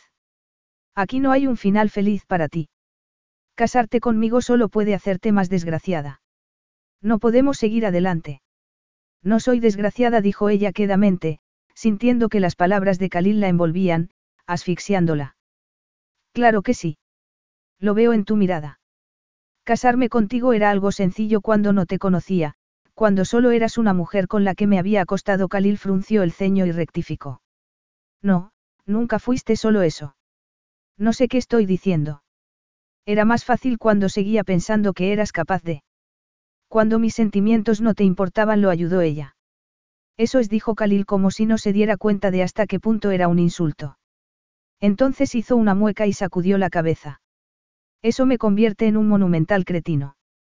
Pensé que podía ordenarte qué hacer. No fue una orden. Me persuadiste. Te persuadí con amenazas. Si te hubiera dado elección, habrías optado por esta solución. Khalil no esperó la respuesta. Por supuesto que no. Era evidente que estaba enfadado consigo mismo. Eso no puede saberlo. India fue lentamente hacia él, pero a mitad de camino, cambió de dirección. Necesitaba espacio. Siempre he sabido que quería formar una familia. Una familia de verdad, dijo Khalil con vehemencia. Un marido que te ame, hijos que sean producto del amor. No lo que yo te ofrezco. Yo te amo, replicó India con el corazón dolorido. Nuestros hijos son producto de ese amor, aunque no sea mutuo. Esa no es una buena razón para casarse, insistió Khalil alzando el tono. Tú mereces mucho más de lo que yo puedo ofrecerte. Esta boda es un error, pero afortunadamente, me he dado cuenta a tiempo. India lo miró angustiada. Consultaré con mis abogados, continuó Khalil. Si para que los niños tengan los derechos que les corresponden hemos que casarnos, lo haremos y nos divorciaremos de inmediato. No es lo ideal, pero... Calla. Gritó India indignada. Sorprendido por su rabia, Khalil se quedó mudo. Acabas de decir que no me diste a elegir, y ahora estás haciendo exactamente lo mismo. Es que lo que yo quiera no importa. Al contrario, lo único que me importa es lo que tú desees. Exclamó Khalil. ¿Y piensas que lo que quiero es no estar casada contigo? Desde luego. Carlos Alfredo, tu mamá vino por una semana. Ya hace un año que vive con nosotros. Hasta trajo sus gatos. ¿Y yo qué puedo hacer? Lo que puedes hacer, Carlos. ¿Y él quién es? Es Miguel, nuestro experto de TurboTax Live. Como tu suegra hace un año que vive con ustedes, you can claim her as a dependent y así obtener esa deducción de taxes extra. Hacer taxes puede parecer dramático. Por suerte, los expertos bilingües de TurboTax Live te ayudan a obtener el máximo reembolso sabiendo que tus taxes están bien hechos. You do your thing, we've got your taxes. Intuit TurboTax Live. La preparación de taxes y la aplicabilidad de las deducciones varían según el individuo. ¿Cómo lo sabes? Porque veo temor en tu mirada y que te falla el paso. Una novia debería refulgir de felicidad, y no es tu caso. Khalil se acercó e India contuvo el aliento. Mereces casarte con un hombre que te haga refulgir. ¿Y cómo te sentirías tú si eso pasara, si dentro de un tiempo me enamorara y me casara con otro hombre? Khalil la miró con expresión torturada. Contento dijo, contradiciendo lo que India leía en su rostro. ¿Estás seguro? Musitó ella. ¿Por qué entonces veo miedo en tu rostro? ¿Es eso lo que pasa, Khalil? ¿Tienes miedo? Él la miró con las aletas de la nariz dilatadas. ¿De qué? preguntó orgulloso. De amarme. Amar es un acto de fe. Requiere confiar en que esa persona no te va a hacer daño. Fátima te traicionó, y aunque sabes que soy muy distinta a ella, tienes miedo a confiar en mí. Pero lo que realmente tienes que entender es que amar no es cuestión de elección. ¿Crees que rompiendo nuestro enlace puedes acabar con lo que sea que sientes aquí? India le clavó el índice en el pecho. ¿Crees que vas a dejar de pensar en mí o que dejarás de desearme? Creo que tú serás feliz. No lo seré porque tú eres el hombre al que amo. No tengo elección. No puedo olvidarte y encontrar a otro hombre. No quiero a otro hombre. Aun cuando yo no pueda darte lo que quieres. India sintió que le ardían las mejillas. Khalil, ya me lo has dado. Lo que acabas de hacer es la prueba irrefutable, no solo de tu honorabilidad, sino de que me amas. Te importo tanto que estás dispuesto a modificar la constitución de tu país para que yo sea feliz. No es eso amor. Respeto masculló él. Sentido de la justicia. India sintió una oleada de tristeza. Sabía que tenía razón, pero Khalil estaba decidido a luchar. ¿De verdad tienes tanto miedo? Musito. Si tengo miedo de algo es de herirte, de que nuestro matrimonio te destroce. No podría soportarlo. ¿Y por qué crees que te sientes así? India esperó la respuesta con el corazón en un puño. Khalil no respondió y el silencio se hizo cada vez más denso, hasta que ella, con lágrimas en los ojos, preguntó, ¿es esto lo que quieres? Khalil la miró fijamente. Es lo correcto. India se secó rápidamente una lágrima que rodó por su mejilla. Es extraño, porque la sensación que yo tengo es que no tiene nada de, correcto, ¿no crees? India esperó la respuesta unos segundos y cuando no llegó, tomó aire, dio media vuelta y fue hacia la puerta. Al abrirla, vio a Astrid al otro lado de la sala hablando en susurros con los padres de Khalil. India se quedó paralizada antes de acelerar el paso hacia las puertas de salida de la sala de audiencias. Ya en el pasillo, echó a correr hasta que dobló una esquina, se apoyó en la pared y rompió a llorar. Khalil dejó escapar un juramento y siguió a India, ignorado las llamadas de su padre y las súplicas de su madre para que les diera una explicación. Le pareció oír a Astrid pidiéndoles paciencia y tiempo. Nada iba a detenerlo. Tenía que hacer feliz a India fuera como fuera. Al salir y no verla ni a izquierda ni a derecha sintió un pánico injustificado, puesto que sabía que India no podía dejar el palacio sin su conocimiento. Puso los brazos en jarras y volvió a mirar hacia la izquierda, pero en esa ocasión, un guarda llamó su atención con la mirada y, haciendo un movimiento de cabeza prácticamente imperceptible, indicó un punto más adelante en aquella dirección. Khalil caminó rápidamente hacia allí y cuando la vio, el corazón dejó de funcionarle tal y como lo había hecho hasta entonces. Dejó de palpitar y estalló, dejó de ser un simple órgano para convertirse en algo indefinible, pero intrínsecamente vinculado a India. Corrió hasta ella y, tomándola por los codos para separarla de la pared, la estrechó contra sí. Ella se resistió inicialmente, pero él le acarició la espalda lentamente, logrando que se relajara al tiempo que descubría en su fuero interno la verdad de lo que sentía. India era la mujer más valerosa y sabia que había conocido. Había estado dispuesta a luchar contra él y por él a pesar de todos sus esfuerzos por alejarla de sí. Se separó de ella lo justo para mirarla a los ojos y dijo. Tienes razón, le tomó el rostro entre las manos y encontró en su mirada la fuerza que necesitaba para enfrentarse a la verdad. Te amo, y eso me aterra. Pero aún me da más miedo pensar en una vida sin ti, aunque no me haya dado plenamente cuenta de ello hasta ahora mismo. ¿Cómo lo has conseguido, India? Has logrado hacerte un sitio en mi interior y ya no puedes abandonarlo, porque representas la mejor parte de mí. India abrió los labios y lo miró con tristeza. No sé si dices esto porque te sientes mal, pero sabes que siempre te he pedido que seas sincero. Entonces me alegro de poder serlo. En mi defensa solo puedo aducir que tampoco lo he sido conmigo mismo. He hecho lo posible porque no sucediera. Quería conservarte en una cajita, que fueras una mujer de conveniencia que no significara nada para mí. Sí, sé lo estúpido que suena, dado todo lo que hemos compartido. Y sé que jamás lo habría conseguido sin ti, mi adorada y hermosa India. India parpadeó y la tristeza pareció diluirse. Khalil exhaló el aliento que no se había dado cuenta de estar conteniendo, y con él se liberó de parte de la tensión y la angustia que lo agarrotaban.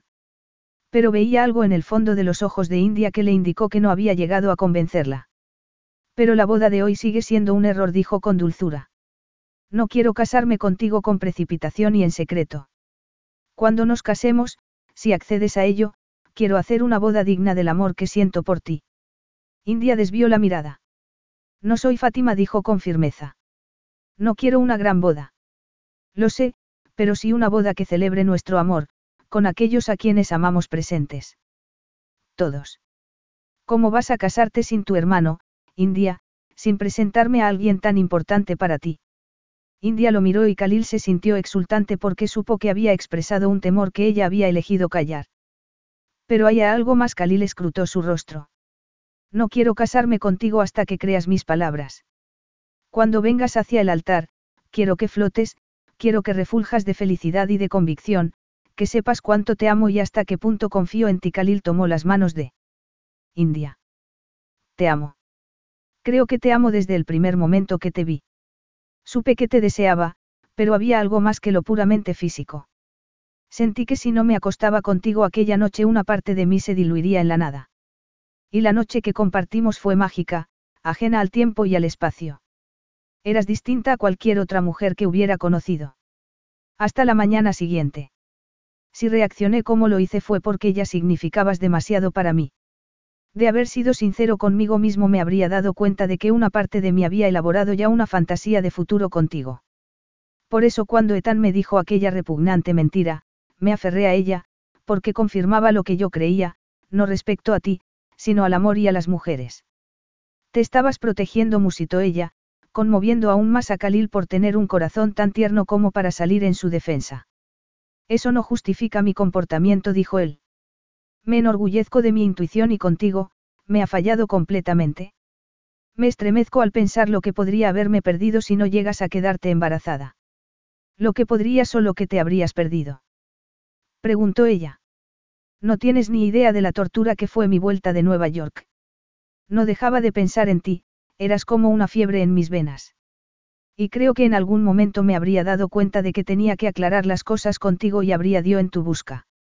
Si me hubiera dado cuenta entonces de que te amaba, todo habría sido mucho más sencillo. Puede que sí, Khalil, pero no sé si cambiaría nada de lo que hemos compartido.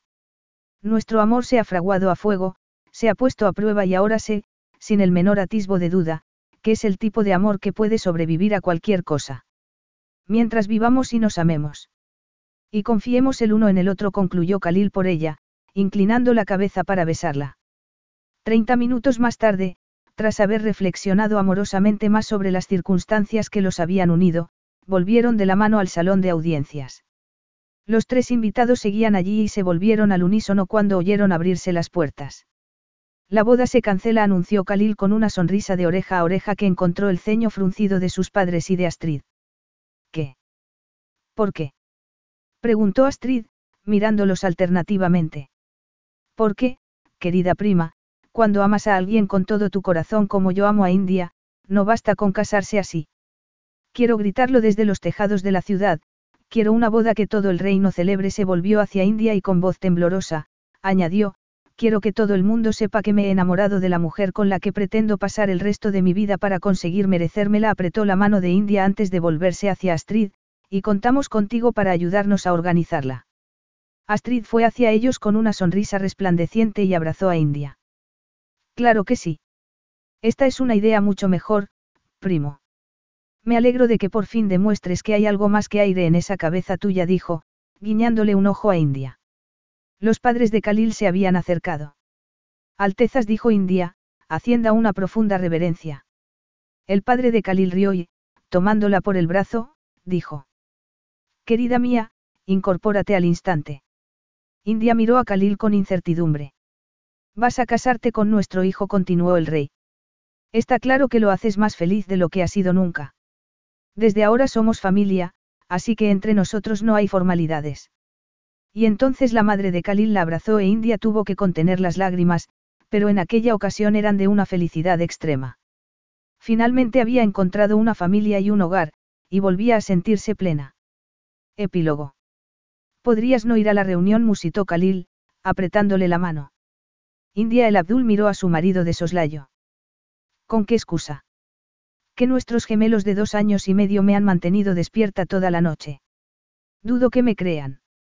O que el bebé que esperas te ha hecho ir al cuarto de baño cada cinco minutos, dijo Khalil, haciendo una mueca. En numerosas ocasiones había deseado poder hacer algo para aliviar la carga del embarazo de India, pero aparte de prepararle algunos baños y darle masajes de pies, su papel quedaba reducido al de testigo silencioso. Estoy bien, dijo ella, acariciándose el abultado vientre. Tengo muchas ganas de presentar la propuesta en la que tanto he trabajado. Lo se dijo Khalil con orgullo. Las previsiones económicas de India para Katrain eran valientes e innovadoras, y en opinión de Khalil, excelentes. Pero no porque fuera su amante esposo, sino porque India había colaborado con los mejores catedráticos en economía y había diseñado una estrategia completa, tanto económica como de desarrollo social. Las inversiones en educación y atención a la infancia contribuirían a que su pueblo siguiera viviendo en uno de los países más prósperos y justos del mundo. Estoy muy orgulloso de ti, dijo en voz baja, al tiempo que se abrían las puertas de la sala del Congreso. India sonrió exultante. Casi tanto como mis padres. India rió. Era una broma recurrente entre ellos que los padres de Khalil la amaban a ella más que a él. La consideraban la perfección personificada, y, como abuelos, eran increíblemente afectuosos y pasaban casi tanto tiempo con sus nietos como sus padres. Los e India le apretó la mano, mirando al frente. Gracias. Khalil le soltó la mano y caminó intencionadamente varios pasos detrás de su esposa. Era su momento. Había trabajado hasta la extenuación, combinando su capacidad y su pasión durante los últimos 18 meses hasta redactar un informe preciso, factible e inspirador que merecía todos los elogios que recibiera. Aunque Khalil lo había esperado, no había previsto la cerrada ovación que recibió del comité, incluidos sus adversarios más escépticos. Estoy soñando. Preguntó India cuando se quedaron a solas. Khalil asintió. Solo se puede describir como un éxito clamoroso. India rió. Sabía que el informe era bueno, pero no esperaba. Te lo mereces, la interrumpió Khalil, besándola. Eres increíble. India suspiró y se puso de puntillas para devolverle el beso. ¿Qué hora es? Preguntó con sus labios pegados a los de él. Las doce pasadas. ¿Por qué? Quedan unas cuantas horas hasta la cena. India sonrió provocativamente, esbozando una pícara sonrisa. Jackson llegaría por la tarde y, siguiendo la tradición, celebrarían una cena familiar con los padres de Khalil y con Astrid. Siempre lo pasaban maravillosamente, riendo y charlando sobre todo tipo de cosas, desde política a los nuevos espectáculos de Broadway o posibles iniciativas económicas. Pues vamos a tener que pensar en cómo entretenernos. Eso es precisamente lo que estaba pensando. ¿Se te ocurre algo? Khalil se echó hacia atrás y vio cómo brillaban los ojos de su esposa. Un montón de cosas dijo, adoptando un gesto solemne. Ella hizo un mohín. Por ejemplo. Khalil se inclinó y la tomó en brazos. Hablar de algunos planes que requieren otro lugar. Como nuestro dormitorio. Ese es el marco ideal, Alteza. India rió al tiempo que Khalil salía de la habitación con ella en brazos. La brillante luz del mediodía iluminó su recorrido con un resplandor dorado, bañándolos en calor y optimismo, abriendo paso a un futuro de dicha. Un futuro en el que siempre serían guiados por la luz y el amor. Fin. Is your bunion causing pain or preventing you from wearing your favorite shoes? Have you considered a bunionectomy? Midwest Clinical Research Center is currently enrolling a clinical trial for an investigational pain medication following a bunion removal surgery. Qualified participants between the ages of 18 and 75 may receive a bunion removal surgery at no cost, as well as access to an investigational pain medication. They may also be compensated up to $1,170 for their time. To learn more, call 937-588-6622 or go to removemybunion.com to fill out a short survey and see if you may qualify. Carlos Alfredo, tu mamá vino por una semana. Ya hace un año que vive con nosotros. Hasta trajo sus gatos. ¿Y yo qué puedo hacer? Lo que puedes hacer, Carlos. ¿Y él quién es? Es Miguel, nuestro experto de TurboTax Live. Como tu suegra hace un año que vive con ustedes, you can claim her as a dependent y así obtener esa deducción de taxes extra. Hacer taxes puede parecer dramático. Por suerte, los expertos bilingües de TurboTax Live te ayudan a obtener el máximo reembolso sabiendo que tus taxes están bien hechos. You do your thing, we've got your taxes. Intuit TurboTax Live. La preparación de taxes y la aplicabilidad de las deducciones varían según el individuo.